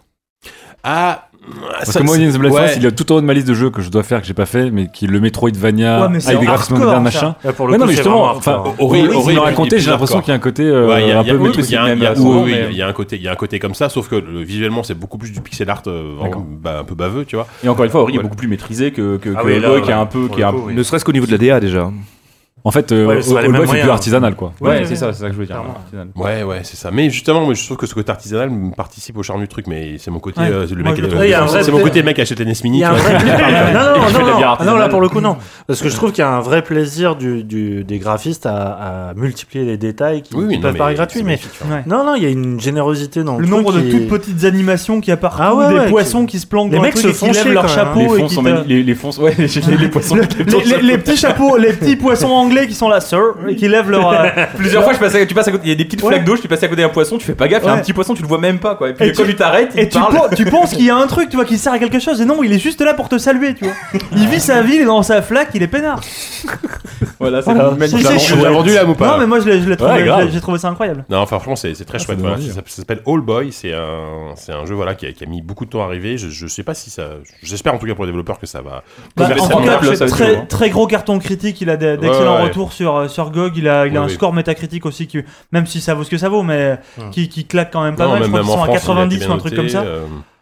Euh, Ouais, ouais, c'est c'est vraiment très très Nice. chouette. C'est c'est gros. C'est gros. Exactement. Comme le dossier qui vient. non, non, bon, c'est pas un dossier, Non. c'est c'est moins, C'est- c'est c'est- c'est avancer moins le medley plus qu'un qu'un dossier. Enfin, Un medley. Un medley, voilà. Euh, donc voilà, on, c'est assez rare qu'on parle, c'est même très rare qu'on parle de Call of Duty, de Battlefield euh, dans, dans nos QSD, surtout, Euh, surtout de Call of. Le Battlefield, on avait fait le Battlefield, on n'est hein. pas, on est parlé de Hardline, c'est vrai, ouais. c'est vrai. Mais Alors Call of, je sais même pas si on a déjà critiqué un Call Non, of c'est dans. possible. dans, non, je pense que euh, c'est jamais arrivé. Pas en y en jouer en tout cas. Donc là, euh, Call of euh, Duty, du- Duty, Call of Duty. Oula, C'est oula oh, merde. Ah bon, on en parle plus, ça y est, c'est fini. Merci. Call of, Duty Infinite Warfare euh, non. est sorti. Alors on peut gagner par la diplomatie, aussi, euh, si on se la joue fine, euh, par la J'ai envie de le mettre en PLS. Toi, mais vraiment. euh, Tiens, bah, garde, garde, la, garde la parole, c'est parce que t'es à Ah. peu près le seul à y avoir joué, non Yannou Ah, qui a ouais, joué, j'ai- toi Joué fini. Oui, il a Ah ouais. fini. Euh, donc Infinite Warfare, euh, encore Monsieur. une fois, il, il joue la carte de la guerre, de la guerre futuriste euh, après Black Ops 3, après Ghost. Ouais, là, sauf là, que là, là, on part carrément dans l'espace. Là, on est dans le futur. Oui, oui. Voilà, on est Bah là, dans le c'est de- futur. c'est de la SF hein, même. C'est de la- voilà, c'est de la pure SF. Euh, bon, euh, je vais pas faire, euh, je vais pas commencer à expliquer le concept. Bon, c'est euh, Call of quoi. euh, Ah, bah, il a quand même évolué. Il a quand même évolué, certes. Non, mais euh, enfin, la plus grosse nouveauté, euh, ça reste, euh, ça reste le background et euh, et un peu, euh, enfin voilà, l'u- l'u- l'univers euh, qui qui est dépeint, euh, qui euh, qui a fait couler beaucoup d'encre parce que euh, dans une sorte de protectionnisme assez bizarre, euh, la communauté s'est tout de suite euh, euh, Braqué. braqué et ému euh, de, de, de, de, ce choix euh, scénaristique. Alors que, enfin, moi j'en avais plus que ras le cul de, de la guerre moderne parce que, enfin, c'est aussi pour ça que tu fais du jeu vidéo, c'est pour euh, te sortir de, de, de, de toutes ces des considérations que tu vois quasiment au quotidien et que, euh, enfin Faire voilà. la guerre, par Ouais. exemple. Bah, non, mais c'est vrai que et là, et là, le, le fait d'incorporer un peu de Frappe chirurgicale dans le 18 e euh, oui, ouais, voilà. Non, mais le fait d'incorporer de la SF, ça permet euh, de, de, de, de, de changer pour moi la nature du jeu et le jeu, enfin, euh, le contexte là me semblait beaucoup plus euh, agréable à prendre en main et à découvrir. Après, euh, ce qui est assez euh, amusant, c'est que euh, tu as beau avoir ce décorum euh, assez nouveau, euh, tu retrouves euh, très vite tous les réflexes de la série qui sont éculés et qui donnent euh, au jeu. Moi, ça m'a fait rire. Franchement, la, la- le, le- on va dire les deux premières heures du jeu, tu es euh, mais saoulé d'informations en continu. Alors que ça peut être des informations purement visuelles c'est-à-dire des détails qui apparaissent. Euh, on connaît la mise en scène depuis Modern Warfare c'est-à-dire c'est un truc hyper euh, hyper dynamique hyper nerveux comme ça. Mais tu es aussi saoulé par les dialogues. Et c'est ça qui est assez dingue c'est que euh, dans, dans, dans ce, dans ce Call of là il y a une sorte de côté hystérique en permanence qui est euh, mais qui est vraiment mais tu es épuisé nerveusement parce que ils introduisent par exemple un personnage en deux secondes. Tu vois genre t'es salut non mais c'est Salut, je suis le président US. c'est exactement ça. par, euh, par le, le- par le, le- le- le déroulé du scénario, il se trouve que tu es propulsé capitaine de, de, de, de ton. de Hein Non, non, non. Capitaine non, Tu vas pas à- c'est pas Ah, de Sam, la- de Si, si, oui, mais c'est logique, moi ça me fait rire. C'est Moi, pas- je- navette je- pour amener tout le monde Voilà. Et j'ai envie d'y jouer à ce Call-of. Oui, moi aussi. Tu ne peux rien. Tu es catapulté, euh, capitaine de ton, tu es capitaine, euh, catapulté, capitaine de ton vaisseau, Mhm. et euh, donc tu es, euh, t'as une sorte de mécanique de ritournelle qui se fait à chaque début de mission, c'est-à-dire que tu vas aller à la- à l'armurerie, etc. Et rien que sur ce trajet qui te mène à l'ascenseur, qui te mène à l'armurerie, bah t'as des sortes de- d'entrées de champ de personnages comme ça qui débarquent, genre, mais dommage capitaine, et qui te disent, et puis tu sais, ils sont introduits en deux secondes, tu vois. C'est un vaudeville le truc quoi. Il claque les portes. Ah, non, mais c'est exactement ça. Ciel, mon mari voilà, non, t'as le soldat, qui, le soldat qui sort du placard, qui se présente, et puis tu le, Le tu pantalon sur les genoux.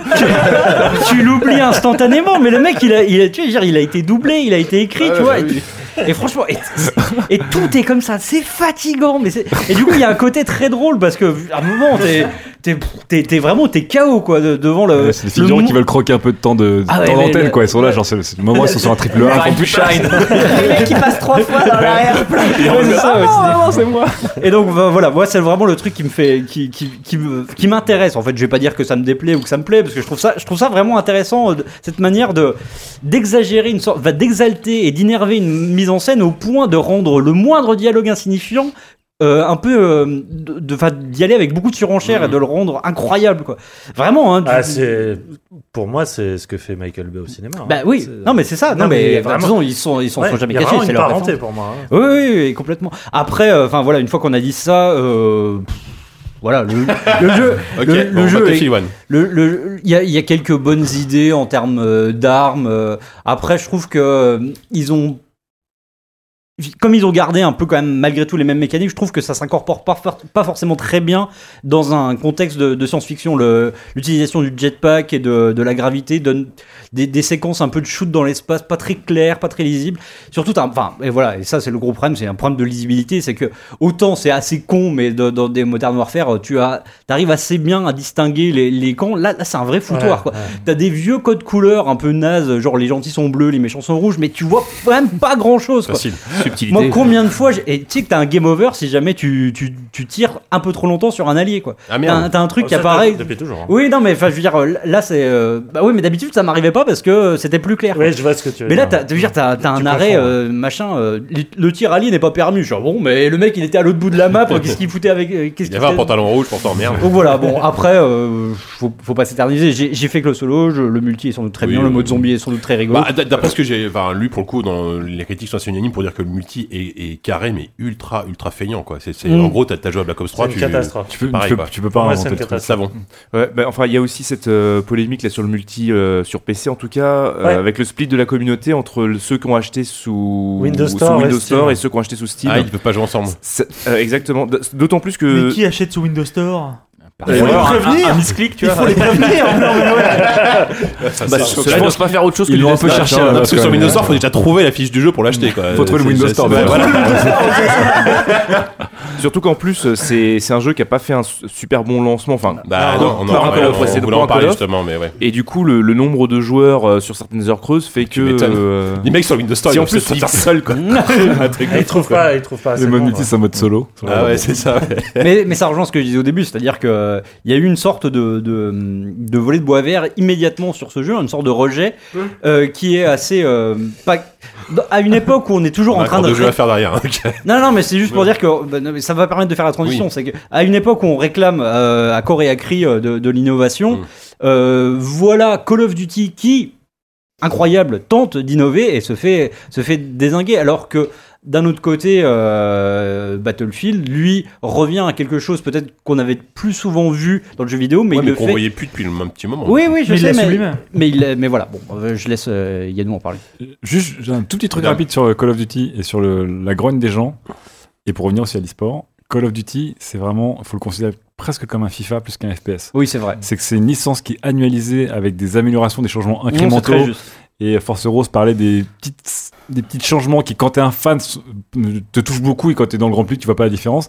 Et Call of Duty, qui a une grosse scène compétitive, les mecs, ils- enfin, en gros, Black Oui, Ops c'est- 2 est le gold standard et à chaque fois ils sont comparés à ça et c'est de l'itération, l'itération. c'est vrai très, que- très dur de bouger. Toi, toi peut-être, euh, en- vu, en, enfin, voilà, vu l'intérieur de l'e-sport, euh, le- l'Infinite Warfare, tu sens que ça, ça peut prendre en Non e-sport mais ou ça, ça, Non. c'est juste Non. effectivement Non, comme là le- ça, ça modifie beaucoup les mécaniques c'est vrai que tu peux avoir un rejet de base Ouais. dans- en te disant que je vais devoir tout réapprendre Activision, est super vénère. Activision est Ah super vénère sur le- le- l'e-sport et avec Mm. Blizzard.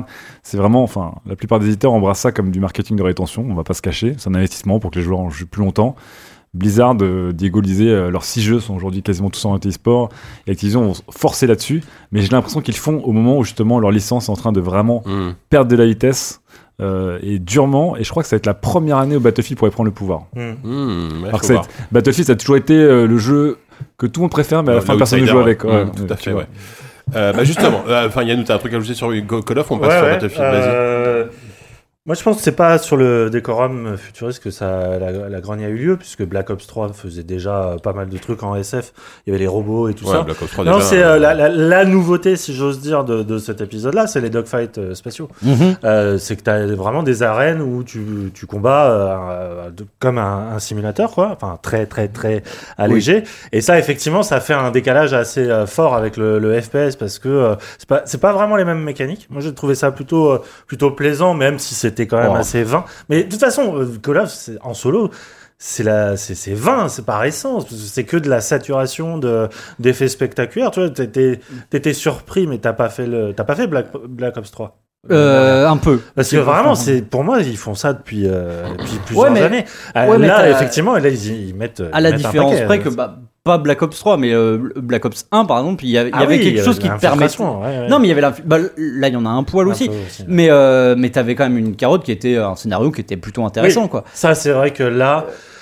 Autant moi j'ai cru au début euh, parce que je trouve euh, je trouve que ça en termes de rythme ça marche bien mais le moi je, je pensais qu'ils en étaient revenus de tous ces moments de gloriole euh, de nationalisme et Ah de, ouais. de de de, C'est de- Call of.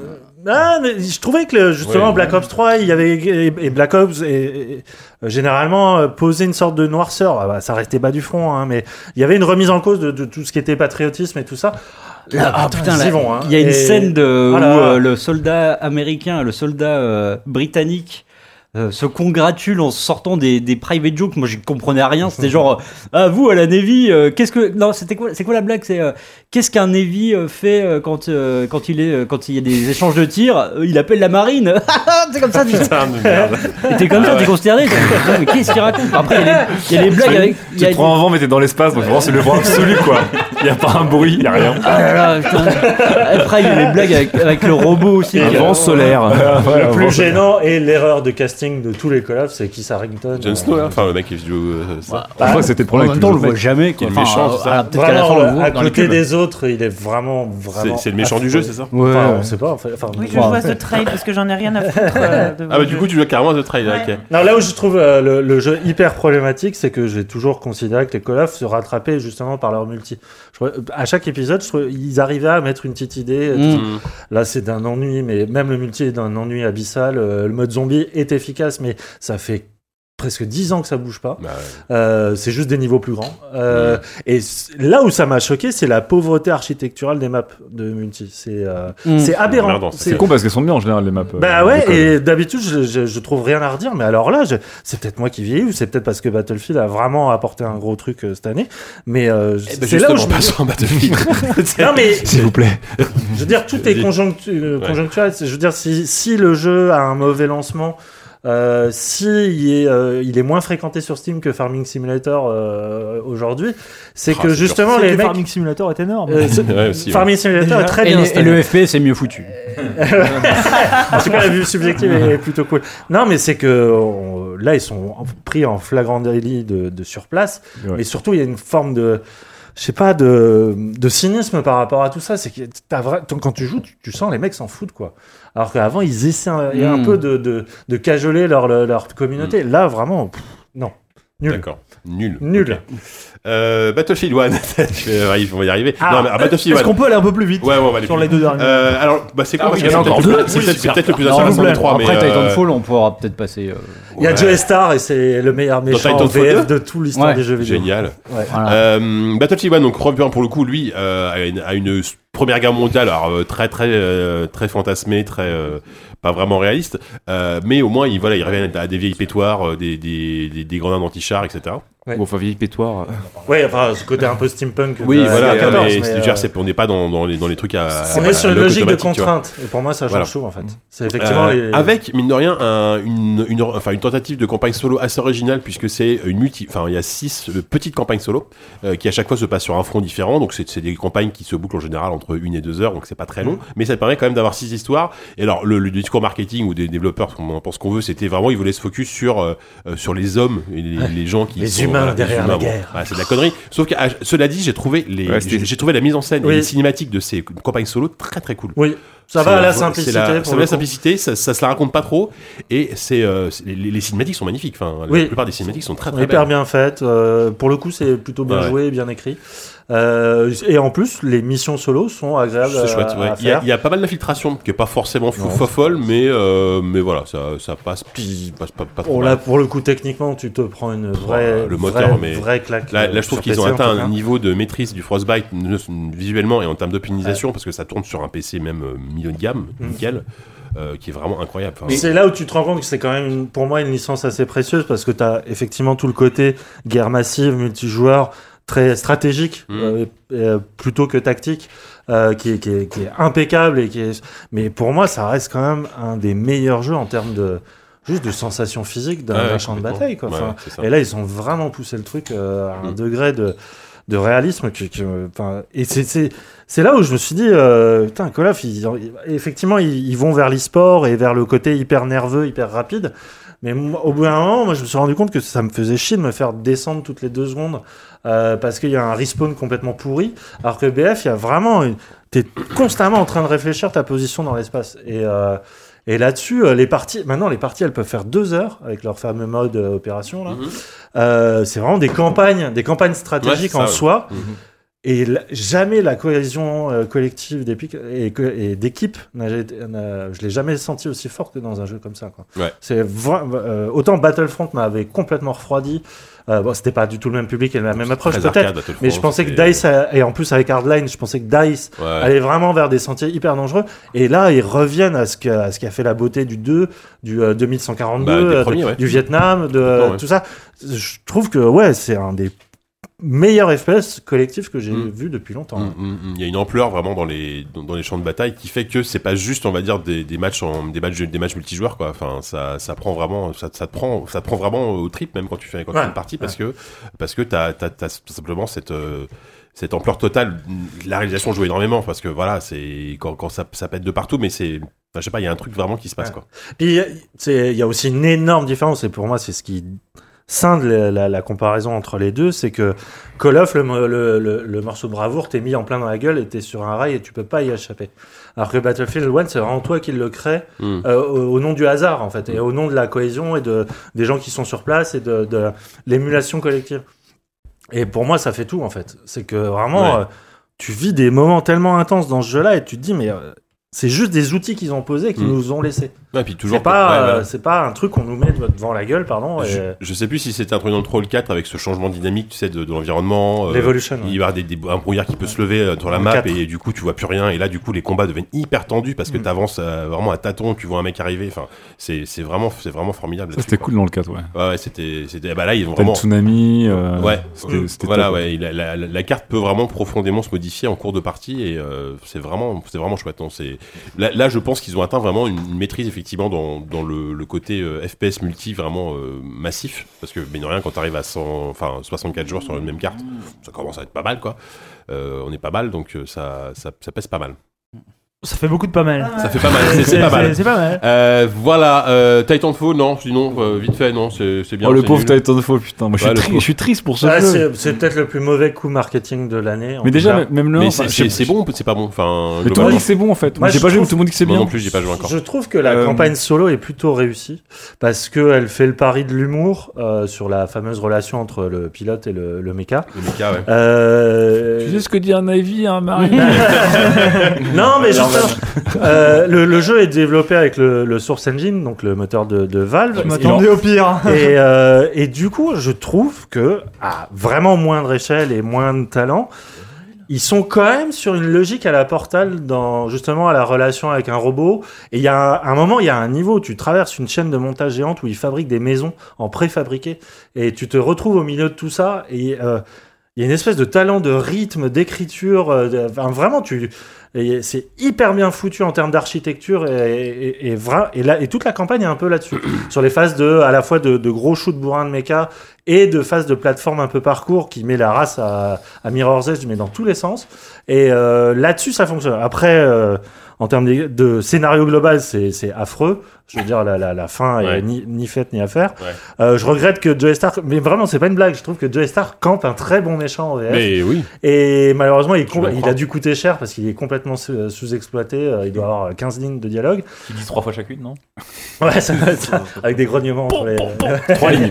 ouais, non, les gars. Non, la, la- la déception, c'est que, et c'est là où on voit que Titanfall est quand même une série à problème, c'est que en termes de multijoueurs, ça reste agréable, mais ils n'ont pas réussi à, Mm. à vraiment trouver le changement. Et C'est là pas où. top alors en multi. Parce que moi, j'ai maté bien. beaucoup de streams pour le côté compète. Et putain, moi, je trouve ça. Ah bah, il Je trouve faut ça très- grisant quoi. Tu vois les mecs font voir. des double jumps, ils explosent des mecs en mid-air un moins. Il, Ouais, ouais. il arrive, il jump sur un robot et quand ça arracher les trucs du robot, le, mec, le pilote il sort de son robot, le mec il se rejump, il passe en invisible, le gars il le charge, il met son robot en mode veille et tout ça. Enfin, c'était pas ça, une démo ça, de c'est l'E3. Dans le 1 ou le 2 Dans le 2, Dans le ouais. c'est Il y avait c'est déjà des streams que j'ai maté. Bah que le oui. mec il faisait ça et tout était. Toutes les séquences de jeu étaient tellement fluides en temps réel Ah, entre les autres. Et le mec, ouais, il le voit pas. premier, c'était ça, Il remonte dans son robot, le mec il repart, il, il tag le robot pour que les autres ils débarquent et tout. Et je fais putain, je viens de voir un truc. euh, Enfin, j'ai maté Mhm. 3 heures de stream et j'étais. je trouvais ça- Mais il y a pas juste souffert du déficit d'image du premier jeu, tout Oui, c'est Oui, clairement. si, C'est sans ça. doute, mais c'est vrai qu'il y, y a une sorte de truc irrationnel en fait. Oui, ça date de sortie, effectivement. Qui, est- difficile à expliquer euh, pourquoi pas ce que le jeu. tout le monde a dit bah c'est cool.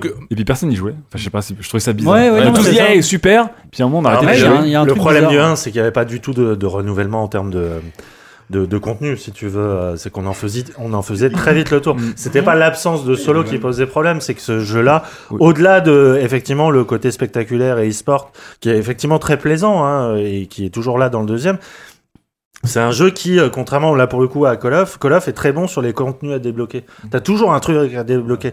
Et euh, Titanfall, tu arrivais très vite à la limite. Et au bout d'un moment, on connaissait les, les maps par cœur et tout ça. Et sais pas, il y a- eu aussi de la faute à un marketing qui était tr- tonitruant et, et un peu euh, un peu trop euh, massif.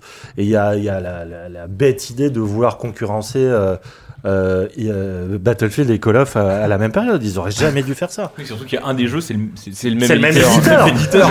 Et c'est une sorte de suicide commercial. Je, je comprends pas. Oui, c'est- c'est complètement con. Il a peut-être euh, du coup jeux, trop cher. comme ça. Non, mais je vois Ouais, ce, ouais. que, ce qui se dit pas mal, Non, c'est après- qu'apparemment, après- c'est- Battlefield 1, ils y croyaient qu'à moitié, ils étaient pas sûr à 100% que ça marcherait, quoi. C'est fou. Mais il l'a C'est annoncé fou. tardivement. Les retours hein, étaient c'est monstrueux. Les retours sur Battlefield étaient monstrueux. Ils se sont, ils dit peut-être que la première guerre mondiale, finalement, ça n'a pas marché, donc on va faire aussi un jeu futuriste en backup pour, concurrencer Call of, et en fait, il se On va en sacrifier le un, quoi. backup, en Ah fait, a été complètement sacrifié. c'est affreux. T'imagines les mecs en, en salle marketing, le mec avec son, son, son white paper fait bon, semaine 1, BF1, notre plus gros jeu de l'année.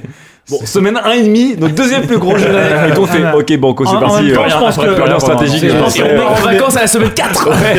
Ils voulaient tellement partir à, l'encontre de Call of qu'ils ont tout balancé, quoi. Ils ont balancé tout ce qu'ils avaient, tout leur jeu. ouais, en, même temps, c'est c'est quand même deux propositions très différentes. Après, Non, mais Bien, d'accord, bien sûr, mais ont T'as un portefeuille, t'as un portefeuille du consommateur, c'est juste, une aberration. euh, bizarre qu'à une époque, EA avait plein de jeux. Là, ils en ont plus beaucoup. Et c'est vrai qu'en balancer deux Ils ont Mass Effect l'année prochaine, et puis voilà. quoi. C'est-à-dire que même, sur Call of Duty, c'était erreur de le faire, même sans la sortie de Call of Duty, c'était une erreur. Et tu sors face au Ouais. mastodonte du FPS, Ouais. le tout en 7 jours, mais c'est juste Et- incroyablement débile. Et JK, tu dis c'est deux approches différentes, mais il y a quand même une, une ironie qui est terrible, c'est que euh, euh, Call of a complètement copié le wall, le wall jump Ah bah, et tout ça, et ça marche hyper bien. Mhm. Et du coup, euh, Titanfall, il se retrouve un peu en Mhm. mode. euh, Mais non, c'est- bah, voilà, là j'ai le un peu- premier. J'ai un peu posé les idées, et puis finalement, Ouais, c'est ça, sûr. ça marche pas. Quoi. Ouais, c'est sûr. En Je me cas, souviens qu'on a dit à cette antenne il n'y a pas Non, si c'est toi qui l'as dit. Moi, j'assumerai jamais ça. Titanfall allait enterrer Call of. hein. Moi, j'y bah, croyais. en même temps, après la Gamescom, quand on, enfin, nous le 3, chez dans le, la Gamescom, Oh, quand, on on, était quand- quand hyper on y avait hypés. joué, on s'est dit putain, ça défonce. Non, mais il a, il a des trucs, il a des trucs quand même. Il Non, a non, un truc mais Titanfall, je suis désolé, il a un truc Ouais, euh, ouais, ouais, hyper il a un plaisant. il a un truc, sûr. c'est sûr. Il y a une sûr. fluidité entre les différentes phases, Ouais. alors qu'il y a différents étages de level. Ouais. Je trouve ça Non, incroyable. c'est- c'est- là-dessus, c'est brillant, c'est sûr. Euh, bon, voilà, on va peut-être s'arrêter là. Donc, on a parlé, je vous rappelle, euh, de Civilization 6, de Hallboy et de euh, Call of Duty euh, Infinite Warfare, de Battlefield 1 et de Titanfall 2. Si vous devez en choisir un, choisissez plutôt Battlefield 1 parce que c'est clairement le meilleur. Euh, on va passer au piste avec l'heure du jingle, s'il te plaît, Ouais. euh, aux On se recommandations. demandait avec Savon le, quiz, on on garde pour la, première, pour la prochaine fois du coup. Ah bah non, c'est un Ah bah quiz peut pas. spécialiste sport. Non, on peut pas. euh, Il sera pas Non, mais, non, il mais sera pas on peut le faire la prochaine fois. Non, on peut pas le Bah on peut pas- on voilà. peut pas le faire sans, sans la Non. c'est pas possible. Ah, C'est un quiz spécialiste sport. ouais, mais le- l'e-sport euh, ne va Non, pas mais c'est mourir. non, mais c'est Ah trop. oui, mais euh, Ah, c'est trop pointu pour que- Tu reviendras, ça- aurait été serais l'âme contre serais capable de reconnaître des voix de, commentateurs anglais euh, de Dota 2 ou pas? Ah ouais, ouais, chaud, chaud. Mais il est long ton quiz là ou 9 morceaux. Alors, mais si on le fait, c'est un quiz juste pour l'âme. Ah bah oui, c'est ça En aussi. fait, vos, c'est que vos là- émissions, vous les splittez après comme dans Hunger Games à la fin, c'est en- c'est en deux parties, il y a un director's cut, qu'est-ce qui se Pour passe l'instant, 100% des gens sur le chat veulent le quiz. moi, sur Ils sont 404, deux, je fais chier sur 404 pour Trois. pas qu'on dépasse un certain heure. En Ah, fait, mais c'est nous, on complètement s'en- Ils on sont trois à vouloir le quiz. Bon bah, pff, je sais pas, moi je m'en fous. Vous savez, bon, c'est férié demain. hein. Ah On en fait deux. On en fait deux, trois morceaux, trois morceaux. mais c'est- surtout, Le il y a- reste, il y a- le reste, on en DLC. Le reste, tu ouais. en DLC, tu On en, fais on en pour fait les trois. On en fait trois, je te laisse Le choisir. Ah, puis il y a que l'âme qui va jouer du coup. Enfin, à moins que. Mais Non, pas forcément, mais vous pouvez essayer. Simplement, essayer, ouais. je pense que sur certains morceaux, c'est trop pointu pour allez, que Choisis les trois, les plus, les plus grands publics, on est parti. Jingle quiz.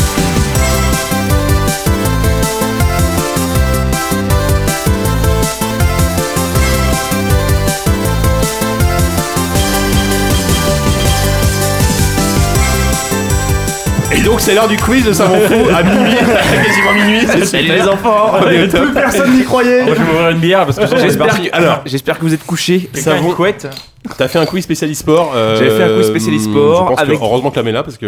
voilà. Exactement, il tombe bien. Donc, en gros, ce que vous allez entendre, ce sont des extraits de parties commentées. Euh, pour certains d'entre eux, il faudra deviner le jeu ou la compétition, ou score même les commentateurs. Ça dépendra du, du niveau de technicité des uns et des autres. C'est le score. Des psychopathes. Et euh, ce sera aussi l'occasion La- de, la- le, le modèle de souris du mec qui joue. Ce sera aussi l'occasion de revenir sur certaines de ces jeux, de certaines de ces, comp- de ces compétitions et d'avoir l'avis du spécialiste qui nous accompagne, en On a le l'occurrence temps, là, on a le sur temps. pourquoi ça, Oui, ça va. pourquoi ça a marché ou pas marché ou voilà. Alors, euh, on va, pre- on va commencer par le numéro 1, mon bon Oupi que Ah j'aime. ben, commençons. Alors celui-là.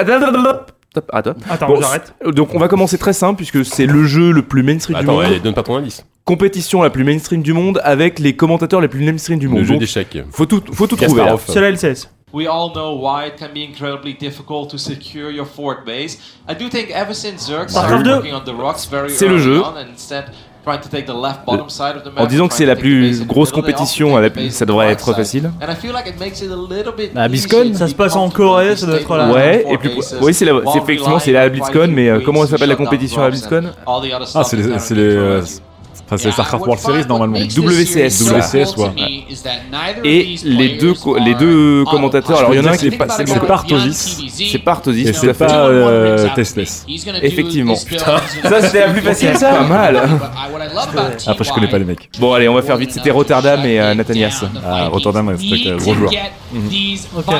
Voilà.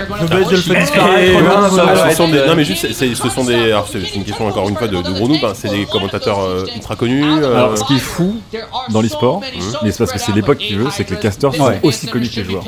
Ça veut dire que quand on fait venir des bons fétus de l'ESWC, les mecs ils ramènent autant de public que les Ah stars. ouais. Non, mais c'est intéressant, c'est qu'en fait, on est vraiment une ère où chacun a son propre média. Donc euh, les mecs ramènent leur propre mec. Ce qui est marrant, par exemple, dans Hearthstone, c'est que le premier champion euh, du monde euh, américain Firebat, aujourd'hui, il fait plus du, euh, du cast que, que du. que- que- C'est lui qui commentait les Hearthstone. Bah, entre autres, Non, mais c'est vrai, en fait. Euh.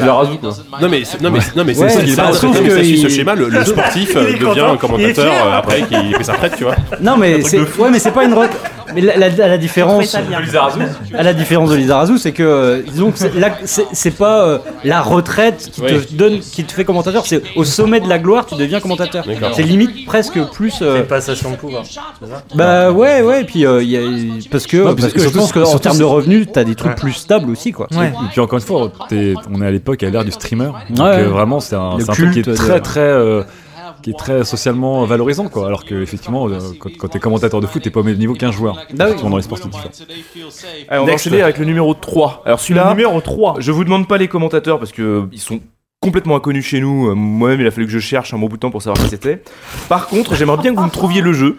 Et Ah. si vous êtes bon, la compétition. Mais je ne demande pas trop. Bon, Déjà, on le va- jeu on va sera être pas bon, mal. on va être Allez. incroyable. Le jeu. 50Б, по-моему, тому слайду больше проблем, выход на сбитие, сейчас идет еще два А, ВТ, 100 World of выкатывается Tanks на Арина. Ouais. Э, Ah oui, c'est du Ah remise. ouais, putain, ouais, oui, évidemment. Je Bien connais joué. pas grand chose, mais je, je C'est sais un que peu si- raciste, hein.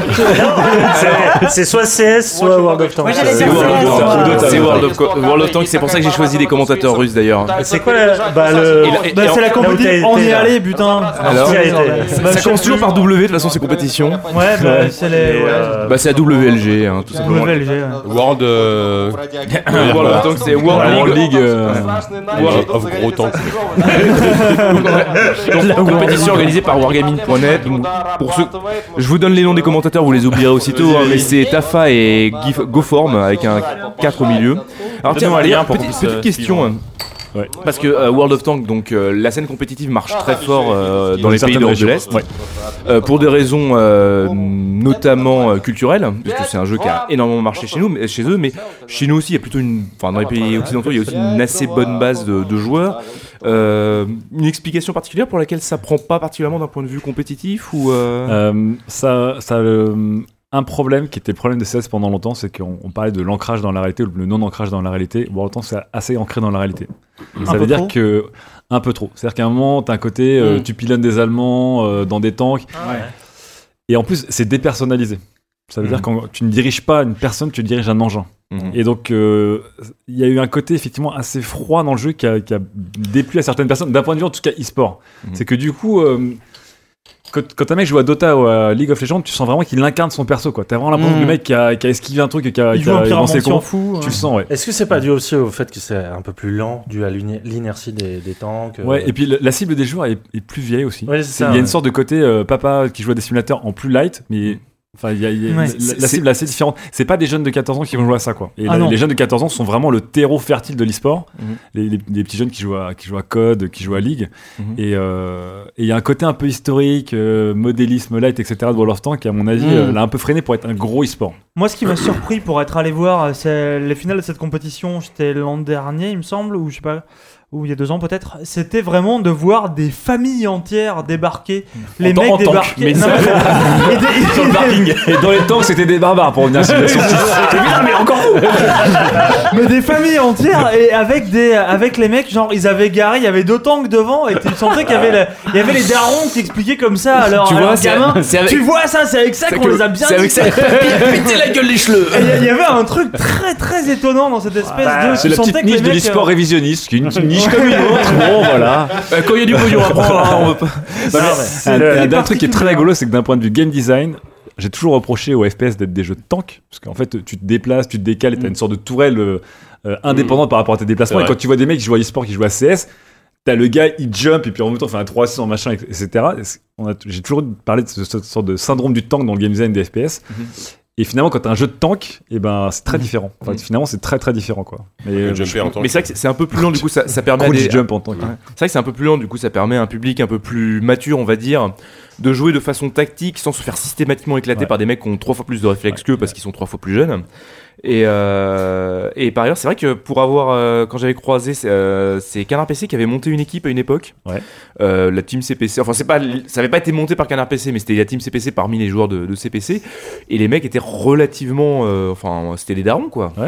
Mm. Ouais, il y a un côté- il y Mais a- ouais, il y a un vrai côté daron. je rejoins complètement ta consta- ta T'as t'as moins constatation, de. ouais. Et encore une fois, t'as moins de skill mécanique que Mhm. dans des jeux comme StarCraft. Mhm. Après, c'est la tendance de l'e-sport, c'est qu'il y a de moins en moins de skill mécanique, il y a de plus en plus de decision making. Mhm. Et World of Tanks, c'est de decision making. C'est-à-dire que tu peux avoir moins de skill et t'as pas à être au réflexe près pour décaler euh, et headshot le mec et lui mettre une tête. Par contre, le placement, petit à petit, tu pilonnes, tu repousses les mecs, etc. C'est plus un truc effectivement de papa.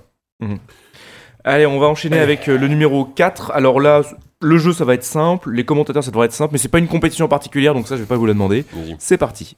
Allez, on se repositionne. Le B il ne va pas spicer, c'est dommage. Bon, Hearthstone, Hearthstone. perdu. Non. Street Fighter Street Fighter Non plus. Ah, C'est un peu vénère pour du Hearthstone. Ça, il a réussi à remonter, pas besoin du hubby. Ah bon Mais- c'est vrai que c'est un jeu de- un affiche versus fight. Les C'est un versus. cancel, Ah bon tentative, il, a- il essaie de le lire là-dessus sur ce up smash. Euh, Ah, Up Smash, ça c'est. c'est- Ah, Smash Bros. Ouais, bravo. Et bon, pour les commentateurs, euh, euh, c'est lequel de Smash Bros Quelle quelle version de Smash Bros C'est le Wii U. Wii U.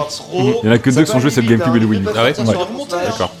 Et les commentateurs, c'est qui Et les commentateurs, bah, Euh, c'est euh, Zaboutine et Noix sur leur émission Ah, sur ouais, Gaming. ils sont connus, ouais. Mm. Enfin, c'est connu euh, dans le C'est vrai que domaine. Smash Bros. Alors, pour pour le coup, c'est de la console, mais c'est- il y, a il y a une grosse, comme il y a une grosse scène Américaine. euh, e-sport. Ah, c'est américain surtout C'est c'est un truc de ouf, c'est qu'aux Ouais. États-Unis, enfin. Bah, sur- comme beaucoup de versus fight, non? Euh, vraiment, Smash Bros, c'est spécial, c'est que t'as as Smash Bros qui passe sur Twitch, t'as 200 000 specs de Smash Bros, quoi. C'est juste un truc incroyable. Mmh. Et t'as une plateforme, justement, donc moi je m'occupe d'une plateforme de tournoi, de tournament, mais t'as une plateforme qui est dédiée que à Smash Bros, qui s'appelle Smash.gg, qui est gigantesque. T'as un nombre de tournois locaux, régionaux, etc., mais qui est juste, enfin, on arrive, on a toujours pas réussi à comprendre le. Comment ils en sont arrivés là, quoi. Ouais. Mais ils ont une scène incroyable. Et t'as des gros joueurs partout dans le monde de Smash Bros, mais aux États-Unis, t'as un truc incroyable autour du jeu. Ouais. D'accord. Et les mecs se revendent des manettes GameCube Et du coup, les meilleurs joueurs les- sont aussi américains ou on ouais, trouve ailleurs? ouais, parmi les meilleurs joueurs, t'as beaucoup d'Américains et t'as deux Européens. Un mec qui s'appelle Armada qui est suédois, qui est très très fort. Et un mec qui s'appelle euh, Leffen, euh, qui est aussi scandinave. Euh, qui est très fort et qui en plus, il- on dirait un mec de manga. Il a une petite gueule avec une mèche. C'est un petit connard ultra talentueux. c'est assez, rigolo quoi. Mais sinon, ouais, le gros de la scène, c'est vraiment des ricains. Ils sont, ils sont complètement dingues autour du jeu quoi. Et là, on a vraiment une scène euh, professionnelle sur euh, ce jeu-là euh, Non, non. Le, le versus fighting, c'est vraiment un truc Ça- ultra amateur. Ça ramène pas de thunes. Enfin, non. C'est-à-dire que même les plus grands joueurs, un mec comme Daigo, qui est une véritable légende dans le jeu vidéo en général, Ouais, c'est sûr. Enfin, je veux dire, le, le mec, il, gagne des lots, il se fait payer ses voyages et tout, mais voilà, quoi. Un bon Il- joueur de CS, il gagne entre 12 et mais- 15 000 dollars de salaire c'est un- un un mec qui vit pas de ça. Non, ils ont du mal. Ils, ont- ils commencent Ah ouais, tous, ouais. ils font du stream, ils ont des sponsoring, mais vraiment, un, un joueur de. Ouais, je pense qu'un joueur de CS, Mhm. en salaire pur, un bon joueur, il a 5 chiffres. Mhm. Euh, sur, les, sur les gains de prize aujourd'hui. Ouais, bien sûr. Aujourd'hui, tu peux pas avoir un top joueur CS à moins de 12 à Ouais. 15 000 dollars par mois. Wow. Hors charge. Ouais, d'accord. Et après, ces mecs-là, ils touchent entre 80 et 100% du cash prize. Donc, Mhm. un, un tournoi de CS, les majors, c'est un, un million de dollars.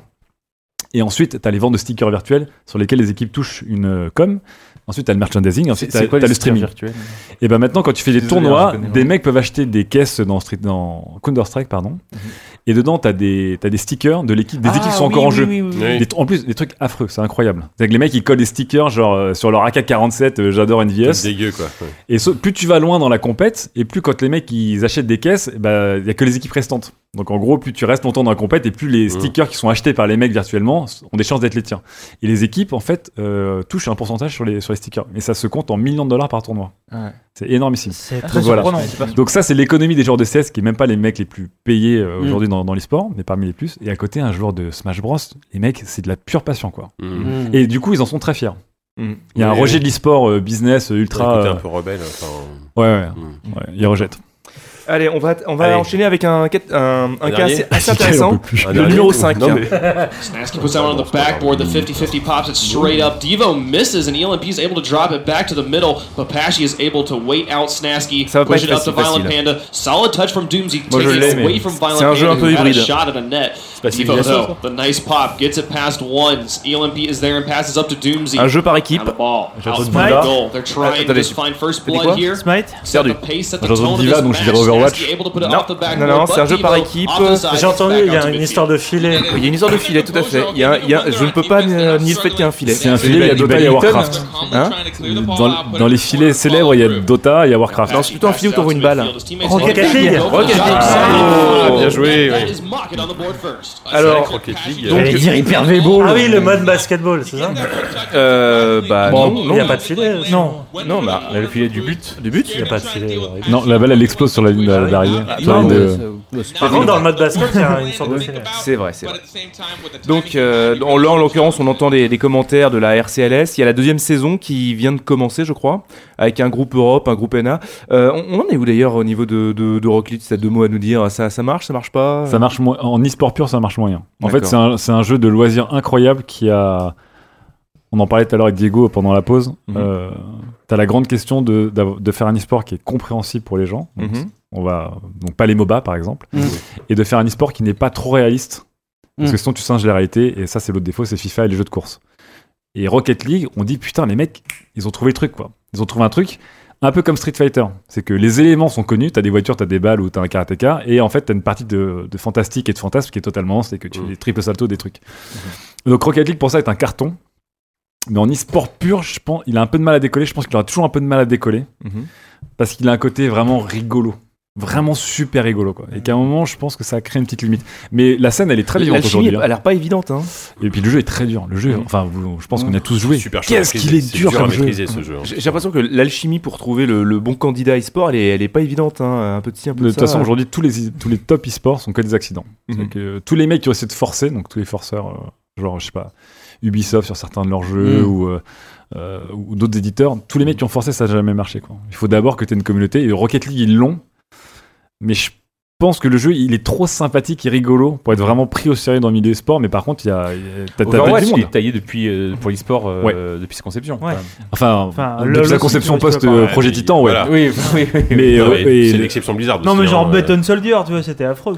Mais, mais d'ailleurs, c'est c'est très marrant parce que justement, dans le cadre de, de Rocket League, si tu regardes le- le- les émissions Twitch qui sont donc euh, organisées par, par le développeur autour de, Ouais. de la double compétition, les mecs se donnent un style très costard cravate, ESPN, on fait des commentaires et tout. C'est une erreur énorme pour moi. Et c'est voilà, euh, c'est un Après, peu c'est des- voitures qui jouent à- qui jouent Et à alors que et, et- et tu vois les mecs qui parlent très très sérieusement d'un jeu de, de bagnole qui shoot dans des ballons géants. Bah, c'est ça. euh, Non, mais c'est vrai que le, le côté pas sérieux est, évident. En fait, t'as un, problème de- d'inertie et de t'as un côté presque émergent en fait dans le jeu et dans la dans la physique qui, qui ruine un peu le. le j'ai vu des en fait, joueurs non, maîtriser mais ça, bien c'est sûr, exceptionnel. Mais bien Oui. sûr, mais là on est presque dans le tricks en fait. Ouais. On est euh, plus que dans la, la, Oui, la mais- vraie performance. On Ouais, est dans ouais. on est dans le show. En fait, c'est comme euh, jouer au foot et, et faire des jongles en fait. Et l'autre l'autre problème Pour moi, c'est c'est un peu un, ça. un problème de c'est un problème de, rythme.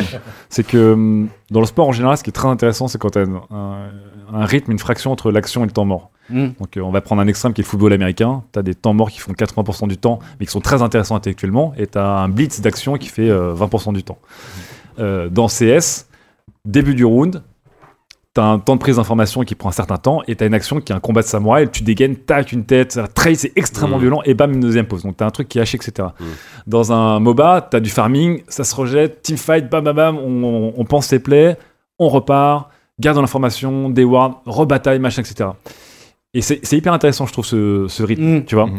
Et dans Rocket League, du hein. début à la fin, t'as la balle qui, Oui, c'est qui s'arrête jamais. Tant qu'il n'y a pas de but, en fait.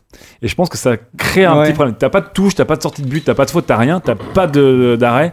Et je trouve que ça rend le rythme du jeu presque monotone. Tu T'as un décroches. côté- Bah oui, euh, paradoxalement, oui. Ça joue non-stop jusqu'à qu'il y ait un but, quoi. Oui, Et, oui, ouais, c'est je trouve que les, tous les e-sports qui marchent, ou même tous les sports qui marchent, j'ai l'impression sont des jeux- trucs qui sont super fractionnés. Bah, ne serait-ce que pour euh, faire- avoir la démarche péda- pédagogique Exactement. de- de- de- D'explication, de post-action, voilà, de pré-action, etc. D'analyse euh, juste après. euh, Et ouais. si tu regardes les commentaires de Rocket League, c'est de la pure description. Ouais, bah oui. Ah, un truc de ouf, un truc de... C'est pas genre. Alors là, je pense qu'il va tenter un truc. Vous allez voir, Non, Il n'y a, aucune- il y a aucune réflexion dans. Voilà. En fait, il n'y a, aucune réflexion. euh, Il n'y a, Ah, y aucune réflexion un peu méta autour de. T'as autour de t'as pas, de pas de méta dans Rocket League parce que le jeu est parfaitement Ah non, symétrique. ouais. Mais 100% symétrique, ce qui Ouais. n'est pas le cas des autres Ouais, e-sports. Euh, ouais. ACS, les armes que tu achètes, dans un MOBA, les héros que tu choisis. Là, elle est 100%. Donc, effectivement, t'as pas de méta. T'as pas de système de déséquilibre comme un autre jeu qui enlève beaucoup de, euh, de, comment dire, de théorie crafting, de trucs- tout ce qui est un peu intéressant, quoi. C'est pour ça que je pense que le jeu, il est Enfin, je trouve que le jeu il est incroyablement fun, il est vraiment rigolo à jouer, mais ça pourra pas atteindre un palier de top e-sport. D'accord. Je pense qu'il Bon, allez, vous m'accordez encore combien de morceaux là un dernier. Un dernier, un dernier, Un dernier, un dernier. laissez-moi C'est cool parce que c'est super intéressant. Ah oui, oui. Ah, Oui, c'est dit, oui, oui, oui, c'est intéressant, mais. Euh, bon, on n'était pas obligé de faire euh, 3 FPS non plus. hein. Ah. C'est vrai. C'est vrai que t'as- bon, on- Titanfall, on l'a fait vraiment vite faire. Le pauvre. Alors, alors, alors, vous me laissez deux secondes, je réfléchis. J'hésite entre, j'hésite entre celui qui est vraiment incontournable et mon petit coup de cœur. Vous prendrez Allez, quoi le vous petit coup de Ah, fais cœur. le coup de Allez, cœur, le vas-y. petit coup de cœur. Mais là, c'est sûr, vous Vas-y, trouverez pas. petit coup de cœur, Numéro c'est pas 9. Allez. Comme d'hab avec toi. hein. Terminé en beauté. Wow. Voilà, known je vais vous demander juste de trouver le jeu, ce sera déjà bien assez quoi. These guys gotta be careful up against C'est un FPS. and Nate. Locklear and Joshy. Locklear might C'est un go Call down. of No, he Non, might get C'est caught. rigolo. 8% life as he gets out of there. That Déjà, was si vous so coup de cœur, close. c'est mon petit Oh, coup de cœur Call of. ouais. J'ai des petits coups de cœur. Euh, really nice comme- move, and they're trying to pinch those life homes. I didn't see that even. C'est un jeu FPS asymétrique. out every single C'est les pockets Non. right now, up Je against peux pas Titus. dire. They know they want to Non shut this plus. down now. Euh, c'est pas aussi nerveux que Shootmania, c'est beaucoup plus posé. Tu the parlais justement de cette phase de construction. Là, il y a clairement une phase de construction dans le jeu, une phase de, de farming. Arma Non, non, non. Arma Non, non. Evolve. Ah, pas très loin. um, Oui, dans le côté asymétrique. Payday? Non, non. Non, euh, Non, non, mais, Killzone, euh, uh, euh. Rapport au fait qu'il y a des monstres. Nature. Il y a des monstres d'un côté, des merdes, il y a des monstres d'un côté, des marines de l'autre. Il y a outside. le truc avec les zombies, là. Attends, des monstres, des Non, marines. c'est pas Killing Zone. Killing, Killing Floor, pardon, c'est pas Killing Floor. Attends, en Nature FPS Selection non Oh my god, Pas Nature Selection ou C'est ça, Natural Selection Natural 2 en Selection, l'occurrence. Oh là là, Oh c'est là la là. Nature Ah Selection. ouais. Et ben, il y a une, et mine- il y a une petite, il y a une scène euh, compétitive Ouais. sur Natural Oh, Section ça- 2 Ça se comprend, oui. qui, qui, qui tourne pas mal, alors qui sera jamais pro, hein, on, on est d'accord, euh, mais qui est entretenu par, euh, entretenu par le développeur avec euh, une finale qui se, qui, s'est- qui se joue assez régulièrement, enfin dans des, dans des studios tournés avec du public. Ah, euh, voilà. c'est cool, ouais. Ah non, c'est c'est très cool. T'as plein de Euh, petites scènes intéressantes comme ça. T'as une scène ouais. de chevalerie, ça me fait beaucoup rigoler quoi. Mhm. T'as des mecs qui font des championnats de, de chevalerie, ils arrivent tous en armure. ils se mettent des coups de glaive dans le crâne. ça me fait rire. j'aime beaucoup bon déjà parce que Natural Selection 2 je trouve ça vraiment passionnant à suivre j'ai toujours été nul à ce jeu parce qu'il y a y a un espèce complexe, de. C'est trop il y a, il y a une compliqué. espèce de, de truc à passer au début et puis comme en plus c'est une compé- c'est une euh, c'est une communauté qui est un petit peu vieille maintenant, avec peu d'entrants, donc en fait quand t'arrives, bah, tu, tu, tu te fais biatcher par absolument tout le monde. Et il y en a un que j'aime beaucoup euh, dans, ce monde, dans cet univers-là, c'est un gars qui s'appelle euh, Red Dog, c'est un Californien qui avait commencé un petit peu. C'est lui qui a en fait lancé un petit peu l'idée de faire des matchs compétitifs, qui euh, faisait ça depuis euh, sa chambre chez lui avec son chien qui, qui l'interrompait tout le temps quand il essayait de, de, de faire du cast. Génial. Et de jouer à civilisation. non, non, mais ça, ça- a fini par intéresser les, les, les développeurs et qu'il invite tous les ans pour, euh, pour commenter les compétitions. euh, Il y a un peu de sponsoring. Enfin, non, non, ça, ça tourne, ça, ça tourne pas mal. Donc, je vous, Natural invite, Section 2. je, vous invi- je vous invite à aller vous mater un peu les, les tweets de Natural Section 2. C'est très sympa. C'est-à-dire que, en plus, ça permet de comprendre le jeu si vous-même vous voulez vous y mettre. Parce que euh, une... les gars expliquent quand même assez bien les strats, euh, la répartition des rôles, euh, surtout dans le- l'équipe des, l'équipe des aliens. Et donc, euh, voilà. Alors, juste. Bon, on va pas passer le, le truc, mais. Non, euh, non, non. Le numéro, j'avais le numéro 8, j'avais les internationales. Donc, on, on- Évidemment, tester- Dota 2. Ma- Évidemment, Dota 2. préférée. Alors, qui a gagné les derniers euh, Invita- euh, internationales? Wings Gaming, une Bravo. équipe absolument incroyable. Ouais, des Incroyable. Chinois, je crois. ouais. C'est que les mecs, ils ont, à chaque match, ils ont brisé la méta du jeu, quoi. Mhm. C'est que les mecs, à un moment, ils ne comprenaient pas ce qu'ils faisaient et c'était exécuté à la perfection. Et tu, tu- enfin, c'était incroyable. Et ils ont palpé combien? Euh, 9 millions et quelques divisé par 5. C'est et beau. l'é- L'équipe, l'équipe a pris euh, 10%, je crois. Mm. Donc, ouais, 9 millions de dollars à 5, c'est c'est pas mal. Ouais, Le plus gros cash prize de l'histoire des internationales. Hein. Ah ouais. J'aimerais bien Ah que dorénavant Savon intervienne à chaque fin d'émission pour fact-checker en fait l'invité pour vérifier de quoi il parle. Non, pertinent. Non, ça. mais ok. J'ai fait tellement de stats, on a su au jour le jour le, Ouais. le, le Money c'est- c'était dingo. Et voilà, bah, c'était mon Bon, bah, petit non, mais quiz coup, spécial tu vois, sport. Euh, bah, je suis pas Non, mais mécontent c'était parce intéressant que parce que Moi, je Parlez pas tous à la fois. je savais qu'il y avait moyen, il y avait, Pardon. il y avait matière à rebondir sur, euh, Ah sur les non, différents bien sûr. jeux. Ouais, c'était Ouais, c'était- plein de choses. C'était chouette. Je voulais juste avec dommage de pas le faire. un coup de cœur. T'as un truc Si à vous, voulez, si vous voulez écouter un caster, écoutez un mec qui s'appelle Xyclops. Donc c'est comme Cyclops, sauf que ça commence par un X Ok. et ça finit par un Z. Ok. C'est un Thaïlandais. C'est pas du tout un cyclope alors. Le le mec s'appelle Xyclops. C'est un Thaïlandais qui, euh, qui caste avec un courage et une passion incroyable du Dota 2, avec un accent thaïlandais à couper au Mais couteau. en anglais, il casse en anglais, en anglais, mais avec un accent à couper au couteau et Mhm. qui finit on dirait, c'est très stéréotypé, mais c'est très rigolo par des sortes de légendes ou d'histoires familiales qui dit oui, d'ailleurs, comme disait ma mère, lorsque le chat te griffe dans la rivière. et, le mec caste des matchs souvent de, un peu de seconde zone parce que c'est pas un casteur connu euh. et il était détesté par tout le monde. En fait, depuis, c'est devenu un casteur culte, notamment sur Reddit. Donc, si vous avez un jour l'occasion de taper un best-of sur YouTube, ce sont des barres de rire, quoi. Et ça montre aussi la passion de ces mecs-là qui. Le mec, il est au fin fond de chez lui, alors la cambrousse thaïlandaise, et il caste du Dota, euh, et il est devenu un mec assez culte. Très bien. Cyclops. Et ici de sa grand-mère. Merci, bah merci, voilà. ça- merci Parmi les autres, il y avait du Left 4 Dead Ouais. 2, il y avait du Street Fighter Ah. euh, commenté par Nuki. On sent qu'il on sent qu'il voulait. euh, Ah, voulait- j'ai un peu Ah, déçu. t'es- là. Moi, je suis un peu Ah, déçu. en, même temps, Je parie que t'aimes en bien Nuki. en même temps, il a bossé, Ouais. hein, Savon, Moi, je suis un quiz, peu hein. déçu. hein. Moi, j'aimais bien ce, petit quiz. Bah, on peut le finir si vous voulez. Moi, je je suis Ouais, ouais, ouais. je, je vais te donner les résultats. Ok, d'accord. Allez, c'est bon, je m'arrête bah, là. merci. Vous avez mérité de rentrer chez vous. Merci Savon, merci. Lame pour les précisions. Et on va passer enfin à la dernière rubrique, les recommandations. Oui, mais elle est rapide, elle est rapide celle-là. Les recommandations.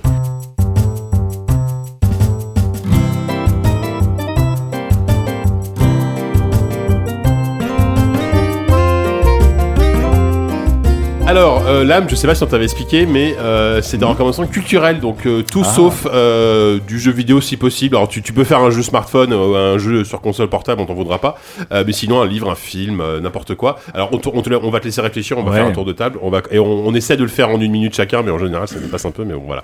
Euh, Diz. Euh, ouais, je, je me demande si on en avait pas parlé euh, quand on avait reçu euh, Patrick Béja une fois. Ouais. Euh, parce que enfin, je me rappelle qu'on avait parlé en tout cas de cet auteur qui s'appelle euh, Gabriel Katz à l'époque. Ah oui, parce qu'ils c'est sont, le ils pote sont- de- voilà, ils sont potes. Euh, je suis en train de lire, euh, je finis là le, le Puits des Mémoires, le troisième tome, Qui est, qui est euh, voilà, j'avais j'avais jamais lu jusqu'à présent et je veux dire, en termes de, de page turner, c'est quand même assez fort parce que sur de base, donc c'est un c'est un bouquin de fantasy, donc tu peux avoir peur par pour plein de raisons sur le côté peut-être un peu lent, un peu un peu trop descriptif. post-Tolkienien euh, pour, pour tout ça, mais en fait, ce qui est, ce qui est assez inattendu dans ce, dans ce bouquin, qui a un pitch d'ailleurs euh, tout à enfin qui sort tout droit d'un jeu vidéo, quoi. C'est euh, trois personnages qui se réveillent, euh, euh, qui sortent d'un cercueil sur une montagne et qui sont amnésiques, qui se rappellent de rien et qui doivent. euh. Alors pour l'anecdote, euh, le pitch vient des parties de jeux de rôle qu'il faisait avec Patrick. Bah oui, non, jeune. mais ça m'étonne pas parce qu'il y a vraiment un côté. euh, et d'ailleurs, Katz qu'on a eu en carte mémoire dans JV, euh, Mmh. euh, enfin montre qu'il qu'il adore le jeu vidéo. Et, et c'est vrai que c'est vraiment un pitch. euh, voilà, c'est un pitch qu'on imagine très bien au départ d'un RPG où tu vas former ta team avec ces personnages qui sont tous amnésiques. Et moi, ce que ce que j'adore en fait dans dans, dans, dans cette euh, saga, c'est que avant même euh, d'être un bouquin de fantasy où tu vas voir tous les, roula- les rouages habituels euh, politiques, euh, la magie, etc.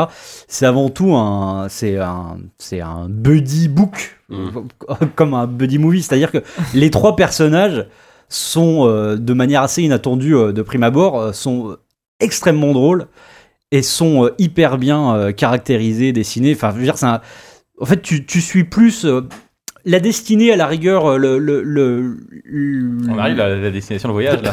la métaphore. non, non, non, c'est pas ce que je voulais dire, c'est que Ouais, la finalité, je veux dire, le- la raison même de, de, de leur amnésie ou euh, pourquoi ils sont pourchassés, etc., ça devient secondaire. En fait, tu suis vraiment leurs aventures et leur. euh, Et le, le- la... Non, mais non, mais non, mais rien à voir si, si, si, si, si, on l'a banni il y a au moins 30 Cette émissions. métaphore est interdite. Mais non, mais c'est absolument pas ça que je suis en train de dire. C'est le que je dis que je m'en fous. La, la métaphore, c'est ce qui, c'est pas ce qui compte, c'est pas la voyage, c'est la oui. destination est bannie chez nous. Mais oui, je sais même plus pourquoi. la une espèce de fascisme. Mais non, mais c'est complètement, absolument, euh, c'est absolument pas ce que je dis. Je dis juste que ce sont les personnages. C'est juste l'histoire de l'humanité, quoi. Excusez-le. De Vous tout êtes temps, la destination. Eh, c'est pas le moment là, c'est Non, plus l'heure. euh, hein, Vous êtes nul parce que c'est pas du tout ce que j'étais en train de dire. Je dis juste que le- les personnages sont, sont géniaux, ils sont hyper attachants. D'accord. Et Euh, si tu l'avais dit comme ça, on aurait compris. Qui valide le truc, le connard. Cet homme se cache derrière C'est des bizarre montagnes hein, de quand, on mots. est, quand on est pris pour euh, cible. Hein. Non, T'as pas l'habitude. Hein. Ouais, moi je m'en Ouais. fous, moi, Moi, j'aime bien. Toi, tu l'as Euh, donc, du coup, je pourrirai la recommandation d'Yanou. C'est normal, c'est normal. J'étais le seul à te défendre. Ouais, je sais, ça m'a vexé. C'est injuste. C'est comme ça, c'est l'arbitraire. Euh, euh, je non. rappelle juste le puits Ouais, des mémoires de Gabriel Katz, c'est en trois tomes, c'est super. plateau. Ok, Voilà. merci. Walou. Euh, moi, je vous conseille le troisième, tome, le troisième tome de L'Arabe du futur de Riyad Satouf qui raconte sa jeunesse entre, euh, entre la Syrie et la Bretagne. Et je vous la recommande pour une scène euh, notamment parce que En Bretagne. on voit le, la maternité de Saint-Brieuc où je suis né. Ah non, mais Et elle est, alors, elle- je vous le recommande malgré ça parce qu'elle est- très mal dessinée. Ça ressemble, ça ressemble pas du tout à la vraie maternité de Saint-Brieuc. Mais Pire critique de BD que j'ai jamais entendue. Mais malgré tout, on peut y trouver un intérêt, donc je peux vous. C'est honteux. Je vous le recommande. Parce qu'en plus, c'est une Non, super mais- BD. euh. Non, mais attends, oui, c'est une super BD, tu sais pourquoi? Parce qu'on voit aussi l'Euromarché de Langueux. et qui est là, qui est très bien fait en revanche. L'Euromarché, alors c'est plus un Euromarché, maintenant c'est un carrefour. Mais euh, dans les années 80, c'était un Euromarché, il est vraiment très très bien dessiné. Donc voilà, je vous recommande L'Arabe du futur pour l'Euromarché de Langueux. Très Pas- bien. Pas pour la Syrie. Troisième tome. Et Ce, ce mec est quand même journaliste pour la presse généraliste aujourd'hui. hein. C'est- Ce ça- mec bosse ça- au ça monde. dit niveau, ouais, ce mec bosse au monde. hein. Euh, savon fou. Enfin, un pixel, c'est un peu. Oui, c'est ça. Petit frère honteux du monde. Hein. C'est la rubrique astrologie du monde. Oui, alors moi je vais essayer de faire court, ça a changé. Euh, moi je vais vous conseiller un documentaire qui va être diffusé le 15 novembre sur Arte, qui s'appelle Jeux vidéo les nouveaux maîtres du monde, donc euh, j'ai pu voir euh, un petit peu en avance.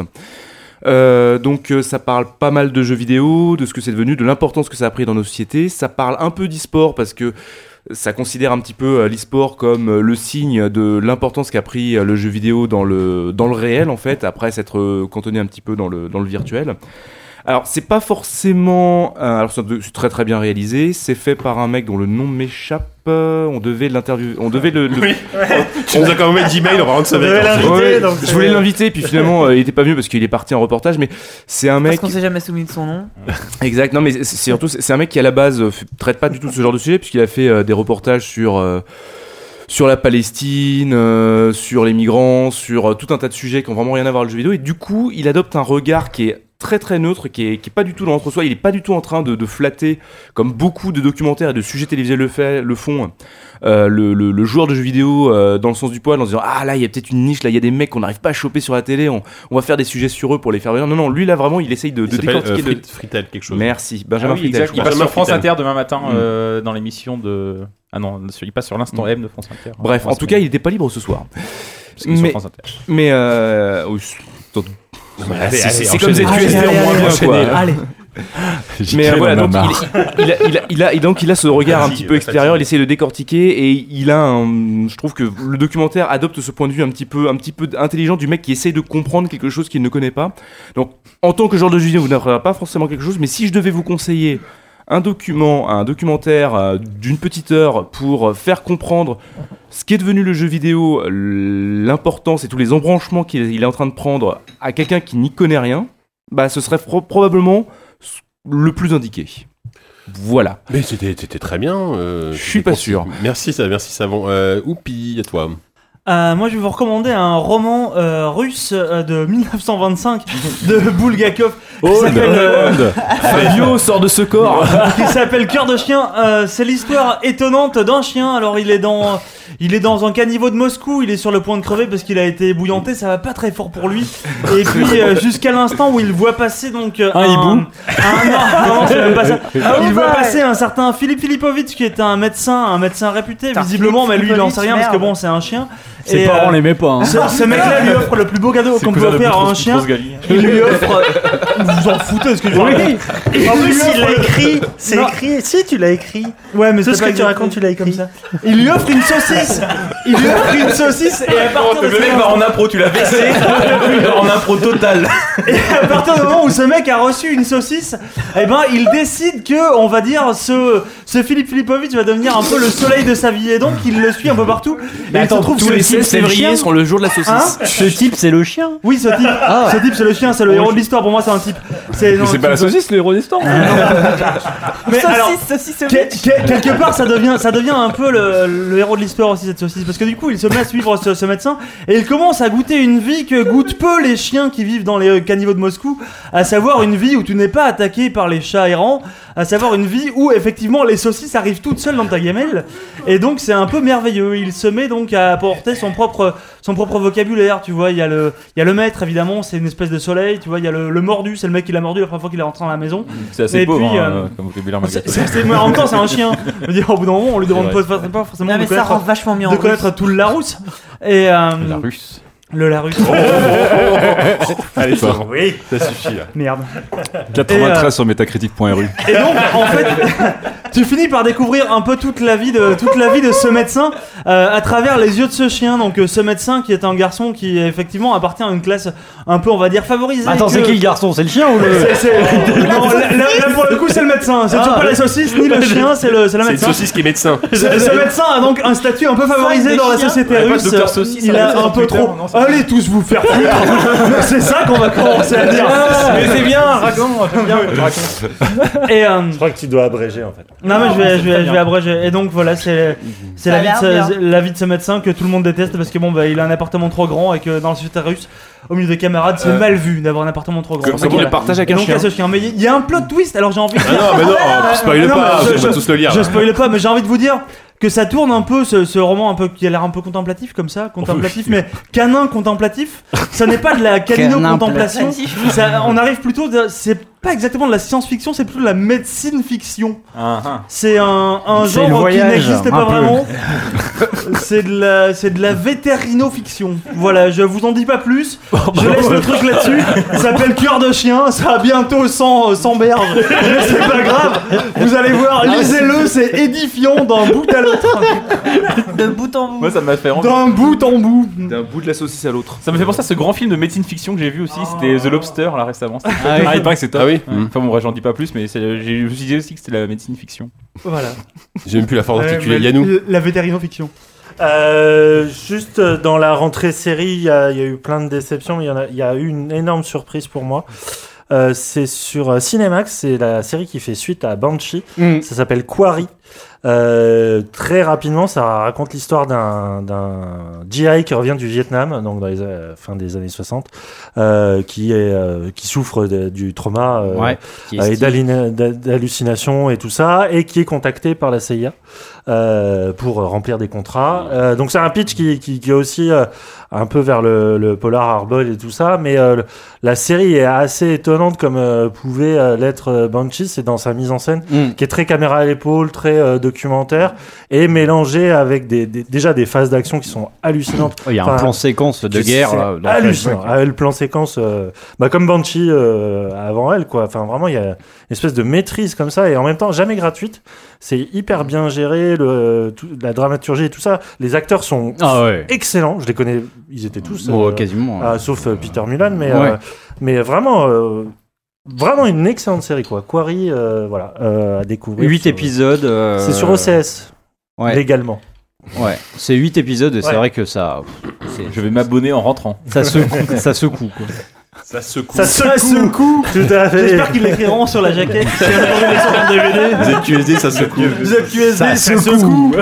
Mais non, mais ça, ça faisait longtemps qu'on n'avait pas Au vu de truc de sur le, hein. Vietnam et le, le Mmh, trauma. c'est vrai. Et euh, ça l'aborde d'une autre façon et je trouve ça vraiment intéressant. Voilà. Très bien. Euh, Non, t'as Est-ce que l'âme, t'as as réfléchi à quelque chose? Euh, ouais, ouais, j'ai réfléchi à quelque chose. Euh, alors, le premier, c'est pas de la provoque. Vraiment, j'adore. C'est le meilleur pâtissier de France sur M6. Ah, mais C'est un programme télé. J'adore. Et ben, je suis tombé blanc. dessus par hasard parce que voilà. c'est tellement feel good. Tu vois, Ouais, feel exactement. good Ça faisait très longtemps que j'avais pas vu une émission Ouais. de pure feel good. Ouais. C'est que comme tout le monde, j'aime bien Top Chef parce que j'a- j'adore mater des gens qui font de la bouffe. Mm. Il y a un côté euh, Michael Bay, euh, Michael Bay de, Ouais, ouais. du sublimage de, euh, de canard. Genre bon, ok, ok, on va faire un euh, truc, mais par contre, je vais te retirer ton couteau et tu vas Ouais. faire ça sur un train avec un truc de nitroglycérine et dans 5 minutes, on va faire rentrer des enfants qui vont hurler partout, euh, le tout sous le regard de Chubest, etc. T'as la musique de Michael Bay, t'as le truc de Halo, t'as les mecs qui hurlent partout, ils se coupent les doigts et tout. Et à un moment, c'était stressant. Et dure 3 heures, ça dure presque aussi longtemps qu'un bon. Ouais, ça, Donc j'adorais Top Chef, mais c'était, j'ai envie de voir des gens qui font de la bouffe, qui s'éclatent à faire de la bouffe, mais juste pas trop de, pas trop de bâtons dans les roues, pas trop de. Arrêtez avec Pirates des Caraïbes, le de À chaque fois, il commence, il, il commence à faire revenir, tu vois, ses, euh, ses, ses langues de, de, de bœuf. Et là, t'as, t'as Rottenberg qui rentre dans le truc, tu fais putain, qu'est-ce qu'il va faire encore Dans le meilleur pâtissier de France, la langue de bœuf Non, dans Top C'est Chef. pas les meilleures pâtisseries de France. Et dans le meilleur pâtissier de France, surpris, Kevin. c'est un concours de cuisine, mais qu'avec des amateurs. Avec euh, Cyril Lignac, euh, une animatrice un peu Ouais, animée, ah mais oui, un peu eh, en roue libre. Ça s'est tourné en- durant l'été dans un jardin de château. C'est avec. Mercotte. Bah oui, Mercotte, Mercotte, c'est là, oui. c'est- c'est la petite grand-mère qui, qui, qui, qui Avec ses petits la blogueuse, la Il y blogueuse. a un côté, euh, tu, tu sens que c'est vraiment, euh, tu sens que c'est vraiment le rap de budget de Top Chef et ils ont fait une émission avec. Ouais, et du grave. coup, c'est hyper C'est cool. Ouais. Les gens sont tous sourires entre eux. Oui, c'est euh, bon enfant. Oui. toutes, toutes les couleurs sont un peu claires. Avec on dirait, on dirait un euh, Instagram pendant deux heures. Et, euh, Tout le monde connaît cette émission. Ah, Ah et donc, très ouais, sérieusement, sans être ironique- copine, tu regardes. Exactement. euh, voilà. Sans- être ironique, tu regardes et tu fais putain, c'est hyper cool. Ouais, Et c'est- ouais, tu vois, ça- ils essaient pas de péter plus haut que leur cul, très bien. Et le deuxième truc, et là, faut pas que vous le loupiez. Si vous aimez les documentaires animaliers, moi je suis un fan de documentaires animaliers. Allez. Ah. Et donc la Rolls de la Rolls documentaire animalier, c'est évidemment Planet Earth. Ah oui, ah bah oui. Ah ouais. Et donc, Le après, les iguanes et les serpents. Voilà, et Oh donc, là là. si je vous aimez Planet Earth, qui déjà C'est mettait une claque dans la gueule, si vous avez Ouais. vu Human Planet qui mettait une double claque dans la gueule, qui était encore plus incroyable que Planet Earth, aujourd'hui encore, enfin, je, je pousse les gens à regarder Human Planet, c'est vraiment une claque Mm. Des incroyable. timelapses de dingue. Ouais, avec des populations de gens dingues. Et bref, ils sont revenus à Planet Earth, donc euh, l'étude des animaux euh, et pas des sociétés humaines. Et donc, on a tous vu cette fameuse séquence absolument incroyable. Essayez de retrouver l'intégralité de la séquence. Parce que ce que vous avez vu, c'est la séquence de deux minutes, mais l'intégralité de la séquence, Mm. elle est encore plus dingue. Mm. Ce sont donc des iguanes qui euh, émergent euh, du sable et qui essaient de retourner, euh, retrouver les leurs. Tu penses que tu vas avoir une séquence qui a été la première séquence de documentaire animalier qui nous a tous traumatisés, qui était les petites tortues qui sortaient de l'eau. Mmh. T'as les chiens errants, les goélands qui arrivent sur open, bar de blogueurs influents avec qui servent partout. Ils bouffent tout, ils font pas la queue, etc. Toi, t'es en train de pleurer pour les bébés tortues, etc. T'en as deux qui atteignent l'eau et qui en plus font bouffer par un poisson qui passait par là. Donc ça commence comme un truc classique de tortue et en fait, c'est un truc. Un truc classique de tortue. J'aime bien ce genre, il y a le film d'horreur, le film de science-fiction, le film de tortue. Ah non, mais là, pour le coup, c'est Pour les gens qui ont vu Michael cette séquence, c'est comme quand tu mets un combat du UFC, tu finis, tu te rends compte que t'as les jambes croisées, t'as les cuisses mais tendues de chez tendues, et t'es tout ton corps il est en tension monstrueuse, juste parce qu'un putain d'iguane essaie d'échapper à des serpents. Mais les images sont dingues, la séquence est dingue, et le scénario de ce qui va se passer, qui est pas un scénario calculé. c'est presque mis en scène, on a l'impression qu'ils ont tout placé. euh, Quand tu regardes fou, tous les planètes Les sont des acteurs en Ouais. fait. Ben non, mais ouais, on dirait vraiment que les serpents, genre, ils les avaient posés là en disant allez-y maintenant et tout. Mais tu regardes, quand tu regardes tous les planètes Earth et les Human Planet, ils tournent des séquences à chaque fois. Tu te dis, mais comment le mec il a prévu qu'il allait se passer un truc là Parce que là, Ah ouais. t'as un gamin. En Enfin, fait, dans- c'est que le mec, il, est passé 48, il a passé 48 heures à filmer sans, sans bouger. À Ouais, ils ont- ils des moyens de ouf, hein. euh, Ah, enfin, ils, sur- ils ont, sur Human ils ont Planet, 12 les mecs- équipes qui sont placées pendant quoi, un an sur ils scène. ont des drones, C'est la. BBC qui prend Ouais. Non mais déjà à a l'époque de Human Planet, les mecs, les mecs ils arrivaient, ils accrochaient littéralement des poulies de 50 mètres de long entre deux, deux trucs à 30 mètres de hauteur, enfin euh, des plans séquences sur des indigènes qui, qui faisaient des, des cabanes au- au-dessus des arbres, etc. Enfin des trucs complètement fous.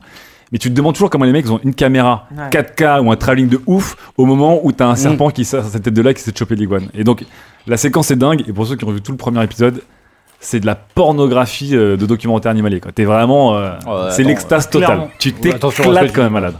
Voilà, regardez Planet Earth. Je regarderai ça. Je, je regarde les, les- les vidéos là. Et puis, ah, bah, apparemment, c'est dispo sur internet assez facilement. Internet, Ah c'est ouais, pas mal Internet. j'ai- en fait, l'épisode 8 sur Vimeo Bah, là par exemple. Le, Ah, c'est le- une le série gros problème de la BBC, c'est qu'en plus c'est Oui, très c'est dur. une série c'est- de documentaires. Ouais, D'accord. c'est le gros problème de la BBC, c'est que même quand tu regardais légalement, c'est très dur de regarder légalement. Donc moi, je serais prêt, mais à payer 10 payer, euros euh, par mois les doigts dans le nez pour mater ça, et tu peux pas. Et Donc, tu euh, peux peut-être commander les DVD quelque part en avant. Ouais, en fait, le, le DVD de Planet Earth arrive en décembre. Le Blu-ray, en plus, c'est vraiment, enfin, pour tous les mecs qui adorent euh, étalonner leurs amplis, leurs écrans 4K et Ouais, tout. ouais, l'image, euh, Planet Earth, ça a toujours été une référence, et Human Planet a toujours été une référence. D'accord. Euh, et vraiment, et donc, Oldies but Goodies, pour ceux qui n'ont pas vu Human Planet, c'est un choc monstrueux, quoi. C'est vraiment un truc euh, incroyable. bien, d'accord. Voilà. Moi, je veux juste te dire que. Il y a le meilleur pâtissier de France aussi. hein, bien sûr. Ça n'a En 4K. rien à voir, mais je remarque 4K, quand même à quel point Yannou est une sorte de Benjamin Button de la bouffe. C'est-à-dire qu'il a commencé par les macarons, après le sandwich et là les chips, tu vois. Il va se fider en kebab Je en suis sortant. très, pas su- très peu un sucré, moi. sortant, ouais. Euh, très bien. Euh, y a euh, non mais euh, non Forceron Moi, aussi. c'est ouais. Euh, en fait, je, comme j'en ai un peu marre et j'ai pas trop d'idées, ben non, je vais faire les mêmes recommandations que j'ai fait pour euh, le dernier ABCD. Écoutez-le, s'il vous plaît, numéro 5 euh, sur Oui, iTunes. écoutez ABCD. Euh, j'ai recommandé un jeu euh, mobile, un jeu iOS pour l'instant, version Android prévue plus tard, qui s'appelle Swap Molineux. Tales Ah Léon. qui s'appelle Swap Tales Léon, qui est un jeu pour enfants, euh, enfants lecteurs ou jeunes lecteurs ou bientôt lecteurs. Mon fils ne sachant pas lire, il a quand même kiffé le jeu. Euh, globalement, alors c'est une espèce de, de livre illustré. euh, c'est c'est donc une histoire où, euh, euh, comment dire, certains mots euh, du texte de, l'histoire sont interchangeables et en, en, changeant ces mots, ça change l'illustration et ça change l'histoire. C'est euh, le procédé est super cool. L'histoire est, est chouette, c'est un jeu adorable. Euh, c'est un jeu qui a été extrêmement long à mettre en place parce que bah, justement de la complexité narrative du, du jeu. En plus, il est disponible en six langues et il faut changer autant de fois les énigmes qu'il y a de langues parce qu'évidemment les jeux de mots ne fonctionnent plus. Donc c'est un taf de malade. Euh, j'adorerais, que- euh, ouais, j'adorerais que ce jeu ait des suites, mais enfin que le principe soit déclinable. Mais justement, c'est tellement euh, complexe que c'est, enfin, c'est un gros gros boulot. C'est vraiment un jeu super. Donc Swap Tales Léon, l'histoire d'un, d'un petit garçon euh, même qui s'appelle Léon, qui, qui va vivre des aventures et, et voilà juste en, en intervertissant des mots, euh, résoudre, réussir à, à résoudre une énigme. C'est à mi-chemin entre le- un point and click et le livre d'un livre dont Mm. vous êtes le héros. Ouais, c'est ça, ouais. C'est adorable, c'est super mimi. Les illustrations sont tellement choupies, Ouais, quoi. Moi, j'ai c'est- fondu. hein. C'est un jeu français. Ouais, c'est français, ça C'est, sort d'une euh, game jam. Ouais. Euh, ça a gagné, euh, ça a gagné Ça a eu- quelques prix ça eu- aussi. au euh, Paris Games Week, ça a eu beaucoup de succès. Ouais, c'est vraiment, vraiment. Moi, j'ai eu la chance bah, d'aller les tester chez eux euh, avec, euh, avec, mon, euh, avec mon fils. Mhm. Et euh, lui, même sachant pas lire, il échangeait de façon empirique. hein, il changeait les mots de place, il voyait ce que ça faisait sur le, sur le dessin et euh, il avançait comme ça. C'est vraiment adorable. Je leur souhaite euh, plein, un gros succès et j'adorerais qu'il y, y ait plein, plein de suites. C'est vraiment, vraiment cool. Voilà. Swap Tales Léon sur iOS, Léon. ça doit coûter 5 euros à peu près. D'accord, bah super. Et il y aura bientôt une sortie Android. Merci.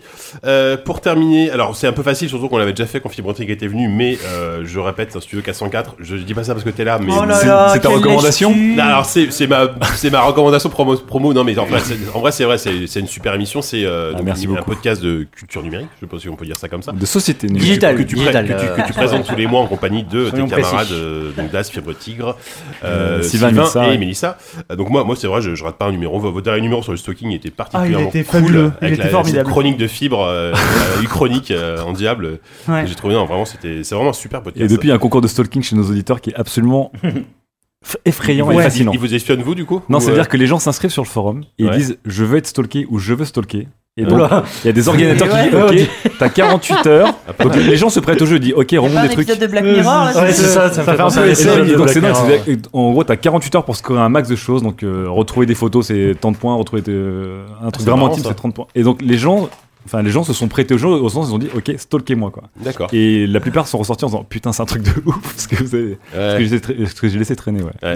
C'est rigolo. Donc voilà, c'est tous les mois. euh, vous enregistrez ça en, de plus en plus en live, j'ai l'impression. euh, Ouais, on, on aime bien le faire en public, live. Euh. Vous devrez le faire aussi, d'ailleurs. bah, on, a, on, a, on a promis pour le numéro avez- 50 de le, de le faire. Il Vous avez des soirées, vous avez des podcasts. euh, Ouais, c'est vrai qu'on devrait faire un, ça un jour. euh, on- normalement, on doit le faire pour le numéro 50. On a un concept. Va Non, falloir mais qu'on on- s'organise. Il faut qu'on en discute. On a changé d'avis pour le là. 50, C'est mais ça ouais, Ah bon plus de temps, qu'on en parle.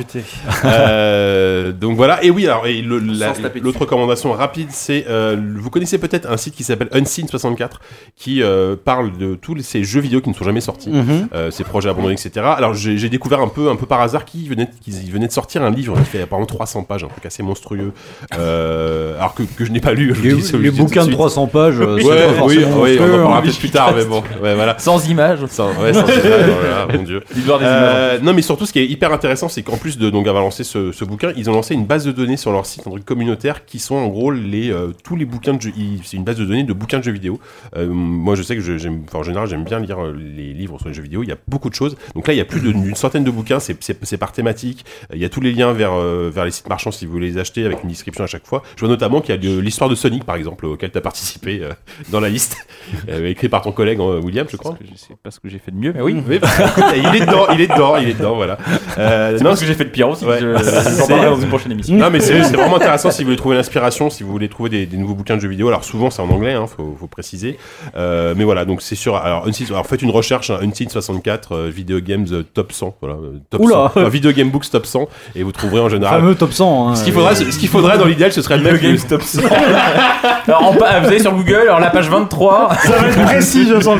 Non mais en fait ce qu'il faut ce serait mettre le lien sur, sur le, le, le billet de l'émission euh, Ah, et Français astucieux. C'est astucieux donc voilà et d'ailleurs d'une manière générale Unseen 64 c'est un super site euh, Je- je crois que dans JV il y avait un papier sur les Le fondateurs portrait du le portrait du créateur, voilà. Euh, et JV tiens d'ailleurs euh, disent Hey Alors, Ça va Eh ben ça va, euh, le, Le nouveau le, numéro, ça, le- le tout nouveau ouais, qu'on va pouvoir montrer euh, avec ouais. un dossier de couve euh, qui nous a été offert par l'actualité. Euh, C'est une fois Westworld, n'est- c'est ça, non Une fois n'est pas coutume. Une fois n'est pas coutume, effectivement, on a réagi à l'annonce euh, de, de, de Red Dead 2. euh, ça nous a semblé intéressant de revenir un peu sur le western euh, vu à travers le prisme du jeu vidéo. Et à côté de ça, il y a plein d'autres dossiers très intéressants, notamment un de, de Yanu au sujet euh, Des mécaniques de rétention. des mécaniques de un- rétention. Comment on parle, on en parlait tout à l'heure du one man, One du. Un one long papier turn. sur l'anniversaire de Castlevania, sur d'autres trucs. Castlevania, il y, y en a, il y y a- il y a du lourd, il y a beaucoup de Yanou, hein, donc euh, si vous l'aimez. Il y a euh, beaucoup de Yanou. Ah, Il y en a beaucoup par rapport à d'habitude. Eh ben, Ah, tant donc que il y en a beaucoup. toujours il râle. Il est jamais content cet homme-là. Voilà. Voilà, donc en kiosque. Et euh, bah oui, en, ki- en- en kiosque. Et puis on aura d'autres trucs, mais je pense qu'on en parlera à la Ouais, prochaine émission. Il y aura, il y aura des petites annonces sympas, il y a- je pense. de- ouais. Il y aura des annonces Non, assez vénères normalement la semaine dire pour le moment, prochaine. mais il va y avoir des regards, il va y avoir des regards. Oupi va nous, bah, bref, il va y avoir des regards Oupi. Des regards malicieux. Bah, je voyais tout à l'heure sur le plus. chat des gens qui disaient qu'ils aimaient se noyer dans les yeux de Whoopi. Ah bah voilà. là, euh, Comme Ils vont être servis. Il va y avoir de la malice, les mecs. Super, bon, merci beaucoup. Euh, Lab, merci beaucoup. euh, Merci beaucoup. d'être venu Ouais, pour nous parler de, C'était de super. ton métier, c'était vraiment super cool. Euh, bah, et puis d'être resté avec nous jusqu'à 1h, quand même minuit 39. Euh, on remercie aussi. Euh, On remercie Diego. vous êtes fort. hein. Ouais, on remercie Diego aussi d'être venu parce que vraiment c'était Ouais. passionnant. On va le réveiller avant de C'est dommage, j'ai loupé l'autre Vidados. Le mec qui a Euh, son Afghanistan demain matin à 5h, fait putain les gars, faut chier quoi. Faut Ils chier. vont encore aller acheter leur console à des mecs qui donnent.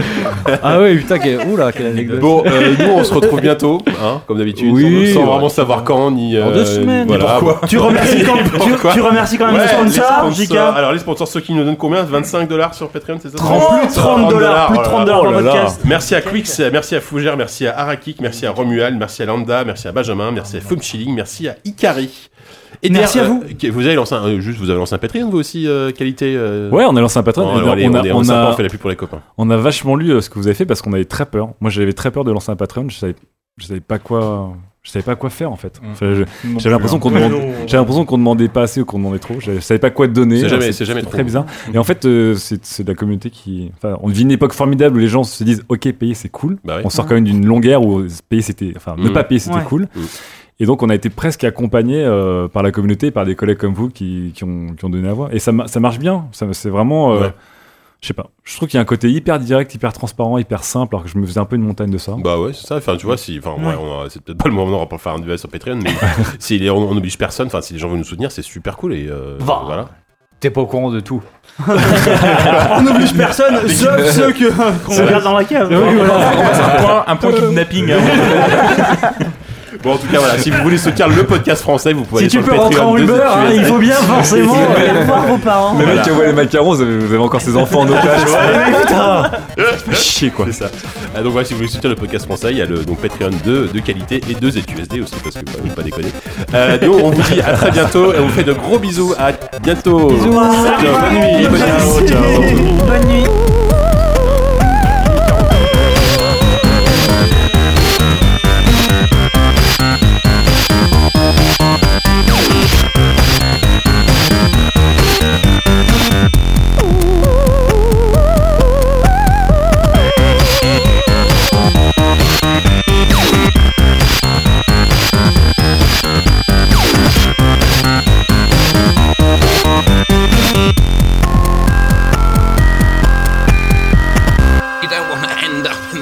Invalid memory. Yeah.